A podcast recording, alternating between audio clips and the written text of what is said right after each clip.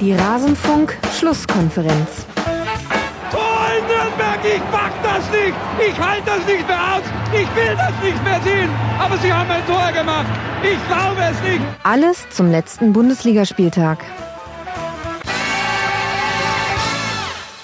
Die Mutter aller Rasenfunk-Schlusskonferenz-Intros, denn wie könnten wir die Schlusskonferenz Nummer 150 besser beginnen als mit der Schlusskonferenz, die es da mal gab im Mai 1999. Ihr hörtet Günter Koch, wie er den Abstieg seiner Klubberer begleiten musstet. Ich denke, jeder, der mit dem Radio irgendwann mal etwas zu tun hatte und mit Fußball, der wird das noch im Ohr haben und der Name dieses kleinen Podcasts ist ja auch eine Reminiszenz an die Schlusskonferenzen im Radio und damit hallo und herzlich willkommen zu dieser Jubiläumsausgabe, die gleichzeitig auch die Hinrunde beschließt, diesen 17. Spieltag mit bespricht und ich konnte das bestmögliche Line-up dafür finden, denn ich spreche mit den beiden jungen Herren, mit denen ich schon vor der Saison, vor dem ersten Bundesligaspieltag über die Liga gesprochen habe und wir werden uns auch zumindest in Teilen an unseren Worten messen lassen.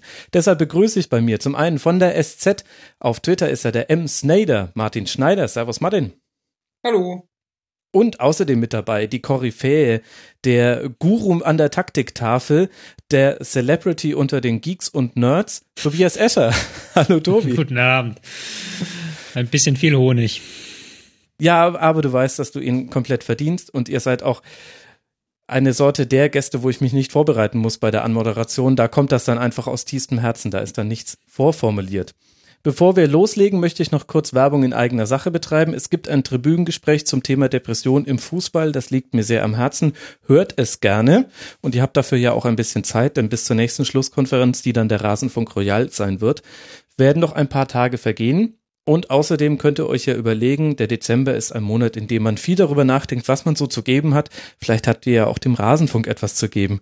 Unter rasenfunk.de slash unterstützen erfahrt ihr, wie ihr das tun könnt.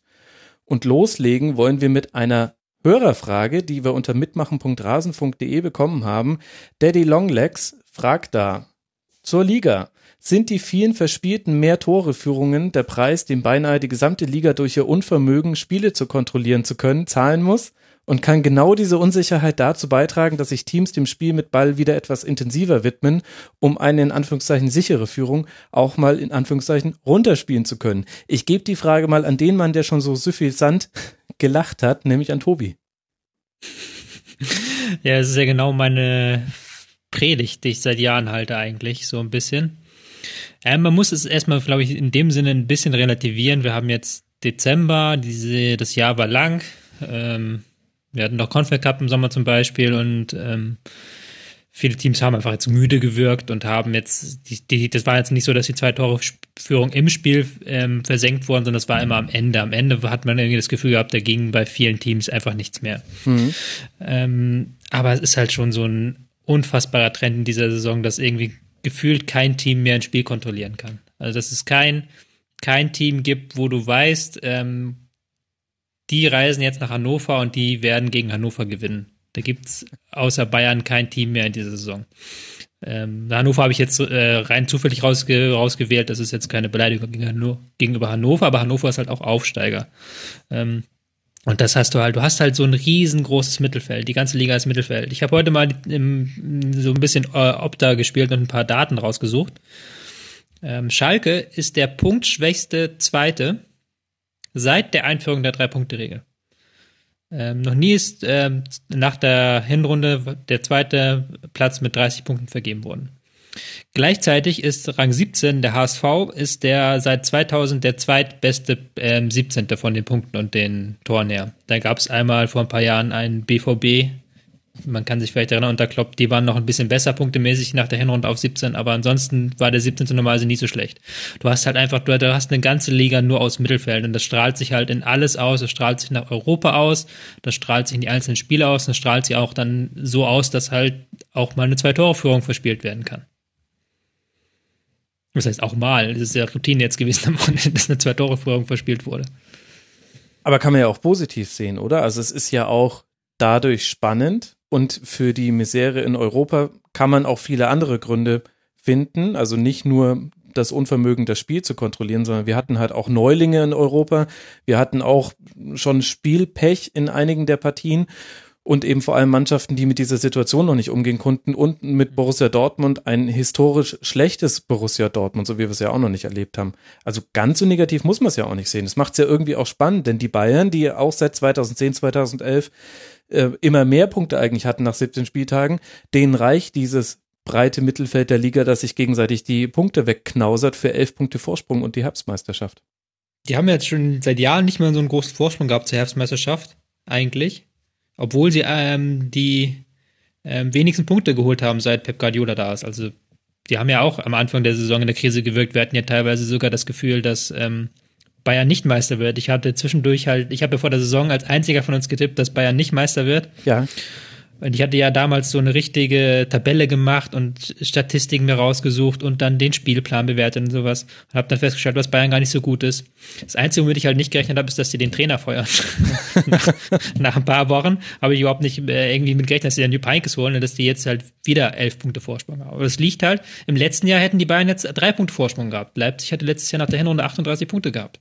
Ja. Und das zeigt dann ja auch schon was. Also es gibt halt keinen Verfolger momentan, weil halt diese klassischen Verfolger schwächeln. Aber ich würde es halt schon so als so ein Symptom eines größer liegenden Problems sehen. Martin, bist du da auch so kulturpessimistisch? Ähm, ich weiß gar nicht, zu welchem Thema ich jetzt als erstes was sagen soll. Also erstmal zu den ganzen Toren in der Nachspielzeit. Es war ja auch einfach äh, faktisch das Ende einer englischen Woche. Und normalerweise spielen ja nicht alle Bundesliga-Vereine eine englische Woche, sondern nur die, die im Europapokal sind. Und wenn dann auch äh, Vereine, die das nicht gewohnt sind, da halt mal drei Spiele in fünf Tagen machen müssen, dann hat man am Schluss einfach keinen Saft mehr. Das würde ich jetzt einfach so als äh, simple Erklärung äh, ranziehen und halt die Tatsache, was ich auch schon äh, getwittert habe, dass statistisch gesehen nun mal die meisten Tore in der Nachspielzeit fallen. Jetzt hat sich's halt äh, gehäuft. Und diese andere Diskussion, die ist relativ spannend, ähm, weil wir auch am Samstag in der Redaktion darüber geredet haben, ob das nicht ein, ähm, ein Verkauf, um es mal markt- äh, oder betriebswirtschaftlich zu sehen, äh, ein Alleinstellungsmerkmal der Liga sein kann, wenn man eben sagt, dass äh, hinten ist Köln weg, vorne ist Bayern weg, aber dazwischen kann jeder jeden schlagen, ob man damit nicht quasi Werbung für die Bundesliga machen sollte. Jetzt äh, wissen wir halt alle, dass die ähm, Strategie der DFL ja eigentlich eine andere ist und auch die der einzelnen Vereine, die halt sagen, wir müssen Weltmarken werden, wir müssen global wachsen, in Deutschland ist der Markt äh, erschöpft und wo wir zugewinnen können, das ist halt China und die USA. Und dafür brauchen wir Leipzig und Dortmund im Viertelfinale der Champions League. Und wir brauchen kein geiles 3-3 Augsburg gegen Freiburg. Ihr guckt ja auch Augsburg gegen Freiburg in China. Und ich, ich kann es ja auch von mir selber sehen. Ich gucke sehr viel Fußball, aber mich interessiert nicht die Bohne, wer Vizemeister in Frankreich wird. So, das ist momentan so ein Thema, aber Paris Saint-Germain wird Meister. Ob dann Lyon oder wer es weiß ich nicht Vizemeister wird, ist ja jetzt nicht so ein spannendes Thema, einfach, dass du vermarkten kannst. Und ich sehe das schon so, dass du halt irgendwie die internationalen ähm, Leuchttürme brauchst, um halt die halt auch was ausstrahlen diese Liga. Und das ist ja auch für alles, auch für das Selbstverständnis der Liga einfach ist das wichtig, würde ich behaupten. Ähm, das ist jetzt eine spezielle Saison. Max hat das eigentlich alle Faktoren schon richtig genannt. Das ist jetzt auch, glaube ich, nicht so, dass das unbedingt ein langfristiger Trend sein muss. Aber ich glaube schon, dass man da so ein bisschen was verliert in der Bundesliga. Und man muss das auch gar nicht immer so, ich muss das auch gar nicht mehr so auf diese taktische Ebene ähm, schieben es geht auch einfach so, dass das individuell, wenn ich überlege, wer jetzt die Spieler der Saison waren, fällt es auch unfassbar schwer, da irgendwie jetzt so einen Individualkünstler zu finden in der Bundesliga. Was ja auch vor ein paar Jahren noch ganz anders war. Ähm, ja, stimmt. Auf, auf der anderen Seite, ähm, klar, es stimmt natürlich, ähm, das große Schaufenster ist die Champions League, aber wenn du dir halt anguckst, dass äh, Bayern jetzt, wenn sich nicht noch Himmel und Erde umdrehen, zum sechsten Mal in Folge deutscher Meister wird, dann brauchst du natürlich auch für für die ganzen, auf gut Deutsch gesagt, die ganzen Sky-Abonnenten in Deutschland irgendeinen Grund, warum sie äh, sich das Abo leisten sollten. Und wenn vor der Saison schon klar ist, wie die Tabelle ist, dass Bayern Erster wird, Dortmund Zweiter, Leipzig Dritter, dann ist die Saison vielleicht gar nicht so schlecht als Verkaufsargument. Ja, Verkaufsargument ist vielleicht schon der richtige Punkt, denn ich habe mir auch, habe mich bei dem Gedanken ertappt, wie wir über einen solchen Premier League, Premier League Spieltag urteilen würden, mit diesen ganzen Ausgleich, äh, Strafstoß und so weiter, alles in der gefühlt 95. Minute, also die Nachspielzeiten haben ja jetzt auch zugenommen hin zu dieser Saison und da sieht man das ja vom, mit Blick von draußen sagt man immer, ach, das zeichnet die Premier League einfach aus, dass da in der Nachspielzeit noch viel passiert, alles spitzt sich zu auf diese wenigen Minuten. Andererseits kann ich mir aber auch, ähnlich wie Tobi, wirklich nicht vorstellen, dass irgendjemanden, und ich möchte wirklich den beiden Vereinen nicht zu nahe treten, aber ich glaube nicht, dass irgendjemanden außerhalb von Deutschland es interessiert, dass Mainz noch das 2 zu 2 in Bremen macht. Oder Augsburg, nee. das 3-3 in Freiburg. Genau, also zu Hause, aber gegen Freiburg, ja. Ja. Nee, das, das sage ich ja natürlich nicht. Das ist ja auch die Strategie der DFL und der einzelnen Vereine ist ja auch eine andere. Ich, mein Argument ist halt nur, dass wenn die Liga sich eben dann so äh, zementiert, wie es zum Beispiel äh, in, in, in Spanien der Fall ist, dass du halt mhm. die drei, vier, fünf Vereine, die auf eins bis fünf stehen, mehr oder weniger äh, über Jahre hinweg konstant sind. Ähm, ob du das nicht auch dann merkst, dass derjenige, der dann sagt, ich leiste mir jetzt das Sky-Abo, ich leiste mir noch den Eurosport-Player, ähm, dass die dann irgendwann sagen, ja, nee, dann gucke ich nur Champions League. Aber ich möchte das vielleicht mal insofern entkräften, dass das ist, war ja gar kein typischer Spieltag für diese Saison. Ja, okay. Ja, klar. Um da jetzt mal ein bisschen Werbung in eigener Sache zu machen, ich mache ja Bundesliga auch, wir machen ja selber Podcast bzw. eine Sendung und ich mache da jetzt seit neuestem Redakteursaufgaben. Das heißt, ich plane die Sendung vorher und gucke, was sind die Themen. Und das war immer unfassbar schwierig, mehr als zwei bis drei Spiele dann wirklich als Themen zu setzen, wo halt wirklich was passiert ist, was auch Fans interessiert, die nicht selber in diesen Verein investiert sind. Muss man ja auch ganz ehrlich sagen. Ähm, da war halt immer nicht viel. Da ist halt nicht viel passiert. Die, vor diesem Spieltag war die Tor pro Spielquote bei 2,7. Jetzt durch diesen krassen Spieltag sind wir bei 2,77. Tore pro Spiel, aber das ist halt immer noch ein sehr niedriger Wert in der Bundesliga-Geschichte. Ähm, es ist die erste Saison, seit ich Statistiken erhebe. Ich hebe seit fünf Jahren nur so Statistiken selber für mich, damit ich die auf dem Rechner habe. Und jetzt haben wir die erste Mal den Punkt erreicht, wo die Teams, die weniger Ballbesitz haben als der Gegner, mhm. ich mache dann immer so ab 53 Prozent oder so, 53 zu 47, die gewinnen öfters im Moment. Die haben 53 Spiele gewonnen, 49 Mal hat die Mannschaft mit mehr Ballbesitz gewonnen. Das, das gab es noch nicht, seit ich das erhoben habe. Und normalerweise war es immer so, dass es halt eher so eine 60-40-Sache war. Allein weil Bayern und Dortmund und dann letzte Saison hat Leipzig alle Spiele gewonnen haben mit mehr Ballbesitz.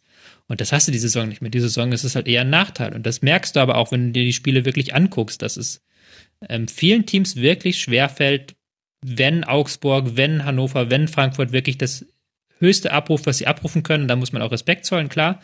Aber dann haben halt diese großen Teams massive Schwierigkeiten in dieser Saison. Ja, und das ist ja vielleicht dann das, was du, du hast vorhin so ein bisschen abgewiegelt und gesagt, man muss es nicht nur taktisch sehen, aber die Art des Fußballs ist ja dann schon das, was den Braten fett macht. Und da fällt einfach auf, dass wir sehr viele Teams gerade in der Liga haben, deren erste Maxime immer erstmal ist, in ihrer Ordnung zu bleiben und diese Ordnung auch in der Offensive nicht aufzugeben, was völlig legitim ist, denn dadurch verhinderst du Gegentore. Aber deswegen haben wir halt ganz oft Situationen, in denen eine Mannschaft einen Angriff fährt und mit fünf, sechs Spielern diesen Angriff fährt, maximal, eher sogar weniger häufig. Wir viele Unterzahlsituationen für die offensiv spielende Mannschaft hat, aus der sich dann halt einige rausbefreien können, weil sie gute Feldpositionen besetzen oder eben individuelle Klasse haben, aber ganz viele kommen damit nicht klar. Und dann hast du halt auch wirklich sehr viele Spiele, die, die zäh sind. Ich weiß nicht, also im Vergleich zur letzten Rückrunde finde find ich, fühlt sich ehrlich gesagt genauso an. Aber die letzte Rückrunde habe ich als fußballerisch einen Tiefpunkt empfunden. Vielleicht hatte ich zu viel Bundesliga geguckt in diesem Jahr. Das ist durchaus möglich. Und es gibt ja auch keine Verpflichtung zu schönem Fußball. Also wo sind wir denn? Erstmal ist es wichtig zu gewinnen. Völlig klar. Aber für mich als jemand, der viele Bundesligaspiele sieht und der sich dann aus Spaß immer wieder in den Kopf eines jungen Chinesen reinversetzen wollte und sich überlegt hat, hätte ich Lust, mir das jetzt anzugucken? Und die Antwort war einfach unglaublich unglaublich häufig, nee, warum denn? Also daran gibt es nichts Interessantes. Deswegen muss man halt da dieses, diese Differenzierung machen. Du hast gesagt, es gibt keine Verpflichtung zu schönem Fußball. Ja, aber wenn ich RB Leipzig, Borussia Dortmund, vielleicht auch Bayer Leverkusen, Borussia Mönchengladbach, Schalke heiße, weiß ich ja, dass der Gegner ähm, auf Zerstörung aus ist. Das ist ja in der Konstellation angelegt, dass wenn die gegen Hannover spielen, dass Hannover da jetzt nicht mehr Spieler als nötig vor, vorne wirft. Und das ist auch gar kein Vorwurf an Hannover. So. Und dann muss ich ja eine Idee dagegen haben. Und deshalb finde ich es auch so interessant, wenn du dir jetzt, das werden wir noch tun, einzelne Teams durchgehst, dann hast du ganz oft in dieser Hinrunde das Gefühl, die haben wirklich eine klasse Hinrunde gespielt und die haben wirklich eine schlechte Hinrunde gespielt. Du hast da nur noch sehr wenige Nuancen. Weil halt diese kleinen Teams regelmäßig mehr holen, als sie eigentlich individuell holen müssten und weil die großen Teams weniger holen, als sie individuell holen müssten. Ich stehe ganz kurz davor, jetzt die Laptop-Trainer-Debatte aufzumachen, die ich bisher aus diesem Rasenfunk rausgehalten habe, muss ich sagen. Was aber auch daran liegt, weil ich die aktuellen Aussagen von Mehmet Scholl nur immer in Zitaten gelesen habe und ich hätte es gerne gehört, weil er manchmal ja auch mal Dinge mit so einem ironischen Unterton sagt. Nee, ich habe es gehört, das war, da ja? war kein ironischer Unterton. Okay. Krass. Also das war wirklich böse gemeint. Also es war schon lustig gemeint, aber es war halt auch wirklich, der hat so gemeint, das war halt wirklich so, ich will jetzt austeilen ein bisschen. Aber er hat es halt auch nicht ausgeführt in der Aussage. Es ging, war halt eine Musiksendung und der, der Gast in der Musiksendung hat ihn kurz angesprochen und hat aber Mehmet Scholl relativ schnell wieder auf das Thema Musik zurückgeleitet.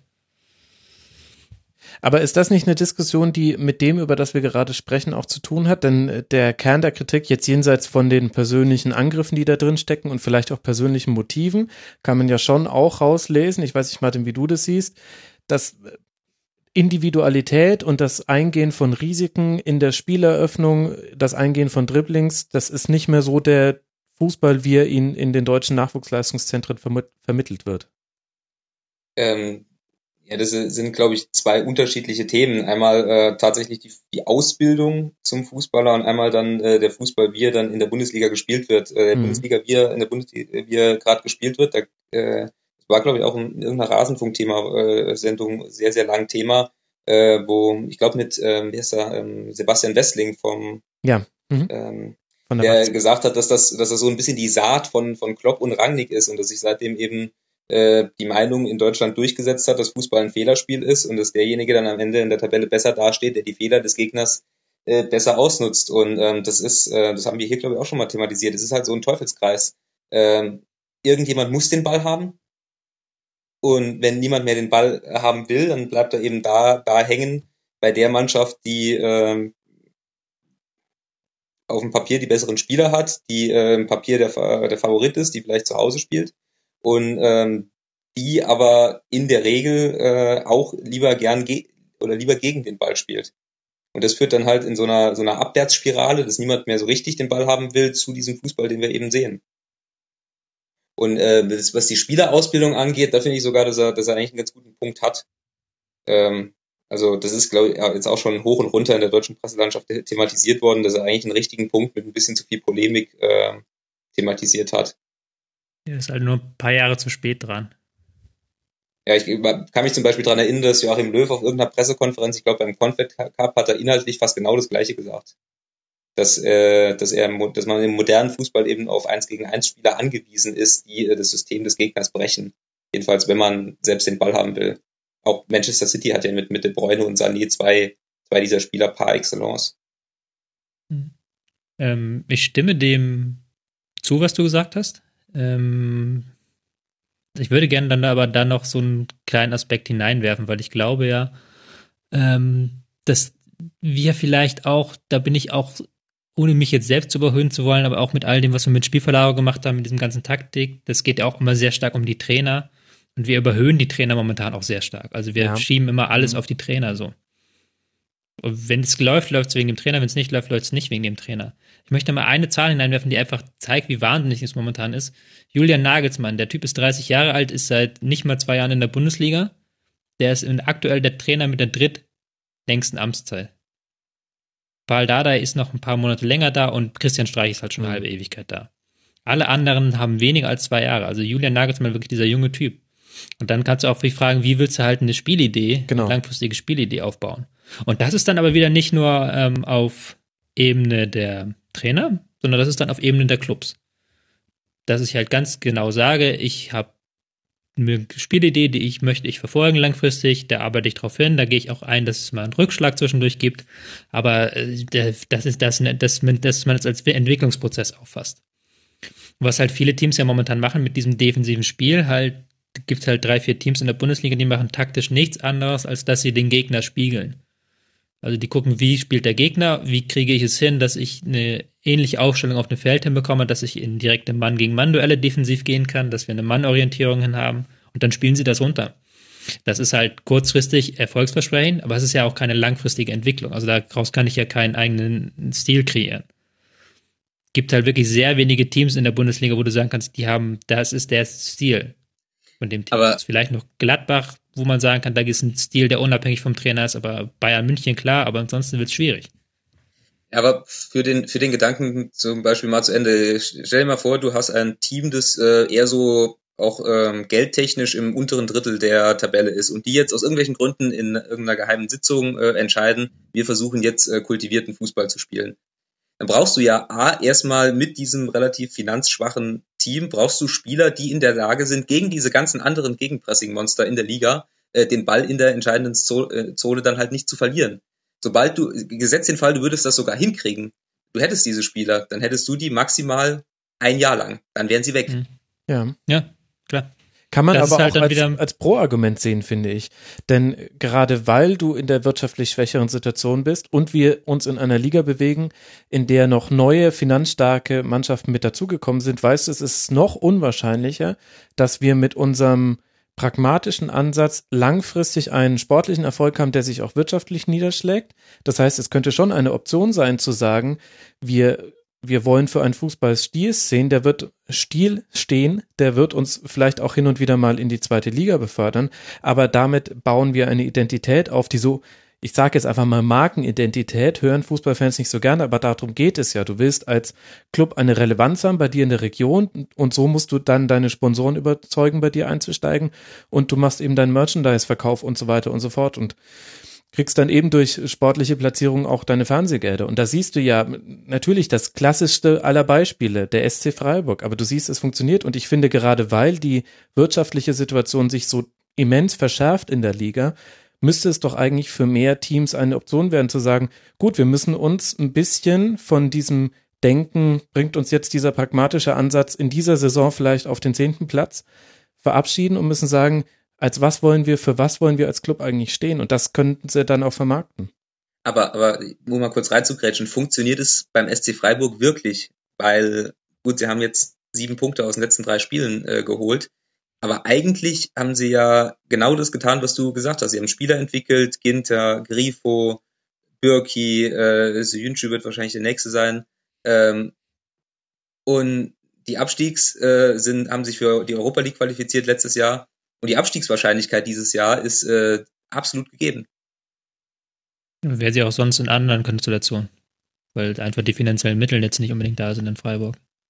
Ja, aber. Freiburg ist ja in dieser Liga-Konstellation aktuell so ein Abstiegskandidat einfach. Ja, genau, das sage ich ja. Also es gibt einen Verein, genau wie du gesagt hast, der sich für diese Art äh, entschieden hat, die gesagt haben, es ist uns nicht wichtig, oder natürlich ist es ihnen wichtig, aber es ist äh, durchaus im Bereich der Planung, dass wir auch mal in die zweite Liga gehen aber dann tun sie das halt auch. Also ich sehe nicht, wie, wie Freiburg sich über die nächsten fünf, sechs Jahre auf einen stabilen neunten Platz in der Liga entwickeln soll. Ja, aber andererseits würde ich sagen, es funktioniert in Freiburg. Die bauen jetzt ein neues Stadion, da wird das Land Geld zuschießen und die Stadt wird sich mitbeteiligen, aber ganz, ganz große Teile der Finanzierung kommen vom SC Freiburg selbst. Und Sie haben super Nachwuchsleistungszentrum. Ich würde sagen, ja, das ist ein Positivbeispiel der SC Freiburg. Ich würde sagen, es funktioniert, selbst wenn die jetzt absteigen. Ich würde es mir wünschen. Ich habe, ich ehrlich gesagt habe um den SC Freiburg immer latent Angst, dass es dann halt irgendwann einfach nicht mehr funktioniert. Es ist ein schwieriges Thema. Aber gut. Jetzt haben wir, ich wollte hier locker flockig in die Sendung reingehen mit einer Hörerfrage, aber da hat der Hörer halt auch genau unseren Nerv getroffen. Das hat man, das hat man gemerkt. Und wenn wir jetzt so diskutieren, würde ich auch gerne mit einem anderen Spiel einsteigen als eigentlich geplant. Denn wenn wir darüber sprechen, welche langfristigen spielerischen Ziele verfolgen Vereine eigentlich und welchen Trainer holen sie sich dafür, dann, Tobi, bin ich ganz gespannt, was bei Borussia Dortmund passiert, wo man jetzt Peter Stöger hat und wo mutmaßlich für den Sommer dann die Entscheidung fällt, für welchen Fußball will Borussia Dortmund stehen. Und das, was man aktuell unter Stöger sieht, auch jetzt in diesem 2 zu 1 gegen Hoffenheim, wenn du mir die Farben rausgenommen hättest von den Trikots und die Spiele irgendwie anonymisiert, ich hätte Borussia Dortmund nicht wiedererkannt. Nee, es ist mir auch gar nicht mehr gewohnt. Also ich habe es ja, ich habe Montag noch einen Artikel geschrieben, wie könnte Stöger spielen. Da habe ich Mittwoch das gegen Mainz gesehen oder Dienstag, wann das war. Und dann habe ich jetzt das gegen, ähm, Hoffenheim. gegen Hoffenheim gesehen. Und ich habe ja gewusst, was Stöger machen wird. Ich habe ja gewusst, dass die passiv spielen wird. Aber einfach ich bin jetzt auch nicht der Älteste von den meisten Zeit, wo ich halt wirklich taktisch, taktischen Blick Fußball gucke, hat Dortmund den Gegner immer gestört. Also sobald der Sechser über die Mittellinie kam, wurde er gestört. Und das jetzt einfach mal Dortmund zu sehen, wie sie es nicht tun, war halt einfach krass seltsam. Also das war halt so, so ein Teil der Identität von Dortmund ist dann für mich weggefallen. Was kein Vorwurf von Stöger sein soll und gar nicht, sondern das zeigt aber halt einfach nur, dass da doch jetzt mittelfristig einiges kaputt gegangen ist, dass man jetzt diese, diese Karte ziehen muss. Ähm, das ist dann natürlich die interessante Frage, wie macht man jetzt weiter im Sommer? Ob man, also ich glaube nicht, also mit Stöger, Stöger ist kein Mensch, der bedingungslos sich einem Fußballstil verschreibt, der offensiv ist. So. Der würde auch im Zweifelsfall in der Rückrunde nochmal gegen Hoffenheim so spielen lassen, wenn es Sinn ergebe in dem Spiel. Ähm, Frage ist halt, wer könnte das jetzt? Also, ob das jetzt jemand anderes kann, ob es da einen, Trainer gibt, der dann diesen offensiven Stil hat, aber auch gleichzeitig diese Ballbesitzansätze, die du brauchst in Dortmund einfach. Das war ja die Hoffnung, dass Peter Bosch das bringt, aber das hat er ja im Endeffekt leider nicht bringen können. Hm, schwierige Situation. Es ist vielleicht auch noch eins der Probleme, was dann so als Folgeerscheinung daher kommt, dass viele Mannschaften gar kein Ballbespiel, Ballbesitzspiel haben, dass wir auch gar nicht sagen können, dass deren Trainer dafür die passenden Ideen haben. Ich erinnere mich auch so ein bisschen an die Saisonvorschau, wo wir zum Beispiel über Tedesco auf Schalke geredet haben, die wir alle ja sehr, sehr gut eingeschätzt haben, aber das war auch so ein bisschen eine Wette darauf, dass Tedesco das auch hinkriegt, den nicht nur einen reaktiven Beispiel, Ball äh, beizubringen, sondern auch einen gestalterischen Fußballansatz zu vermitteln. Weil ich wüsste jetzt mhm. wirklich auch nicht, wer für einen guten Ballbesitz Fußball steht, außerhalb der, der Namen, die immer fallen. Favre, ja, also Nagelsmann, Hasenhüttel und so weiter. Dass Nagelsmann jetzt bei Bayern und Dortmund im Gespräch ist mit 30 Jahren, zeigt ja den ganzen Wahnsinn. Ähm, du kannst da, also das ist ja nicht böse gemeint, aber so Nico Kovac zum Beispiel ist ein, macht tolle Arbeit in Frankfurt, will ich gar nicht schlecht reden, aber Ding, wenn in Dortmund würde das, glaube ich, nicht funktionieren und es wird auch nicht funktionieren in München. Mit diesem Stil, den sie diesen haben, diesen du, der ist eine Option. Was man ja, so der ist eine Option, klar, aber das, das ist, deswegen bin ich da sehr gespannt, was, was Watzke jetzt denkt so. Weil eigentlich hätte man, ähm, spätestens nach dem Tuchel hätte man wirklich gucken müssen, dass man sich, ich weiß nicht, zurück zu Klopp orientiert ist vielleicht übertrieben, aber dass man halt dann guckt, dass man diese speziellen Spiel, Spielstil beibehält und dass man da noch zwei, drei Optionen hat und das hat man jetzt, mit Stöger kann man das erstmal nicht machen. Aber es geht halt nicht anders als Borussia Dortmund. Ich glaube nicht, dass du mit, und das ist ja das, was Klopp jahrelang gepredigt hat, du kannst nicht im Westfalenstadion für 80.000 Leuten dich hinstellen auf Dauer und in der eigenen Hälfte warten, was die Hoffenheimer da anzubieten haben, spielerisch. Das ist, das ist Verschwendung des Stadions. Äh, ja. Äh, wirklich, ist, ist, ist, ist ja so. Ähm, dementsprechend ist es halt wirklich eine schwierige Situation für die, weil die, weil es gibt eigentlich im Moment dann sehr wenige Trainer, die genau das anbieten können, was sie suchen und sie wissen nicht, wen sie dann noch holen sollen, theoretisch. Ich glaube, die beten, dass Nizza schlecht abschneidet und Favre entlässt. Das Anders kann ich es mir gerade nicht vorstellen. Aber zurück äh, zu dem Spiel, Martin, wie hast du denn da Dortmund gesehen? Also es war ja jetzt auch ein Sieg, also wir wollen jetzt nicht so tun, als hätte Dortmund, äh, läge Dortmund in Trümmern, ganz im Gegenteil. Stöger hat sechs Punkte geholt aus den zwei Spielen, die man hatte und damit ist man wieder auf Tabellenplatz drei gehüpft. War ja dann schon okay, aber halt auch entschieden durch eine Einzelaktion von Pulisic. Ja, was, äh, was Peter Stöger da macht, das ist halt äh, klassische Feuerwehrmann-Arbeit. Er ist als Feuerwehrmann geholt äh, mit dem Vertrag bis zum Juni und das, was er äh, gemacht hat, ähm, ist Notfallplan für diese zwei Spiele. Nichts anderes. Das war gegen Mainz schon so. Äh, der hat gesagt, alle Mann mal 20 Meter auf dem Spielfeld zurück und äh, irgendwie diese, diese völlig absurde Verunsicherung aus dieser Mannschaft rauskriegen. Und das muss man ihm lassen, das hat geklappt. Ich finde, dass er in beiden Spielen Glück hatte, sowohl in Mainz als auch jetzt gegen äh, gegen Hoffenheim. Es hat auch nur deswegen äh, paradoxerweise funktioniert, weil Hoffenheim der Meinung war oder auch Julian Nagelsmann der Meinung war, dass Dortmund so geschwächt ist, dass es, äh, dass er sich leisten kann, mit Hoffenheim im ehemaligen Westfalenstadion auf Sieg zu spielen und zwar bis zum Schluss. Ähm, ob das wirklich auf Dauer klappen kann, weiß ich nicht, wage ich zu bezweifeln. Aber jetzt erstmal die Woche, wo Stöger halt überhaupt keine richtige Chance hatte, mit der Arbeit, mit der Mannschaft zu arbeiten, hat er das gemacht, pragmatisch, was man machen muss und das sollte man anerkennen, finde ich. Ja, das war auch gar nicht böse gemeint von mir. Also ich erkenne das. So, nee, nee, ich äh, nee. wollte das nee, wollte jetzt gar nicht unterstellen. Ja. Nee, äh, gut, ähm, nee, ich wollte es nur nochmal äh, klarstellen halt wirklich, sondern das ist halt wirklich klar, du kommst mit dieser Mannschaft, dieser Situation, hast mit Hoffenheim auch einen Gegner, wogegen das halbwegs geht, aber hat auch nicht ganz perfekt funktioniert. Man hat ja in der ersten Halbzeit auch so ein bisschen Hoffenheim stark gemacht, indem man sie nicht gestört hat die dann wirklich einige tolle Kombinationen von hinten rausgespielt haben. Ja. Und dann auch, ähm, nachdem Dortmund die ersten Konter nicht versenkt hat, fand ich dann die Führung auch für den Rest der ersten Halbzeit gerechtfertigt, weil dann Dor äh, Hoffenheim wirklich eine Kontrolle drin hatte. Aber es ist halt grundsätzlich ist das schon momentan der richtige Weg, dass der einfach der Mannschaft ein bisschen Sicherheit vermittelt. Aber was ich halt auch meinte, ist, ich glaube halt wirklich, dass, wenn das im Rückspiel eine ähnliche Konstellation ist, dass dann Stöger nicht anders taktiert. So habe ich ihn halt kennengelernt in ähm, Köln. Vielleicht tue ich ihm auch da, da falsch. Vielleicht ist er auch eigentlich ein, ein Kölner pragmatisch gewesen, aber bin ich gespannt, ob er da noch eine andere Facette hinzufügen kann. Wobei es könnte ja eigentlich auch funktionieren. Ähm, Borussia Dortmund hat ja die, die Einzelkünstler vorne mit, mit Jamolenko, Pulisic, äh, Aubameyang, Reus, der jetzt ja hoffentlich irgendwann mal zurückkommt, ähm, dass du einfach äh, tief stehen kannst und dann hoffen kannst, dass äh, Pulisic irgendwie durchkommt. Ja, aber Wisst ihr eigentlich Hannover sich ja, wird es ja nicht auskontern lassen. Hannover wird ja dann nicht mehr als drei Spieler gegen Dortmund vor die ähm, in die gegnerische Hälfte bringen, gerade wenn Dortmund drei Spiele hintereinander gewonnen hat. Das ist ja wieder ja. so ein Ding, das funktioniert halt so lange, wie es halt gegen die richtigen Gegner geht und wie es nicht erwartbar ist, so wirklich. Ich meine es gar nicht, äh, selbst wenn sie nicht kontern, selbst wenn sie äh, dann es irgendwann mal schaffen, sei es durch eine Spielverlagerung, das wird Peter Stöger ja hinkriegen, da irgendwie Jamolenko oder Pulisic oder Reus ins 1 gegen 1 zu bringen, kann das schon auch funktionieren, wenn ich halt nicht wie, wie Peter Bosch da mit, äh, mit drei Leuten quasi auf der Grundlinie stehe. Ja, ich bin schon gespannt, wie es jetzt auch dann am Mittwoch im DFB-Pokal gegen die Bayern wird. Da deutet sich so an, dass, also die Bayern können sowieso nur verlieren in diesem Spiel.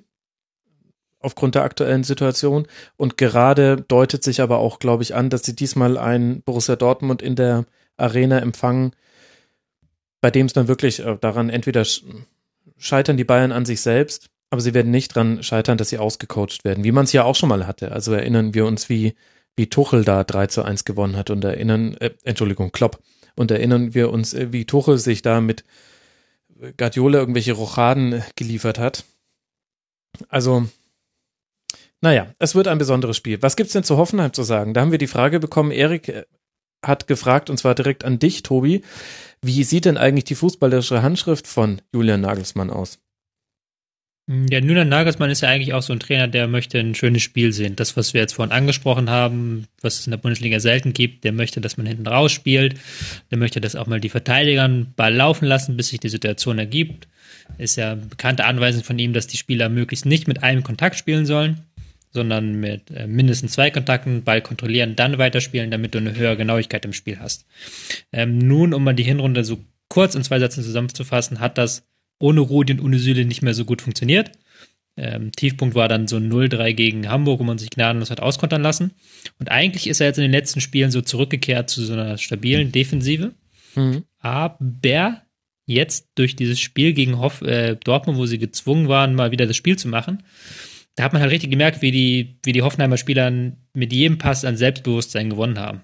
Ähm, wo, wie sie wirklich ein Spiel gefunden haben und dann auch wieder diese, dieses spielerische, diese Ball laufen lassen der Abwehr, bis der richtige Zeitpunkt da ist, um eine Verlagerung zu spielen oder um den Ball in den Halbraum reinzubringen. Genau das, ähm, auch unter Druck hinten, wenn Dortmund dann doch mal gestört hat, unter Druck so rauspassen, das ist genau das, wofür eigentlich Nagelsmann steht. Und das war halt wieder so ein, eigentlich ein positiver Schritt für die Mannschaft, würde ich sogar sagen, trotz Niederlage am Ende. Ist denn das statistisch auch so, dass eine Mannschaft eine noch höhere Passsicherheit haben als One-Touch-Fußballmannschaften? Das weiß ich gar nicht. Ich weiß gar nicht, wie viel. Ähm, also es klingt auf jeden Fall logisch natürlich, nicht? Also vom bin jetzt kein bis zu einem gewissen Niveau begabter Fußballer, aber logisch. Ja, ich bin jetzt kein begabter Fußballer. Wenn ich den Ball annehme, bevor ich ihn weiterspiele, dann kommt er eher an. Hm. Okay. Also Hoffenheim hat auf jeden Fall eine der höchsten Passgenauigkeiten der Liga. Martin, was denkst du über die Hinrunde der TSG jetzt auch mit Blick auf dieses Spiel und dass Tobi sagt, unterm Strich vielleicht sogar trotz Niederlage ein gutes Spiel für Hoffenheim? Ähm, ich finde, dass Hoffenheim und auch Julian Nagelsmann ein bisschen zu schlecht wegkommen, ehrlich gesagt. Ähm, es gab, äh, ich habe es auf Twitter einen Screenshot gesehen vor paar Wochen in der Sportschau, so eine, so eine Katastrophengrafik, äh, wo drin stand, was Hoffenheim alles nicht gelang mit dem, äh, vor allem mit dem Europapokal aus. Ja, weil es halt der neue Trippeltrainer ist, Martin. Da sind die Ansprüche andere. Ja. Wobei, ja, naja, ein äh, bisschen schon. Also ich würde dir auch zustimmen und würde sagen, siebter Platz ja. nach der Hinrunde mit zum ersten Mal Europapokal. Schon ja, okay. aber muss, muss, muss ich mal angucken, dass er ja wirklich äh, vor der Saison seine zwei besten Spieler mehr oder weniger verloren hat und mit äh, Sebastian Rudi, was äh, Sebastian Rudi imstande ist zu leisten, das sieht jetzt bei Bayern irgendwie dann doch auch der Letzte. Ähm, also dass er dafür dann mit der Doppelbelastung und äh, mitten im Mittelfeld, das äh, zu, wo zuweilen ein Spieler namens Dennis Geiger eine äh, tragende Rolle spielt, ähm, dass er dann doch äh, und äh, Serge Gnabry ähm, sehr lang verletzt ausfällt, ähm, dass äh, er jetzt im Winter vermutlich Sandro Wagner verlieren wird. Mhm. Ähm, also gesetzt dieser Umstände dann mit Doppelbelastung und allem dann doch noch so abzuschneiden, das ist eigentlich ziemlich gut. Ja, würde ich zustimmen. Und darf man auch nicht vergessen, jetzt mit Blick auf dieses Spiel in Dortmund, da gab es auch individuelle Fehler. Da sah einmal Posch nicht ganz so gut aus und einmal hat sich Zuber verschätzt. Ich will jetzt nicht mit den Finger auf einzelne Spieler zeigen, das Tore waren jeweils auch anders zu verhindern, aber dann verlierst du sowas eben auch mal eins zu zwei. Damit würde ich sagen, kommen wir mal zu dem Spiel, mit dem ich eigentlich starten wollte. Wir wollten mit den Spielen durch den Spieltag gehen, die in der Nachspielzeit entscheidende Situationen noch hatten und zum Teil da auch noch entschieden wurden. Und da war das besonders wilde Beispiel der FC Augsburg gegen den SC Freiburg. Ein 3 zu 3 und damit krönen die wilden Freiburger eine wilde Woche. Nur zwei Tore in der Nachspielzeit halten sie davon ab, die erfolgreichste englische Woche zusammen mit dem FC Bayern mit neun Punkten zu spielen. So sind es nur in Anführungszeichen sieben. Ein 1 zu 3 wird zum 3 zu 3 aus Sicht der Augsburger und es war ein fröhliches Wettschießen von Alfred und Nils. Finn Bogerson nach dem Spiel jetzt mit elf Toren auf Rang 3 der Torjägerliste und Nils Petersen mit acht Treffern auf dem geteilten 16., nee, sechsten Platz, Entschuldigung. Das konnte ja gar nicht stimmen. Jetzt fragt uns der schon bekannte Hörer Daddy Longlegs, der hat wirklich gute Fragen gestellt. Zu Freiburg, glaubt ihr, dass diese Phase mit den vielen Punkten ein kleiner Peak ist oder zeichnet sich ein Trend zu etwas stabileren Zeiten ab? Martin, was denkst du? Ja, ich, was ich eben schon gesagt habe, ich fürchte fast, dass es ein ähm, kleiner Peak ist, wobei ähm, Freiburg ja, glaube ich, immer noch absurd viele Verletzte hat. Ähm, dass Abraji, glaube ich, noch ausfällt, dass äh, Mike Franz äh, im Mittelfeld ausfällt, dass ähm, ähm, wer fehlt vorne im Sturm? Ähm, Niederlechner. Genau. Ähm, also dass Freiburg ja eh, wie wir uns ja alle einig sind, einen Kader hat, der, äh, der nicht, nicht hochklassig ist und wenn du dann halt noch diese Form von äh, verletzten Stammspielern hast, dann ist es eigentlich äh, relativ erstaunlich, dass sie dann doch so viele Punkte haben. Und wenn du dann davon ausgehst, dass diese Spieler in der Rückrunde alle zurückkommen werden, dann ist es eigentlich, äh, könntest du eine positive Zukunftsprognose stellen. Löst dich mal von deiner Angst, Martin. Das steht dir überhaupt nicht gut zu Gesicht. Diese Angst um den SC Freiburg, das ist ja fast schon pathologisch. Ja, das ist halt, äh, der SC Freiburg ist, wie, wie du halt äh, schon gesagt hast, für mich irgendwie so ein bisschen die, die große Ausnahme oder die, die löbliche Ausnahme, auch vom Spielziel her, auch von Christian Streich als Typ, äh, auch von der Vereinsphilosophie. Und äh, je länger man in diesem Fußball, sich mit diesem Fußballgeschäft befasst, desto zynischer wird man. Ja, das stimmt. Da, da schlägt mein Zynismus dann voll durch beim SC Freiburg. Dass ich sage, das wird eh nix. Aber ich finde schon, die sind besser geworden, zumindest ein Stück weit. mhm. ja. ja, äh, also das muss man ja fast so sagen. Nach, vor allem, was ich, was ich sehr angenehm empfinde, ich weiß nicht, Tobi, ob du mir da widersprechen willst, aber ist, äh, dass sich der SC Freiburg so ein bisschen von Spielständen gelöst hat. Also, und das ist vielleicht auch die wesentliche Weiterentwicklung zur letzten Erstligasaison, die im Abstieg endete. Damals ist der SC Freiburg regelmäßig auseinandergefallen ist zu viel, aber er hat sich deutlich von Rückständen beeindrucken lassen und auch von knappen Führungen in der Schlussphase. Und jetzt ist es so, du kriegst es 0 zu 1 in der ersten Minute und nimmst aber natürlich auch mit dem Schwung dieser zwei Siege in der Woche davor, nimmst es einfach so hin und sagst, na, wir spielen jetzt aber so weiter, wie wir Fußball spielen und dann wird das vielleicht schon. Du musst gar nicht mal so weit hinweggehen, ähm, so weit zurückgehen, meine ich. Die haben, ich glaube, Anfang der Saison haben sie in Leipzig und in Leverkusen jeweils vier Dinger nach frühem Rückstand kassiert. Stimmt, auch, ja. Ähm, und jetzt, wie gesagt, hast du richtig gesagt, drei Dinger kassiert in Köln und noch ausgeglichen. Ähm, ich finde halt, dass du so am Anfang der Saison war es halt einfach so eine total zusammengewürfelte Mannschaft, ähm, wo du gemerkt hast, die haben nicht viel miteinander gespielt. Und jetzt siehst du halt auch mal einen Doppelpass zwischen Kleindienst und Petersen. Du siehst einen ähm, Ravett, Ravett wird da, glaube ich, ausgesprochen. Ähm, der sich da richtig reinfaltet und der ähm, auch mal ein paar Akzente setzt. Ähm, Christian Günther, der immer noch halt so, so der Dauerläufer auf der linken Seite ist, die haben halt schon mittlerweile gute Spieler und können auch ähm, gute Kombination spielen. Und dass sie jetzt das Ding nicht gewonnen haben in, gegen Augsburg, das ist ja auch eigene Dummheit gewesen, muss man ganz klar sagen.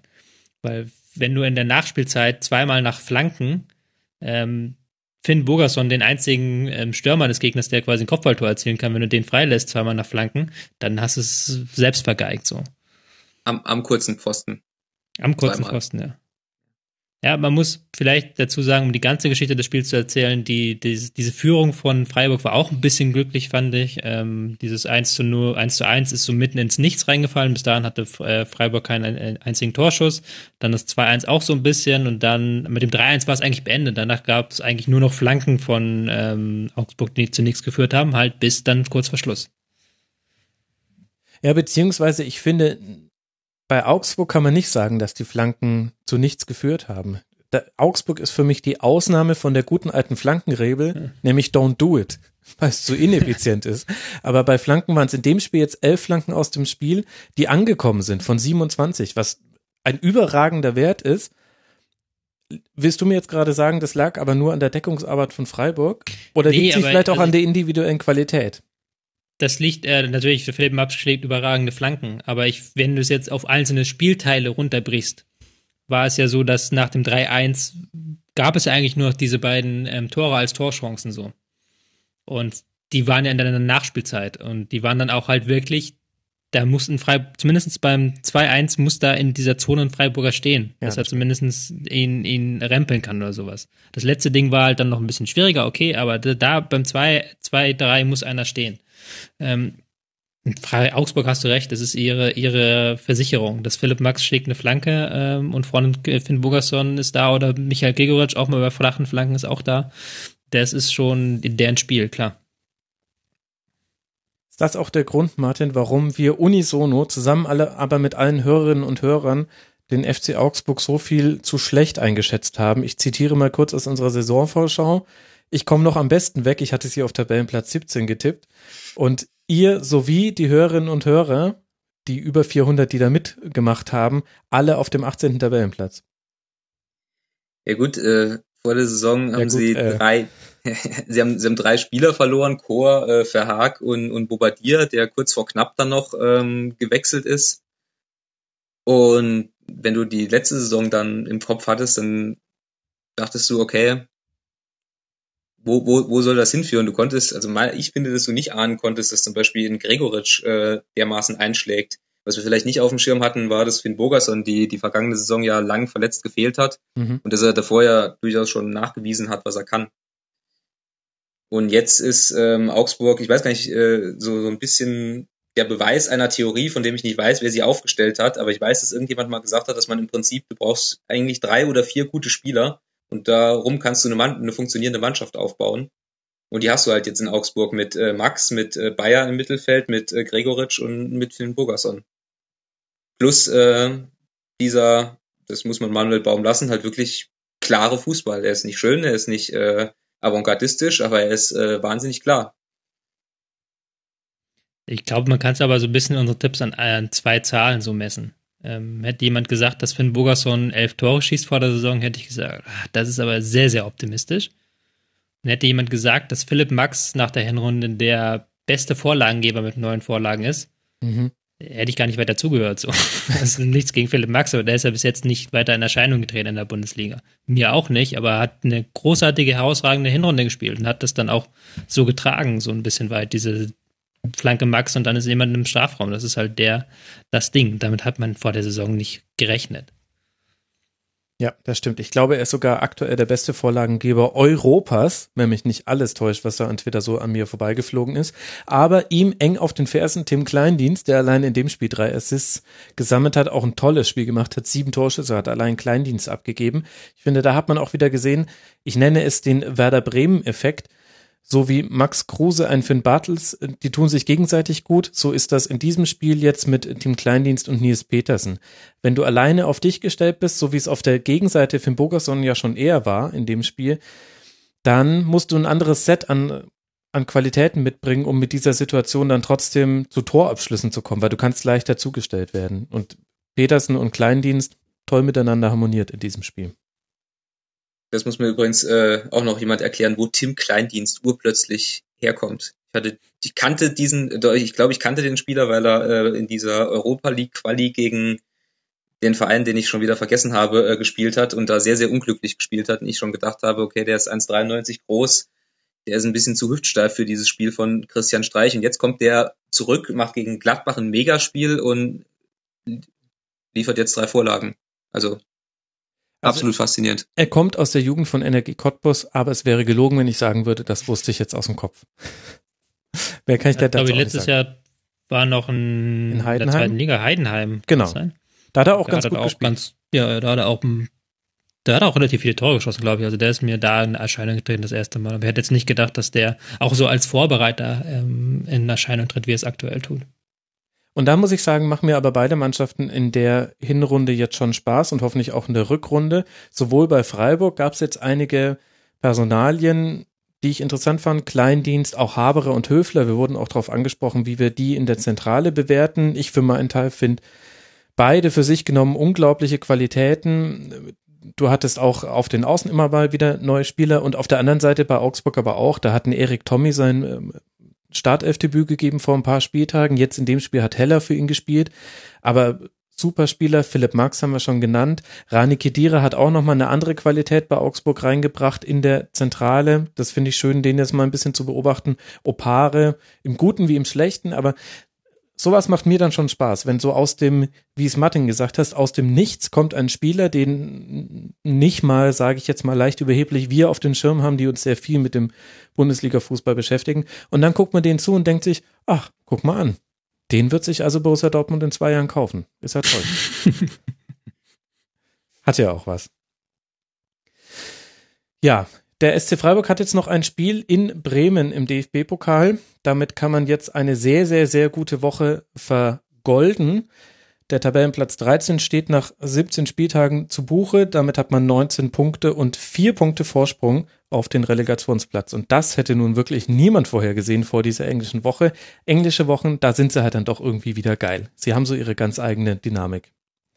Eine eigene Dynamik hatte auch das Spiel in Frankfurt zwischen der Eintracht und Schalke 04. Mal wieder ein Ausgleich in der Nachspielzeit, mal wieder Naldo. Schalke erkämpft sich also einen Punkt und die Eintracht hadert mit dem Schiedsrichter, mit der Nachspielzeit, vielleicht auch ein bisschen mit sich selbst, denn Sieg wäre drin gewesen. Schalke hat lange gebraucht, um sich Chancen zu erarbeiten. Jetzt ist die Frage, Martin, geht das unentschieden für uns als Neutrale oder für dich als neutralen Beobachter in Ordnung? Hätte, äh, ich hätte nicht mehr damit gerechnet, dass Schalke das noch äh, da tatsächlich noch zwei Tore schießt. Ähm, ich habe gesehen, dass sie wahnsinnig optimistisch äh, gegen, gegen diese Frankfurter Mann-Orientierung gespielt haben. Äh, ich, als ich die Aufstellung gesehen habe mit. Achso, mit der Ausstellung, okay. Mhm. Nein, nicht mit der Aufstellung, auch mit der, mit der Art und Weise, wenn man sich anguckt, wie das, ähm, äh, ich glaube, das, ne, das ist das erste, wo Bogacinovic dann, ähm, das erste Tor, wo Gacinovic da durchgeht, Mhm. Äh, da halt flach den Ball in die, die Zone zu spielen, auf Schöpf ist es, glaube ich, der dann, äh, der dann den Ball verliert und dann, dann Gacinovic da reingeht. Ach so, ähm, das ist das ähm, zweite Tor, genau. In der 65. das zweite Tor, genau. Mhm, ja. Ähm, und dann halt die Aufstellung mit diesem Dreier-Mittelfeld aus äh, Meier, Schöpf und Harit. Das ist äh, gegen eine körperbetonte Frankfurter Mannschaft war es schon relativ viel Technik in der, in der Zentrale.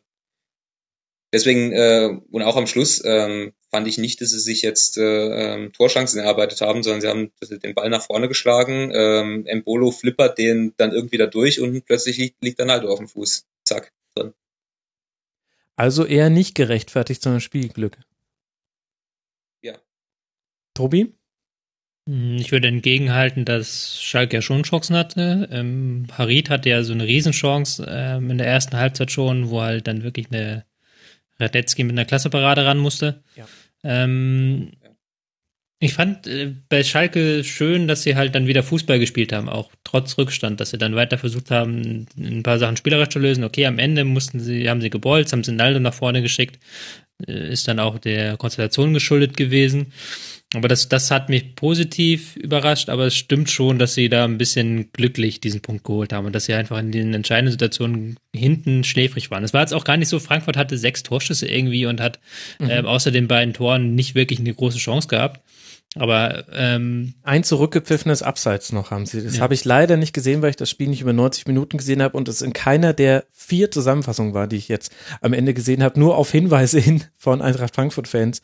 Es gab wohl noch eine Situation, in der Gacinovic einen Pass von Haller bekommen hat und es wurde ihm zurückgepfiffen und er wäre wohl ins 1 gegen 1 gegen Fährmann gegangen.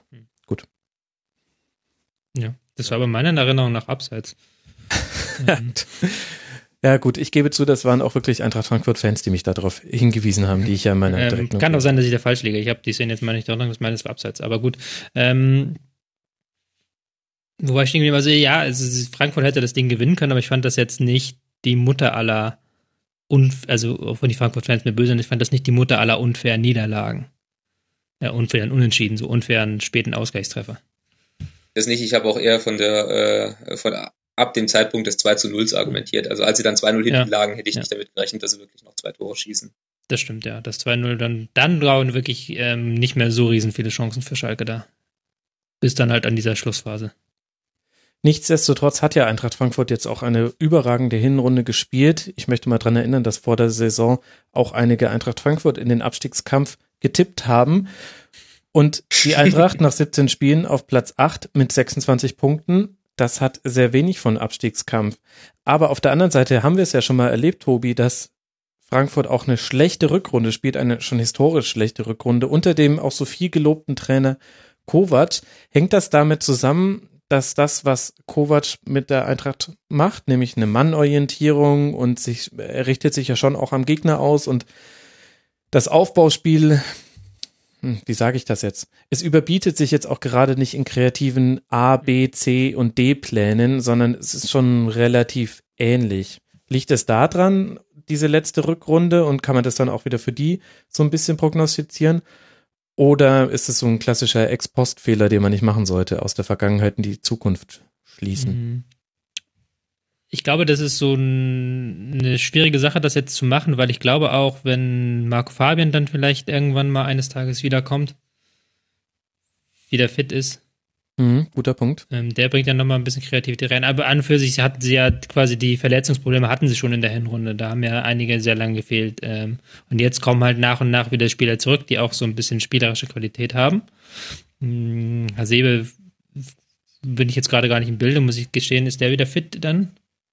Das muss ich jetzt selbst nachrecherchieren, während du weitersprichst. Aber müsste eigentlich dann auch wieder da sein. Dann hast du halt wieder ein bisschen mehr Potenzial. Und in, letztes Jahr war es ja so, dass die verletzten Misere dann wirklich in der Rückrunde kam und man dadurch dann so, auch, auch unter anderem deshalb so krass abgestürzt ist.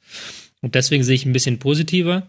Ähm, wobei es natürlich bei solchen Teams kann es halt immer sein, dass du drei Spiele hintereinander verlierst und dann plötzlich irgendwie der Baum zu äh, äh, brennen droht. Das ist ja auch diese Situation in der Bundesliga insgesamt. Aber ich würde das halt sehr positiv sehen. Eine Metapher, die man beim FC Augsburg nicht mehr verwenden darf inzwischen übrigens. Muss man aufpassen. Was? Der brennende Baum. Achso, der brennende Baum. Ähm, war es das jetzt wert, dich für diesen lauen Witz zu unterbrechen? Wir wissen es nicht. ich möchte leid. kurz noch einmal verteidigen. Diese, diese, ich habe sie auf 16 getippt vor der Saison. Ähm, muss ich insofern verteidigen. Es gibt so Tipps, wo man sich nachher denkt, das hätte man eigentlich wissen müssen, dass die besser sind oder dass die schlechter sind. Aber die waren halt so ein, so ein Fragezeichen vor der Saison. Du wusstest ja nicht, was Haller für ein, für ein wirklich guter Stürmer ist. Also da hat man vielleicht zweimal gesehen, aber jetzt, wenn man den in der Bundesliga sieht und den mit seiner ganzen Körperlichkeit und Wucht, ähm, dann merkt man ja nochmal, dass das wirklich ein Stürmer nochmal auf ein neues Niveau hebt. Und solche Dinge sind halt immer, wenn man nicht gerade alle Ligen der Welt super scannt, ähm, sind dann immer schwierig zu prognostizieren. Ja, und gerade bei Stürmern hängt ja auch damit zusammen, ob sie am Anfang treffen und dann in einen Lauf reinkommen oder ob sie den Cordoba machen wie beim ersten FC Köln. Das war dann der Anti-Lauf dieser Saison-Hinrunde. Wen wir sehr gut eingeschätzt haben, zumindest jetzt Zwischenstand, hoffentlich ist nichts gejinxt, ist der FC Schalke 04, Martin. Die haben wir alle drei auf den dritten Platz getippt, die Hörerinnen und Hörer auf den sechsten Platz in der Endtabelle wohlgemerkt. Was hat denn Tedesco gemacht mit Schalke jetzt in dieser Hinrunde? Ähm, ja, wo ich bei Tedesco dran, gern dran erinnern würde, ist, dass er äh, vor der Saison ja durchaus ins Risiko gegangen ist, ähm, dass er ähm, den Kader verkleinert hat, dass er sich diese Hövedes-Nummer aufgehalst hat, dass Ja. er nicht gesagt hat, ähm, ich moderiere das und behalte den und gehe da nicht bei den Fans ins Risiko und verabschiedet den, den lang gedienten Kapitän. Ähm, dazu kom äh, kommt, dass er, wie ich finde, den, den fast personell schlechtesten Schalker Kader seit Jahren hat.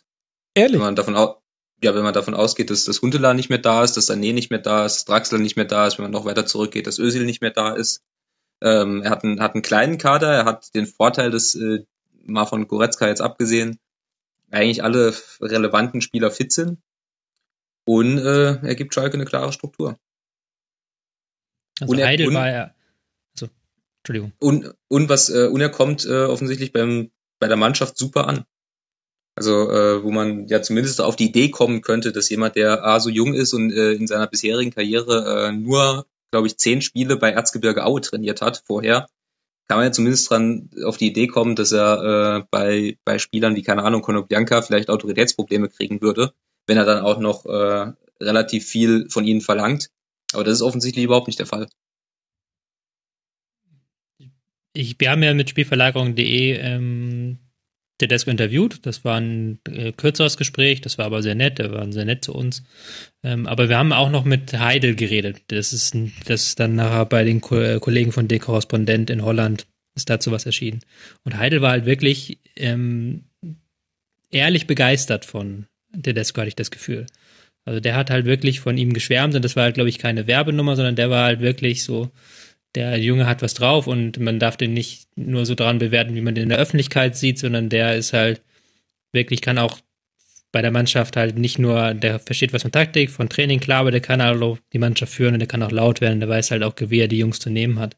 Und ich glaube, das merkt man auch so ein bisschen. Also ich würde sogar fast mitgehen mit dieser Kaderkritik, auch wenn der Kader nicht schlecht ist, aber sie hatten in den vergangenen Jahren schon mal mit besseren Kadern schlechtere Ergebnisse gehabt, sagen wir es mal Ja, so okay. auf Schalke. Mhm.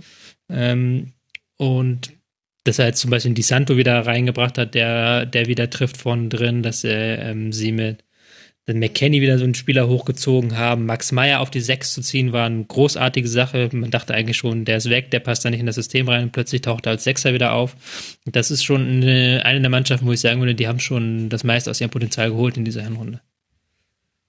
Aber andererseits, ich will jetzt gar nicht zu viele Haare in die Suppe werfen, aber ich will schon auch noch mal sehen, wie es auf Schalke so läuft mit Tedesco, wenn die mal dreimal in Folge verlieren. Denn jetzt bei den, gerade bei den letzten Spielen, wo die Gegner auf dem Papier gar nicht die größten Namen waren, mit denen man sich eigentlich sonst messen will. Ich meine, wir reden hier über den Tabellenzweiten nach der Hinrunde der Fußball-Bundesliga waren schon auch ein paar zähe Spiele mit dabei und da sind dann halt die Tore reingefallen. Jetzt auch hier dieses Spiel in Frankfurt ist, finde ich, für mich eigentlich ein ganz gutes Beispiel für, für die Hinrunde von Schalke 04. Das hätte auch schiefgehen können und in dieser Hinrunde ist aber sehr, sehr wenig schiefgegangen.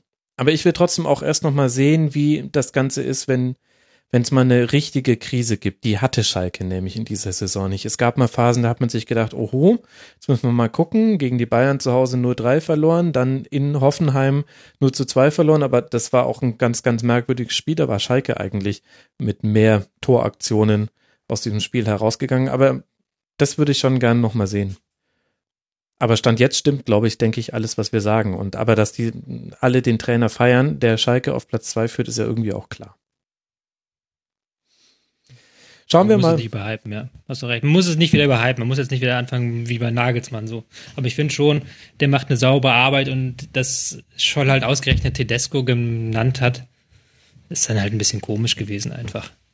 Weil der halt wirklich, dem kannst du jetzt nicht so riesen Vorwürfe machen. Das, und der ist auch, glaube ich, der ist auch, glaube ich, kein so ein Typ, der das über alle Maßen verwissenschaftlicht. Ja, stimmt. Das ist ein sehr richtiger Punkt. Schauen wir mal, wie Schalke jetzt noch gegen den ersten FC Köln im DFB-Pokal spielt. Ganz, ganz kurz, um dem, um dem Hype vielleicht äh, entgegenzureden. Ich glaube, das einzige Spitzenteam, das Schalke geschlagen hat, das war äh, Leipzig am ersten Spieltag. Mit einer glaub, extrem defensiven und Reaktion, reaktiven Genau, Spielweise. Als, als sie sich hinten verbarrikadiert haben und die zwei Genau. Tore geschossen haben, indem sie den Ball nach vorne gebolzt haben, also wirklich den Aber- Ball nach vorne gebolzt haben. Ähm, Aber sie waren doch Derby-Sieger oder haben die T-Shirts gelogen?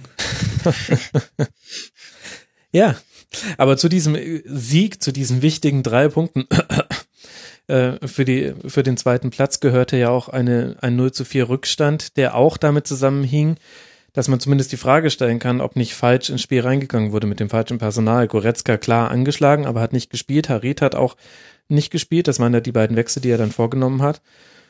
Ein bisschen ist das schon auch immer so die Frage, wie Medien berichten, finde ich.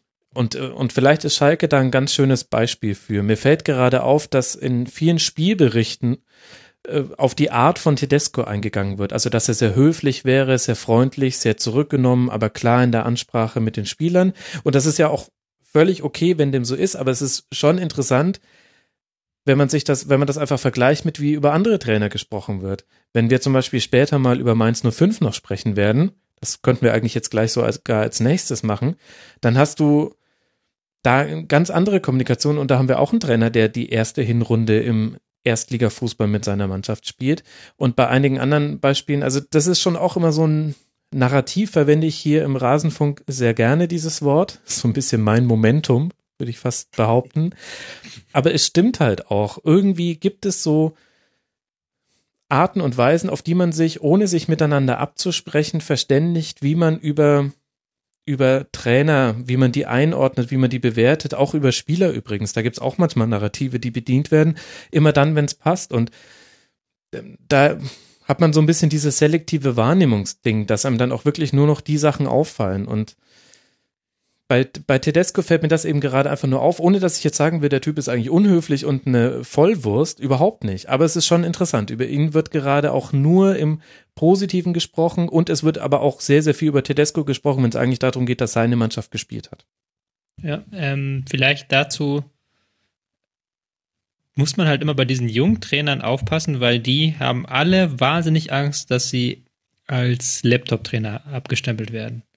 Und auch bei Nagelsmann ist das ganz krass so und bei Tedesco auch. Die werden in der Öffentlichkeit, ich weiß gar nicht, ob sie es selber machen, aber die werden in der Öffentlichkeit so positioniert, dass man versucht, diese taktischen Dinge etwas hinten anzustellen. So. Und ich will auch jetzt gar nicht negativ sagen, ich will jetzt auch keine Verschwörungstheorien ähm, reinwerfen, aber dieses Spielverlagerung-Interview, was wir gemacht haben, das war nicht so geskriptet, wie es dann nachher gekommen ist. Mhm. So das ist sehr viel aus dem Gespräch hinaus ähm, entstanden und das ist sehr viel auch von ihm gelenkt worden, sage ich mir jetzt mal so.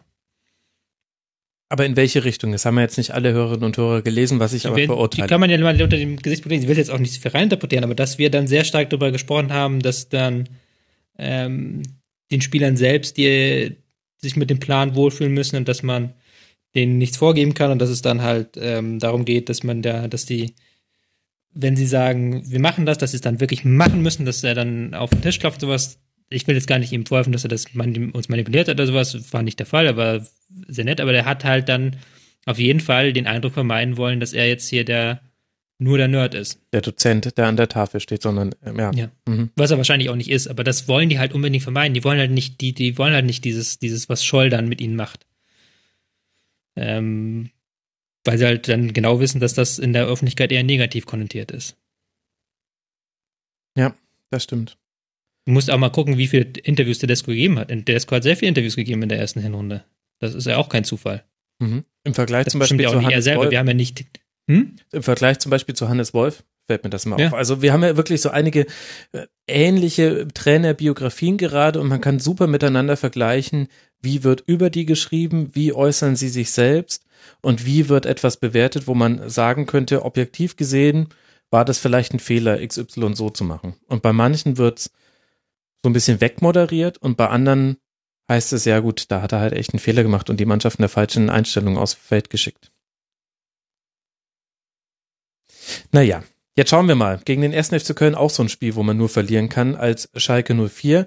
Und Frankfurt darf noch in Heidenheim ran und sich dann vielleicht hm, in die zweite erfolgreiche DFB-Pokalsaison nach dem letzten Jahr begegnen. Ich habe es jetzt schon mehrfach angedeutet.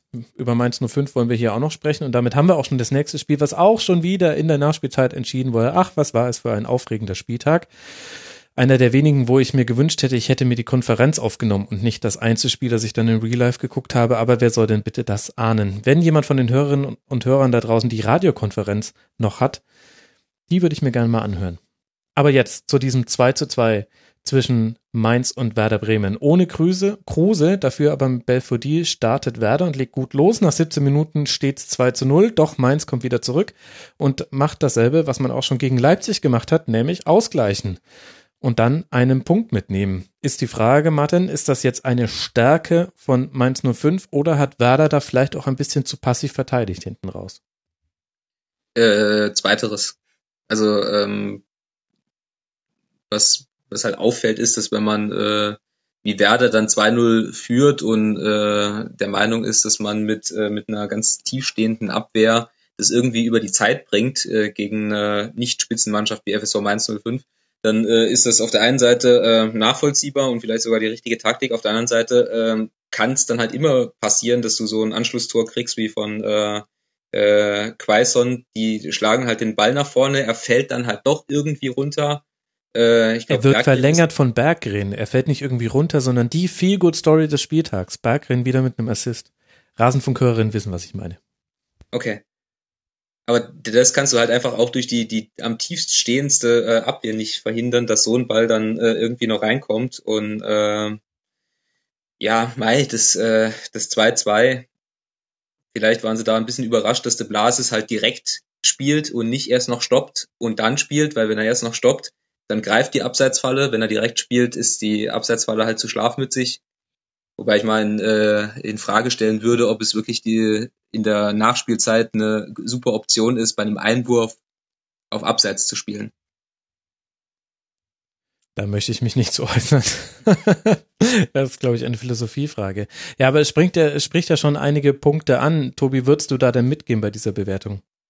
Mm, ja, ähm, ich fand aber, dass, also ich fand schon, dass Werder das eigentlich lange Zeit im Griff hatte, dass sie in der zweiten Halbzeit dann so ein bisschen, ähm, denn die Konter gar nicht mehr richtig ausgespielt haben, obwohl dann irgendwann in irgendeinem Zeitpunkt war dann die Doppel-Sechs bei Mainz Maxim de Blasis, die halt beide natürlich ihrem Naturell entsprechend sehr, sehr hoch standen. Und vor der Abwehr klaffte so eine riesige Lücke, aber in die ist bei Bremen niemand so richtig reingestartet mehr in der Schlussphase. Hm, vielleicht auch diese Auswechslung von Philipp Bargfrede, die dann so ein bisschen die Stabilität genommen hat. Das kann man vielleicht nur erklären, aber das ist halt dann ganz ähnlich wie ähm, wir es vorhin bei Freiburg gesagt haben. Du darfst halt in der 92. beim Stand von 2-1 nicht nach einem Einwurf ein Gegentor kassieren. Da musst du halt dann zwei, drei Leute mehr vielleicht in den Strafraum bringen. Und dann ist das Ding 2-1-Sieg und Werder Bremen hat plötzlich eine doch ganz akzeptable Hinrunde gespielt. Wobei akzeptabel war die Hinrunde ja bezogen auf die Defensive, trotz auch dieses Punktverlustes jetzt hier noch im letzten Spiel schon die drittbeste Abwehr der Liga. Hat Werder Bremen, Werder Bremen, die drittbeste Abwehr nach 17 Spielen. Was ist denn da passiert? Ja, da sind wir wieder bei der Frage Vereinsphilosophie so ein bisschen, ähm, weil man davon sehr weit weg ist, sage ich mal so, von diesem typischen Werder-Spiel. Und das hat man in den ersten Spieltagen für sehr viel Unmut in Bremen und Umgebung gesorgt weil, halt unter Nuriman doch sehr defensiv gespielt hat und dann auch wieder genau dieses Mann-Orientierungs-, ich spiegel den Gegner-Ding gemacht hat, was halt auch, was wir schon bei Frankfurt besprochen haben, was aber bei Bremen dann nicht so gut aufging. Auch weil sie nach den ersten Spieltagen so wenig Punkte hatten, dass sie überall, wo sie hingekommen sind, eigentlich einen Sieg gebraucht haben und der Gegner nicht. Dann bist du nach Augsburg gefahren und Augsburg hat da ja ausgekontert und 3-0 gewonnen, so ähm, war es dann. Und Kofeld hat dann offensiv ein bisschen was verbessert. Und er konnte aber auch aufbauen auf dieser gute Defensive. Insofern waren die halt auch nie unterirdisch, die Bremer. Ähm, und konnten jetzt so langsam und behutsam aufbauen. Und jetzt ist natürlich so ein bisschen, das ist jetzt zuerst mal der erste Moment, wo der Honeymoon zwischen Kofeld und Bremen so ein bisschen gestört ist. Weil dieses Spiel hätte es eigentlich nicht wegschenken dürfen. Äh, wenn wir vom Trainerwechsel reden, er profitiert aber ja auch natürlich äh, davon, dass Max Kruse irgendwann wieder da war. Max Kruse ist ja ein Fußballer, der eigentlich zu gut ist für eine Mannschaft in der Tabellenregion. Und äh, vor allem in der Kombination mit Bartels, äh, das war ja im Prinzip die Konterstrategie von Bremen. Bartels und Kruse und irgendwie wird das dann schon. Das hat ja äh, schon eine komplette Rückrunde funktioniert. Gleichzeitig weiß man aber natürlich auch, das wird es in der Rückrunde nicht geben, weil Finn Bartels Achillessehne gerissen. Genau. Ähm, insofern war dieses Spiel dann doch ein positiver Moment, weil sie halt auch mit Belfodil vorne funktioniert haben. Also die 2-0-Führung fand ich ist nicht aus dem Nichts gefallen, sondern ähm, die Abwehr von Mainz war schon sehr überfordert mit Belfodil. Und der hat dann einige Male einen guten Ball gehalten auf Delaney oder ähm, auch auf dem nachrückenden Eggestein und haben es dann halt wirklich ganz gut ausgespielt, diese Konter, ähm, was sie dann in der zweiten Halbzeit nicht mehr bekommen haben. Aber es ist halt schon natürlich eine Mannschaft, die abhängig ist von Kruse, ist ganz klar. Der anderen Seite haben wir Mainz 05 mit Sandro Schwarz. Die hast du, lieber Tobi, auf Tabellenplatz 8 getippt in unserer Saisonvorschau. Und ich bin mir sicher, du hattest dafür sehr gute Gründe. Und ich vermute, einer dieser Gründe wird auch Sandro Schwarz gewesen sein. Und dazu haben wir auch eine Frage gekriegt von SamSim29. Der schreibt, er verfolgt Sandro Schwarz schon etwas länger und hält ihn eigentlich für einen Trainer, der eine große Zukunft haben wird. Doch irgendwie ist er ein klein bisschen enttäuscht, denn in der Offensive fehlt ihm ein klarer Plan und defensiv sind so manche Gegentore dabei, die man nicht fangen muss. Und jetzt strengt sich für ihn die Frage auf, ist der Kader von Mainz genug nicht gut genug für Sandro Schwarz? Mm, ja, vielleicht ist das, ist das so, wobei er ja bis jetzt noch nie in seiner Karriere einen besseren Kader hatte, muss man dazu auch sagen. Ähm, ich hätte mehr auf dich hören sollen, Max, was du vor der Saison gesagt hast. Ähm, oh, du völlig dieses, die, diesen Ausschnitt werde ich mir nochmal rausschneiden aus der Sendung und übers Bett hängen. Ich weiß noch nicht, wie ich das hinkriegen werde, aber ich werde es tun. Ja, warte jetzt mal, was ich sagen möchte. Vielleicht überlegst du dir noch anders. Ähm, weil ich habe ja die Testspiele gesehen, ich habe gesagt, die haben halt offensives Potenzial und da ist was da und du hast halt nur darauf hingewiesen, da guck dir mal die Abwehr an, wer da alles steht, wie der individuell ist. Ähm, das ist halt nicht so geil. Das stimmt halt schon. Also viele Gegentore waren dann halt auch tatsächlich individuelle Fehler, die äh, gefallen sind, äh, die passiert sind. Auch als an diesem Wochenende wieder waren sie wieder so überfordert einfach da hinten. Man hatte manchmal das Gefühl, die haben damit gerechnet, dass Kruse kommt und ähm, dass dann plötzlich damit Belf äh, Belfodil ein Spieler ist, der seinen Körper viel stärker und ganz anders einsetzt. Damit sind die nicht klargekommen. Ähm, aber was ich ihnen zugute halten möchte, ist, sie sind halt wirklich noch ein so richtig Klopp-inspiriertes Team ähm, Sandro Schwarz hat ja auch, glaube ich, noch unter Klopp oder sogar mit Klopp gespielt. Ähm, die halt eine sehr gute Raumdeckung haben, die gut verschieben, die auf dem ganzen Feld ähm, Gas geben, den Gegner stören, ähm, die halt auch wirklich eine, ähm, ein hohes aggressives Pressing spielen. Aber offensiv hakt es da halt noch. Ähm, Doppelsechs haben sie Probleme, wenn die zu tief stehen, da haben kreativ Probleme, die Abwehr aufbaut nicht so äh, genial auf. Sind halt so ein bisschen auch ein Spiegelbild der Liga, weil sie defensiv auf jeden Fall besser sind auf offensiv. Nur halt das individuelle Niveau fehlt manchmal. Martin, wie siehst du so die Hinrunde der 05er? Eigentlich äh, spielen sie im Rahmen ihrer Möglichkeiten. Also wenn du dir vor der äh, Saison die, den, den Kader angeguckt hast, auch mit der individuellen Qualität, äh, wenn du dir, was äh, wir in der Saisonvorschau besprochen haben, wenn du einen Wechsel zu Sandro Schwarz hast, der halt nicht mehr diesen brutalen äh, Konterspielstil von äh, Martin Schmidt spielen will, dann da war ich halt skeptisch, ob das wirklich funktioniert mit, mit dieser, äh, diesem Kader. Ich habe ihn äh, zwei oder dreimal live gesehen am Bruchweg. Ähm, damals war halt total offensichtlich, dass äh, Yunus Mali der beste Spieler bei Mainz 05 war und der auch äh, für einen Großteil äh, der Offensivpower verantwortlich war. Äh, spätestens ab dem Zeitpunkt, wo er dann gegangen ist und wo dann auch der dieser Konterfußball über über De Blasis und, de, und John Cordoba von von Schmidt weg war, hatte ich, hatte ich Zweifel, ob das dann wirklich funktionieren könnte. Und fällt, fällt mir auch schwer, eine Prognose abzugeben. Weil ja, es könnte in, mehrere, könnte in alle Richtungen gehen. Ne? Irgendwie das, was man von Mainz 05 erwartet hat, aber auch im Guten. Also nicht, nicht nur im Schlechten, das soll jetzt nicht negativ klingen. Ich meine, man hat zwei Punkte Vorsprung auf den Relegationsplatz, liegt zwar auf Tabellenplatz 15, aber dass man jetzt, wenn man auch diese Spiele verliert mit Mali und mit Cordoba über den äh, Verlauf der Zeit, dass man sich da jetzt nicht wieder in den Europapokal oder in die obere Tabellenhälfte spielen würde, das war ja schon anzunehmen. Alles Seitenhiebe gegen mich hier. So ist es ja gar nicht gemeint, Tobi. Jeder von uns, du, wir sprechen ja später auch noch über Leverkusen, da dürft ihr dann herzlich über mich lachen. Jeder hat ja auch so in seiner Saisonvorschau dieses Pferd, auf das er setzt. Und ich würde aber auch dem Martin da recht geben, bei dieser Ungewissheit der Prognose, das schwingt für mich schon auch Positives mit dabei. Also ich finde, gerade in dieser englischen Woche hat man nicht nur, weil man jetzt zweimal einen Rückstand aufgeholt hat in letzter Sekunde gegen Raber Leipzig und jetzt dann gegen Werder Bremen, sondern auch im Heimspiel gegen Dortmund. Das war ein gutes Spiel und ja, das verunsicherte Dortmund, erstes Spiel unter Stöger und so weiter. Aber was ich damit sagen will, ist, Mainz hat auch ein paar Punkte nicht bekommen, die, wenn es die Punkte erspielt hätte, wäre niemand hier im Rasenfunk gestanden, hätte gesagt, oh, das war jetzt aber super unverdient, sondern das war halt einfach nicht so. Und das kann aber in der Rückrunde auch passieren. Das will ich damit sagen. Ist nicht alles schlecht in Mainz. Gut. Mainz spielt jetzt zu Hause gegen Stuttgart im DFB-Pokal. Da kann man allerdings noch einen großen Schritt machen, um auch diese Gesamtsaison ins Positive zu drehen. Und Werder Bremen zu Hause gegen den SC Freiburg. Das sind interessante Partien, die wir im DFB-Pokal haben. Und mit dem VfB Stuttgart haben wir auch die Mannschaft, die ebenfalls die Chance hatte, in der Nachspielzeit ihr Spiel zum Unentschieden zu schießen. Es gab einen Strafstoß nach Videobeweis. In der 95. Minute wurde geschossen von Akolo auf eine Kurve hin, die in riesiges Transparent aufgebaut hatte. Videobeweis abschaffen. Und der Strafstoß wurde gehalten von Sven zu Nullreich, wie ich gelesen habe an diesem Wochenende. Und so blieb es dann beim kargen 1 zu 0 Sieg des FC Bayern gegen den VfB Stuttgart, Martin. Was lässt sich denn aus dieser englischen Woche auch der Bayern herauslesen? Zwar neun Punkte, aber irgendwie ganz schön viel 1 zu 0 Kost. Äh, ja, bei, bei, uns steht, äh, glaube ich, morgen in der Zeitung, äh, Jupp Heynckes ist der, der Herr der kleinen Dinge. Hm, sehr schön.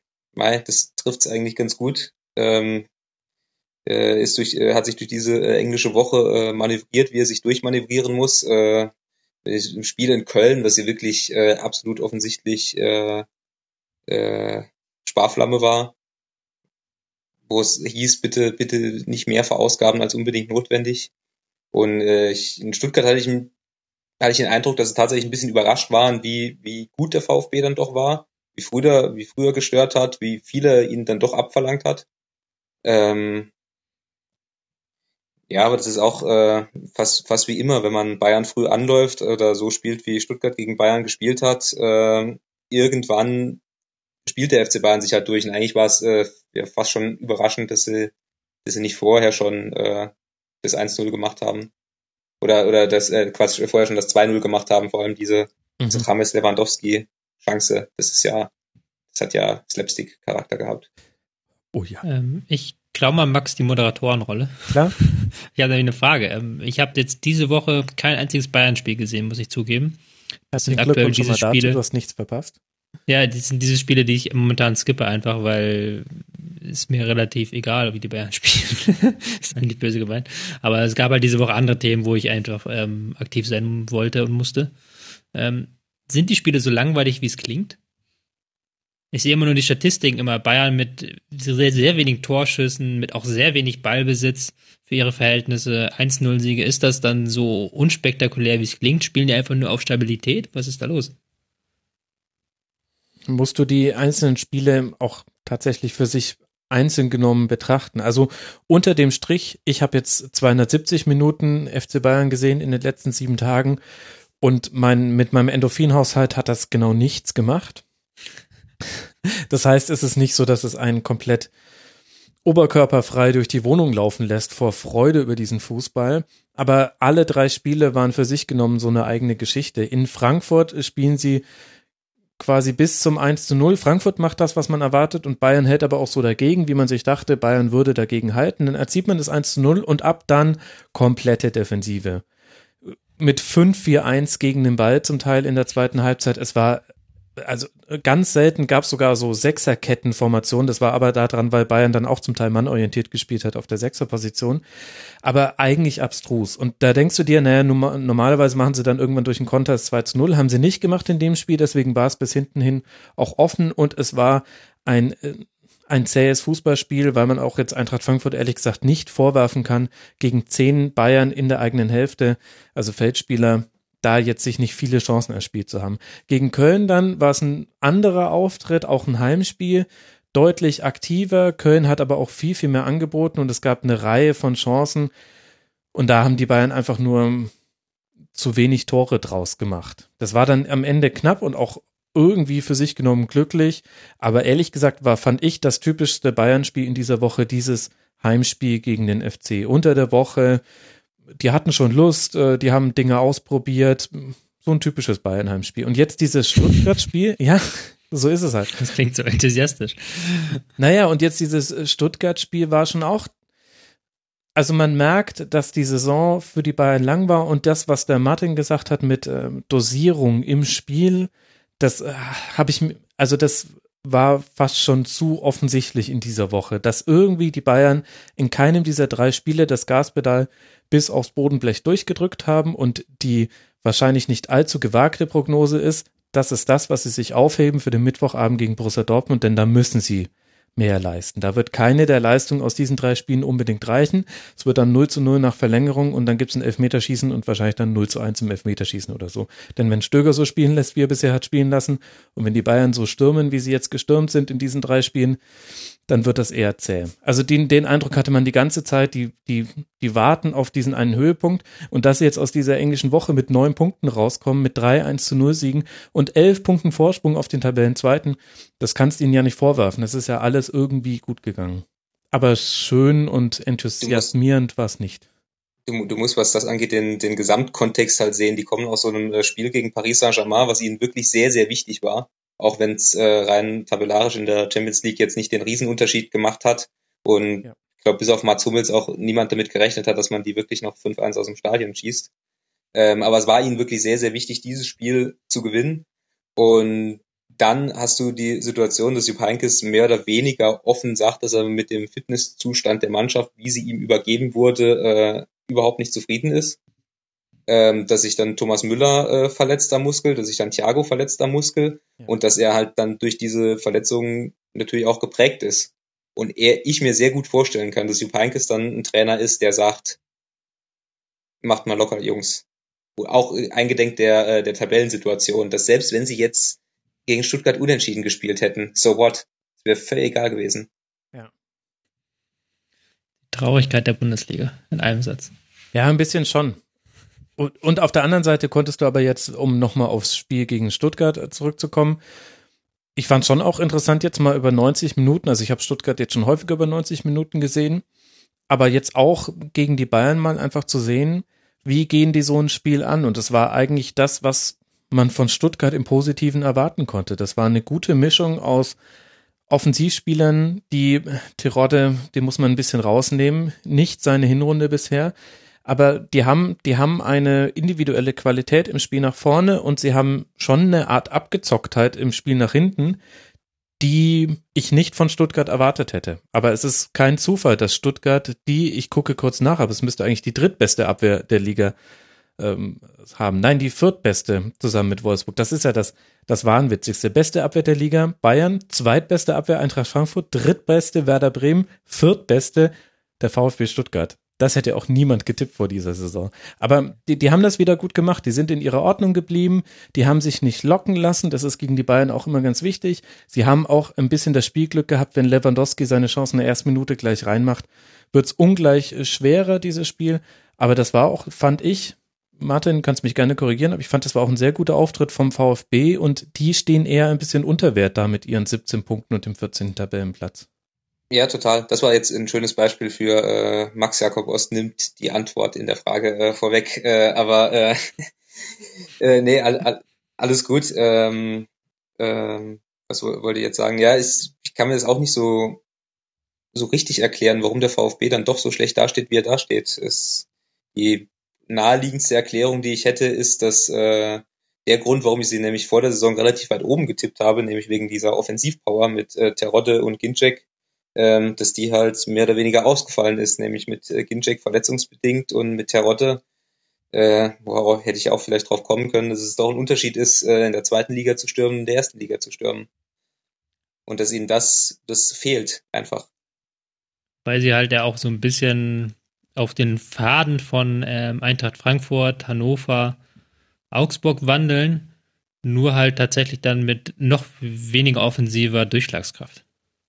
Ähm, weil sie haben ja wirklich jetzt in den letzten, in der englischen Woche haben sie kein einziges Tor erzielt. Okay, da ging es gegen, ähm, gegen Hoffenheim, Bayern und gegen ähm, ähm, Leverkusen. Okay, kann man mal kein Tor erzählen, aber auch in den Spielen davor, also in den letzten fünf Spielen ein Tor. Das schreibt ja schon eigentlich das ähm, gesamte Dilemma. Sind auch eine Mannschaft, die relativ wenig Schüsse selbst kreiert, relativ wenige Chancen kreiert. Mhm. Was ja auch irgendwie so ein bisschen symptomatisch ist für ähm, den Spielstil, den sie haben, der halt dann doch eher defensiv geprägt ist. Ja, und vor allem auswärts. Das ist jetzt bei einem nur einem Auswärtspünktchen in einer kompletten Hinserie eine Binsenweisheit. Aber das sagt ja schon was aus, dass du auswärts so gar nichts reißt. Und da waren sie mir auch in vielen Spielen einfach zu passiv. Also ganz oft hat Stuttgart erst mit dem 0 zu 1 so gespielt, wie ich mir Stuttgart von Anfang an gewünscht hätte. Jetzt bin ich natürlich auch in der positiven Situation, dass ich die sportlichen Ergebnisse nicht zu verantworten habe. Deswegen sagt sich das für mich auch natürlich auch leicht. Geht doch ein bisschen offensiver und ein bisschen aggressiver auch in, in eure Zweikämpfe rein. Aber das gab in dieser Saison gefühlt fünf Spiele, in denen erst ab dem 0 zu 1 Stuttgart so richtig auch so ein bisschen sich selbst als, als Team, die, ich würde fast melodramatisch sagen, sie haben sich erst dann gespürt. ab, ab dem Rückstand konnten sie etwas spüren und haben es dann aber nicht mehr geschafft, da noch Punkte mitzunehmen. Vielleicht ist das was, was man zur, hin, zur Rückrunde hin dann da nochmal drehen kann und sagen kann, okay, gut, wir, wir müssen es einfach auch auswärts ein bisschen mehr spielen wie zu Hause. Das ist, weil das einfach ganz viel eine Einstellungssache ist und ne, wie, wie laufen wir den Gegner an, wie gehen wir in Zweikämpfe, wie gehen wir auch damit um, wenn wir mal einen Zweikampf verlieren. Das war mir in der, bei den Auswärtsspielen vom VfB in der Hinrunde noch zu wenig. Hm. Man muss, auch das ist also ein bisschen was, was mir ein bisschen Sorgen macht, weil sie halt auswärts sind sie die schwächste Mannschaft der gesamten Liga, ein Punkt, okay.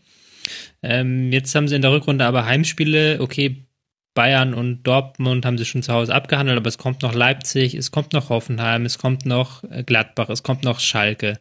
Ähm, da ist jetzt nicht gegeben, dass sie jetzt wieder so viele Punkte zu Hause holen wie in der Hinrunde. Mhm. Und dann kann es doch nochmal eng werden der Runde. Also sie müssen diese Auswärtsschwäche in den Griff bekommen in der Rückrunde. Haken dran. Das kann man, denke ich, so stehen lassen. Gut, wir hatten ein wildes Sonntagabendspiel.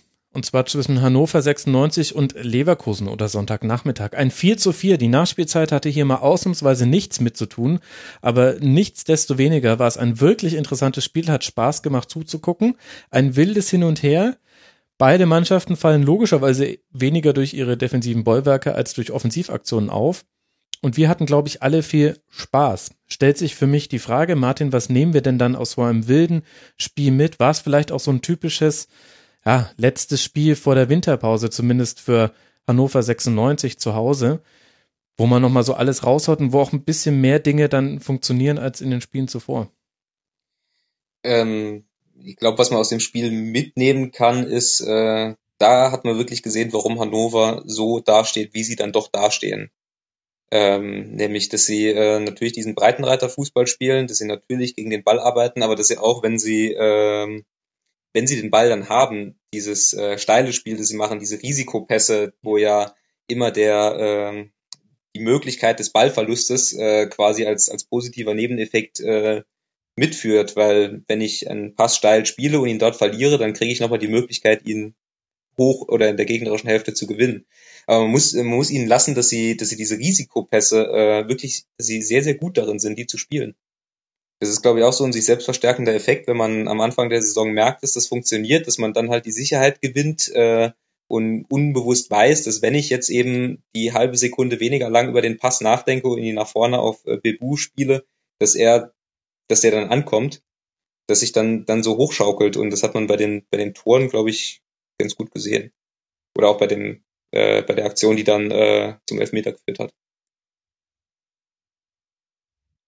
Und was sagt das darüber aus, dass Leverkusen das nicht verhindern konnte?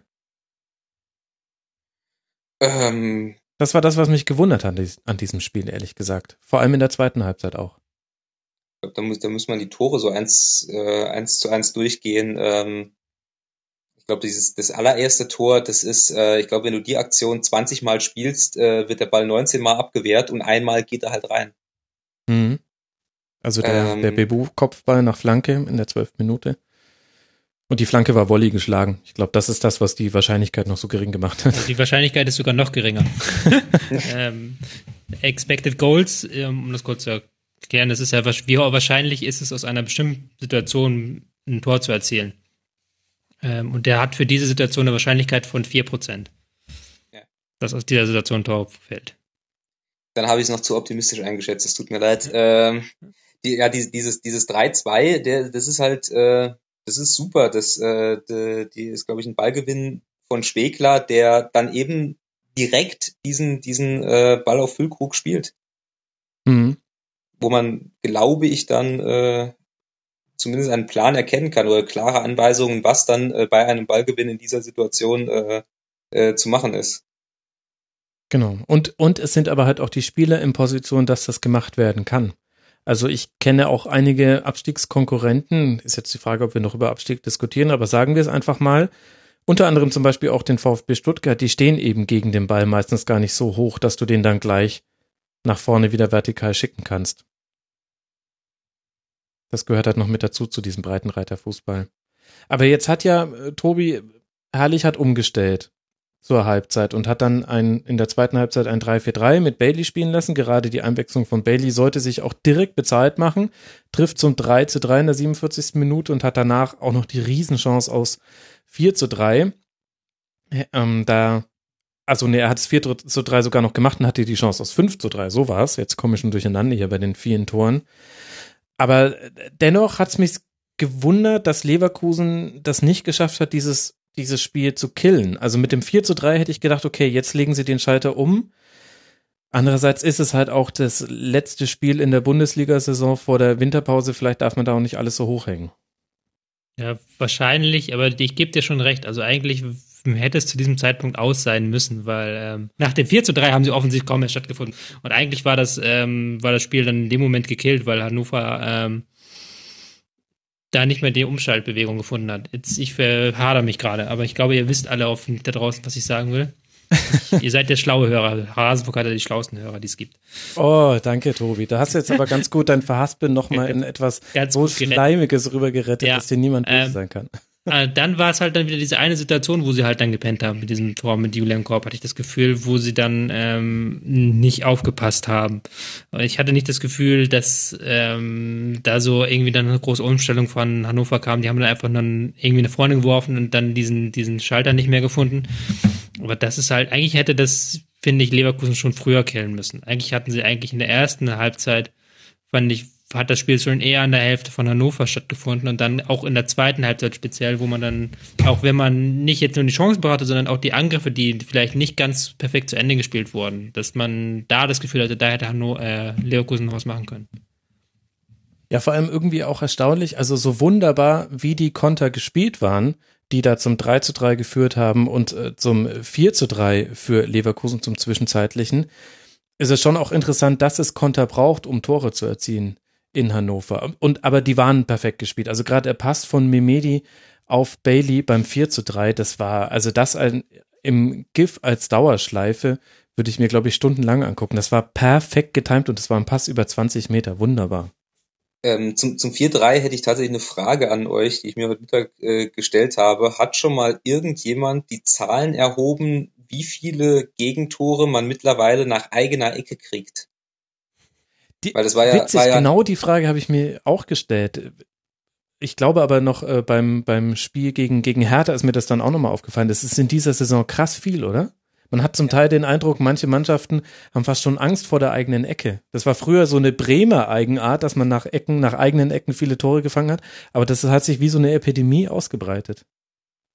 Weil ich äh, habe heute Mittag in der Redaktion auch mal irgendwie äh, gesagt, es nimmt mittlerweile so dermaßen Überhand, dass ich glaube, dass eine eigene Ecke äh, dass eine gegnerische Ecke gefährlicher ist als eine eigene Ecke. Weil es, glaube ich, auch äh, relativ gute Statistiken gibt, dass ein Eckball eine völlig überschätzte Standardsituation ist. Ist es ja auch eigentlich. Ich glaube, eine äh, Erfolgswahrscheinlichkeit von 2% ist halt deshalb ja, genau. so erfolgreich, weil sie so häufig vorkommt im Spiel. Ähm. Genau, die, aber die Wahrscheinlichkeit, dass ich dann eben äh, die Ecke erfolgreich verteidige und dann über eine freie Wiese kontern kann, die ist dann ja quasi jedes Mal gegeben. Ja, vor allem. Ich weiß nicht, wie häufig das passiert. Also ich habe schon das Gefühl, dass Standardtore noch etwas häufiger sind als Tore nach Kontern, nach Standards. Aber es ist schon häufig passiert in dieser Hinrunde. Und was mir dabei aufgefallen ist, ist, du musst als das Team, was die Ecke ausführt, wirklich darauf achten, dass du den Rückraum richtig besetzt, den, den, die, die Zone direkt am Strafraum. Zum einen, weil da viele Abpraller hinkommen und dann hast du nochmal eine Schusschance und eine Schusschance bedeutet meistens dann aber auch, der Angriff ist unterbrochen, es gibt einen Abstoß und du kannst dich formieren und aber auch, weil über die Zone meistens dann die Gegenstöße eingeleitet werden. Das war beim, jetzt bin ich mir gar nicht ganz sicher, es waren ein bisschen viel Tore, die man sich merken muss an diesem Spieltag, aber ich glaube beim 4 zu 3 war es so dass, äh, dass der Ball in die Mitte geköpft wurde von Leverkusen und dann stand da nur ein Leverkusener und der hatte dann auch die Zeit, den Ball aufzunehmen und zu verteilen. Aber andererseits siehst du, dann hast du einen, einen Trainer wie Pep Guardiola, der genau das erkannt hat, dass eben statistisch gesehen Ecken keine so tollen Situationen sind und fängt dann irgendwann bei Barca in der Endphase an, Ecken nur noch kurz ausspielen zu lassen. Und das ist aber nur Anlass für Witzeleien und für äh, guck mal, wie krass der seine, der ist ja total stur in seiner in seiner Fußballart. Das ist für mich auch wieder so ein Beispiel für wie über Trainer berichtet wird. Ich weiß noch, wie wie das hochgepusht wurde, als er zu Bayern kam. Mein Gott, der spielt ja ohne Flanken. Wie soll denn das klappen? Und dann hat er zumindest am Anfang doch die Bayern auf Flanken lassen, weil er gesagt hat, ne Moment, das ist halt der Kader und das passt hier schon ganz gut. Hat das aber auch immer weiter reduziert und da waren aber die Ecken auch immer so ein fast schon populistisches Argument.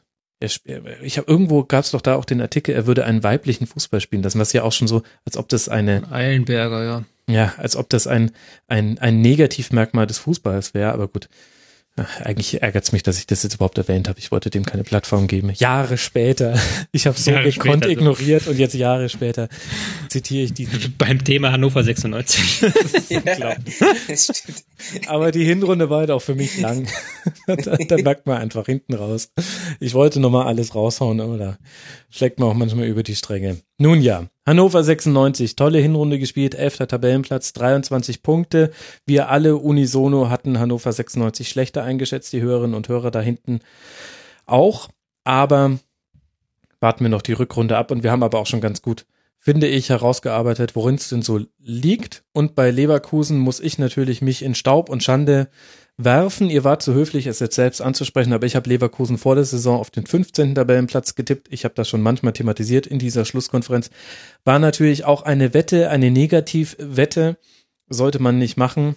Nicht nur an der Börse, sondern auch hier nicht. Ist nicht moralisch gut. Leverkusen auf dem vierten Tabellenplatz mit 28 Punkten. Mich haben sie positiv überrascht. Ich denke, das ist allen klar.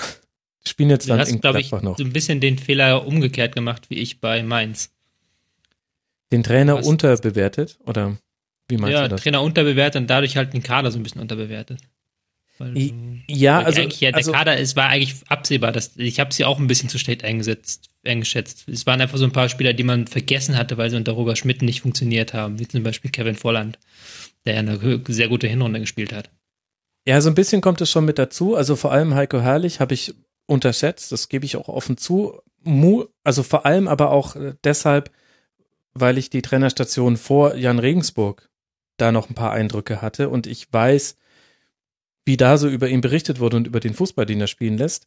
Und dann habe ich ehrlich gesagt Leverkusen ähnlich, ich habe da Parallelen zu Wolfsburg aufgemacht, dass eben eine Mannschaft, die in der Vorsaison es nicht geschafft hat, in ungefähr zehn Spielen, wo man einfach nur Rückgrat und Charakter zeigen musste, haben sie es zehnmal in Folge quasi nicht geschafft, genau das zu zeigen. Und ich habe das denen einfach nicht zugetraut, dass sie das, dass sie das hinbekommen im Positiven dann in der neuen Saison. Und dann kam noch die Transferpolitik dazu. Gut, Alario war da auch noch nicht verpflichtet, muss man dazu noch sagen, als wir die Saisonvorschau aufgenommen haben. Der kam ja erst später. Aber ein, ein Qualitätsverlust im Kader, Cialanolo weg, Chicharito weg. Du hattest auch in der Saisonvorschau vollkommen richtig, fand ich, die Frage gestellt, wer soll denn da eigentlich die Tore schießen? Denn das, denn Volland ist auch erst so aufgeblüht, als Alario mit dazugekommen ist. Das war noch so. Und ich habe mir die Transferpolitik angeguckt und dachte mir, wo soll denn das hinführen? Wollt ihr euch jetzt wirklich darauf verlassen, dass äh, Havertz, Brandt und wie sie alle heißen, Bellarabi, Memedi und so weiter, dass die das Ruder rumreißen? Das kann schon funktionieren, aber ich war da sehr skeptisch. Ja, habe ich mich aber halt klar getäuscht. Kann man so sagen. Sogar, ähm, also bevor ich jetzt äh, hart besserwisserisch rüberkomme, ich habe das äh, fast genauso gesehen wie du. Ähm, auch mit dem, mit dem Punkt Heiko Herrlich, dem ich das, äh, kann ich jetzt auch nochmal sagen, so nicht zugetraut hätte. Ähm, allerdings äh, Namen, den man jetzt vielleicht hier auch nochmal erwähnen muss, ist Jonas Bolt, der ähm, diesen Kader in Leverkusen ja zusammenstellt mhm. und der offensichtlich wirklich ein Wahnsinnsauge hat. Äh, also so Leute wie diesen Bailey äh, rauszuzaubern, ja, auch äh, Havertz, der ja schon schon länger da ist. Ähm, natürlich dann zuzugreifen, wenn Sven Bender da ist, was bei mir äh, so so ein bisschen ähm, ein Faktor war, weil ich wusste, dass äh, die die zwei Benders im Kader hatten. Und du kannst bei den zwei Benders ja eigentlich nicht davon ausgehen, dass sie eine äh, komplette Hinrunde oder eine komplette Saison gesund durchspielen. Nicht mal kombiniert. Ja.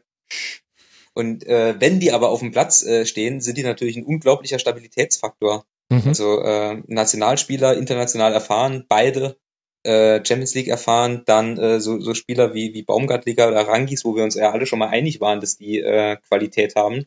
Und ähm, die sind, A, sind sie alle fit. Dann kommen so Spieler wie Vitar oder Brandt, kommen jetzt so langsam wieder, wobei Brandt sich eine, eine Auszeit genommen hat, was vielleicht auch so, so ein bisschen Confed Cup Auszeit war. Ähm, und da hast du eine, eine super, super Mischung auf dem Platz wo wir, glaube ich, alle nicht davon ausgegangen äh, sind, ist, dass das äh, so funktioniert und dass dieses Gebilde relativ einfach zusammenbricht, wenn es nicht der Fall ist. Das wird sich jetzt halt noch zeigen in der Rückrunde. Ja, absolut. Wenn es um Kader geht, da, da habe ich auch die Außenverteidigerposition sehr kritisch gesehen. Also Benjamin Henrichs hochtalentiert, ohne Frage. Wendell auch ein guter Spieler, den ich aber, den habe ich nie so pa zu packen bekommen. Ich finde, der hatte immer zu viele ja, also der war für mich typisch dafür, warum es Leverkusen nicht geschafft hat, konstant über zehn Spiele hinweg nicht ständig Sieg, Niederlage, Sieg, Niederlage zu haben, sondern mal auch mal ein entspannendes Un Unentschieden reinzupacken. Da war Wendell für mich einer der Spieler, wo ich sagen würde, ja, schau dir den Spieler an, schau dir die Spieler an und dann weißt du, ohne jetzt zu sagen, es lag an dem Spieler, aber der Typ vom Spieler ist genau so, wie die Ergebnisse waren. Das habe ich auch unterbewertet, muss ich sagen. Und da war herrlich, aber auch kreativ in seiner Ausstellung und auch das umstellen. Also er hatte ja auch viele Spiele mit Dreierkette. Das hat er ja auch nochmal was verändert. Da haben ja dann Leute auf den Außen gespielt, die ich dann gar nicht so auf dem Schirm hatte. Und Leon Bailey, den nochmal anzusprechen, ist völlig richtig. Das ist vielleicht so, wenn wir die MVP-Debatte aufmachen müssten, nach dieser Hinrunde wäre vielleicht Bailey der MVP der Liga. Denn der macht wirklich sein ganzes Team deutlich besser. Gut, damit haben wir auch die Schande von, ja, aufgenommen war es in Berlin, die Saison von Shaw, abgehandelt. Der Max tippt Leverkusen auf Tabellenplatz 15. Nicht seine Glanzleistung. Nicht ihre Glanzleistung haben auch die Leipziger gezeigt im letzten Heimspiel gegen Hertha BSC. 2 zu 3 verloren. Und was man herausstellen muss, 83 Minuten lang in Überzahl gespielt gegen einen Europa League Teilnehmer. Das heißt, das Argument, es gab besonders viele Spiele in dieser Hinrunde für Leipzig, das kann man jetzt hier nicht packen lassen. Wir hatten zwei Mannschaften, die beide ein identisches Programm hatten und die einen haben in Unterzahl 83 Minuten lang eine 1 zu 0 Führung verteidigt und in ein 3 zu 2 umgewandelt. Tobi, wie hat Hertha das geschafft? Mit einer couragierten Defensivleistung. Also die haben ja eigentlich, was auch völlig verständlich ist, ähm, nach dieser frühen roten Karte haben sie das Ding versucht zu verteidigen, haben immer noch über Flügel versucht, einzelne Nadelstiche zu setzen nach vorne. Ähm, aber grundsätzlich ging es da halt dann in dem Sinne um Schadensbegrenzung, beziehungsweise darum, die Führung zu halten. Und sie haben halt dann, ich will nicht sagen, das Glück gehabt, aber sie haben halt dann halt die Klasse gehabt, ihre wenigen Chancen relativ schnell zu nutzen und dann sich dann einen Vorsprung herauszuarbeiten.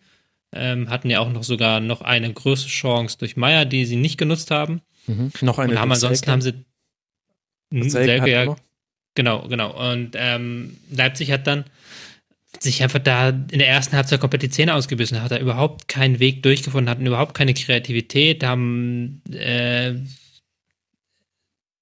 teilweise dann eine Passgenauigkeit gehabt, die dann bei Teilen des Spiels noch unter 70 Prozent lag und das, obwohl sie da 75 Prozent Ballbesitz hatten in diesem Spiel über äh, die ganze Strecke hingesehen. Und nach der Pause wurde es dann besser ein Stück weit, aber dann war halt ähm, Hertha mit diesen beiden ähm, Toren zur, war dann Hertha mit dem 3-0 zur Stelle und dann war auch wieder so ein Knick drin in dem Spiel. Man muss aber schon sagen, dass nach der Pause fand ich, hat dann ähm, Leipzig schon Druck gemacht. Auch wenn dann viele Flanken dabei waren, haben sie dann doch schon sich ihre Chancen herausgespielt, die man eigentlich ähm, erwarten würde gegen ähm, 10 Berliner. Mhm. 20 Flanken allein in der zweiten Hälfte waren es für Raber Leipzig. Martin, wie hast du das Spiel gesehen? Äh, in Ausschnitten. ich äh, konnte es mir tatsächlich nicht äh, 90 Minuten lang angucken. Äh, ich habe mir die, äh, die Zusammenfassung jetzt unmittelbar vor der Aus Aufzeichnung nochmal äh, angeschaut. Äh, dabei ist mir äh, aufgefallen, dass äh, die zwei Gegentore, das 2-0 und das 3-0, das sie äh, nach Standardsituationen äh, kassiert haben, mhm. da hast du zweimal ähm, Klostermann, wie, Lukas Klostermann heißt er mit Vornamen, ne? Ja. Ähm, der einmal Kalu zugeteilt ist und einmal Selke zugeteilt ist und der beide Male ausschließlich versucht, irgendwie die Bewegung des Stürmers zu verhindern. Also der äh, sich bei der Standardsituation hinstellt und beim ersten Tor äh, die Arme ausbreitet, damit Kalu gar nicht laufen kann und dann in einer sehr seltsamen Seitwärtsbewegung den Weg mit Kalu mitmachen muss, bis er dann auf einen kurzen Pfosten zuläuft und das Ding halt reinköpft. Und beim zweiten versucht er auch irgendwie, sich einfach nur gegen Selke zu stellen, den einfach nur irgendwie zu stören, aus dem Gleichgewicht zu bringen. Das schafft er dann nicht und dann steht's 3-0. Also, das geht, das geht, das geht schon. Man kann schon Standards verteidigen, indem man einfach die Bewegung des Stürmers verhindert. Aber ich hatte das Gefühl, dass äh, Klostermann da beide Male sehr, sehr allein war. Und das ja auch noch gegen Hertha, wo man weiß, Hertha 13 Tore nach Standards, nur 11 aus dem Spiel heraus, das ordnet das ganz gut ein. Von insgesamt 26 Toren eben 13 nach Standardsituation. Das ist eine klare Qualität von denen. Ich habe mich da auch schon über die Zuteilung gewundert, denn die beiden Standards waren auch nicht mit besonders viel Zug gespielt. Also gerade das 2 zu 0, das war ja fast schon eine butterweiche Flanke da auf Kalu am kurzen Pfosten. Und beim 3 zu 0, gut, da ist halt auch so ein bisschen rutscht aus. Ich glaube, Halstenberg war es da in dem Fall, aber mhm. ähm, und, und Selke ja. macht ihn dann Volley rein. Das ist dann auch so ein bisschen Pech, kommt dann damit dazu. Aber das fand ich äh, echt auch erstaunlich, weil das jetzt nicht überraschend war, dass Hertha mit Standard sich Chancen erspielt und da auch eine Qualität hat. Und weil ich Leipzig eigentlich in dieser Hinrunde als eine Mannschaft erlebt habe, die es schon ganz gut schafft, sich auch auf diese Stärken des Gegners einzustellen, ohne das eigene Konzept komplett daran auszurichten. Aber Standards sind ja, also habt ihr eine längere Geschichte jetzt bei Leipzig. Ähm, die haben gegen Besiktas haben sie nach Standards verloren, gegen Mainz haben sie nach Standards einen Ausgleich, dass sie jetzt Standards sind, so jetzt momentan diese ähm, Schwachstelle ein bisschen der Leipziger. Und jetzt, was du beschrieben hast mit der Manndeckung, das haben sie eigentlich Jahre, also lange Zeit nicht gespielt, dass sie halt so eine wirklich ziemlich starke Manndeckung. Sie hatten, glaube ich, zwei Mann vorne am ersten Pfosten und dahinter hatten sie dann nur eine Manndeckung. Und das hat man auch gespürt, dass sie das eigentlich nicht kennen. Also, dass das eigentlich jetzt so aus dem, aus dieser Standardkrise erwachsen ist, aber dass es eigentlich nicht eigentlich das ist, was sie kennen. Und dann hat sich halt die Standardkrise weiter fortgesetzt. Auch trotz was Neuem hat dann auch das Neue nicht funktioniert. Ja, fasst es eigentlich ganz gut zusammen.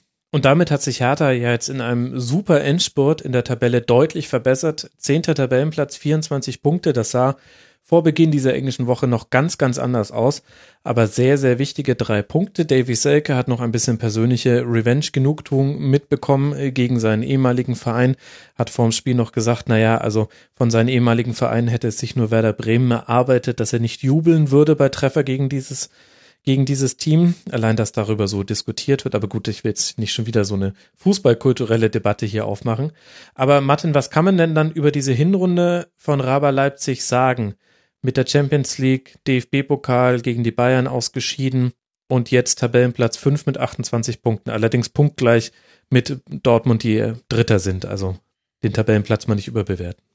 Wenn du wenn du es nach Wettbewerben aufteilst, dann würde ich sagen DFB-Pokal, haben sie das getan, was man von ihnen erwartet, nämlich äh, Bayern, ein würdi äh, Bayern ein würdiger Gegner sein. Mhm. Das waren sie, sind dann dran gescheitert, dass Timo Werner äh, den Elfmeter gegen äh, den Elfmeter verschießt. Äh, Champions League, ich muss zugeben, dass ich leider nicht diese beiden äh, Spiele gegen, gegen Besiktas äh, gesehen habe und auch nicht das, das Hinspiel äh, gegen Porto. Wobei äh, sich ja jetzt über die, die Jahre auch zieht, dass, ähm, also die Erkenntnis zieht, dass Mannschaften, die neu in der Champions League sind, äh, eigentlich nicht, nicht sofort durchstarten.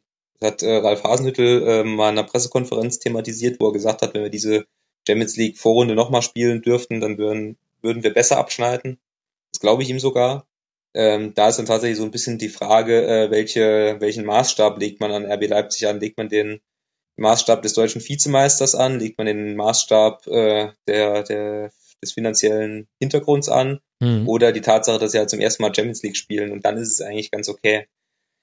Ja, in der Bundesliga haben sie sich jetzt durch die durch diese letzten vier Spiele im Prinzip die Hinrunde verbaselt.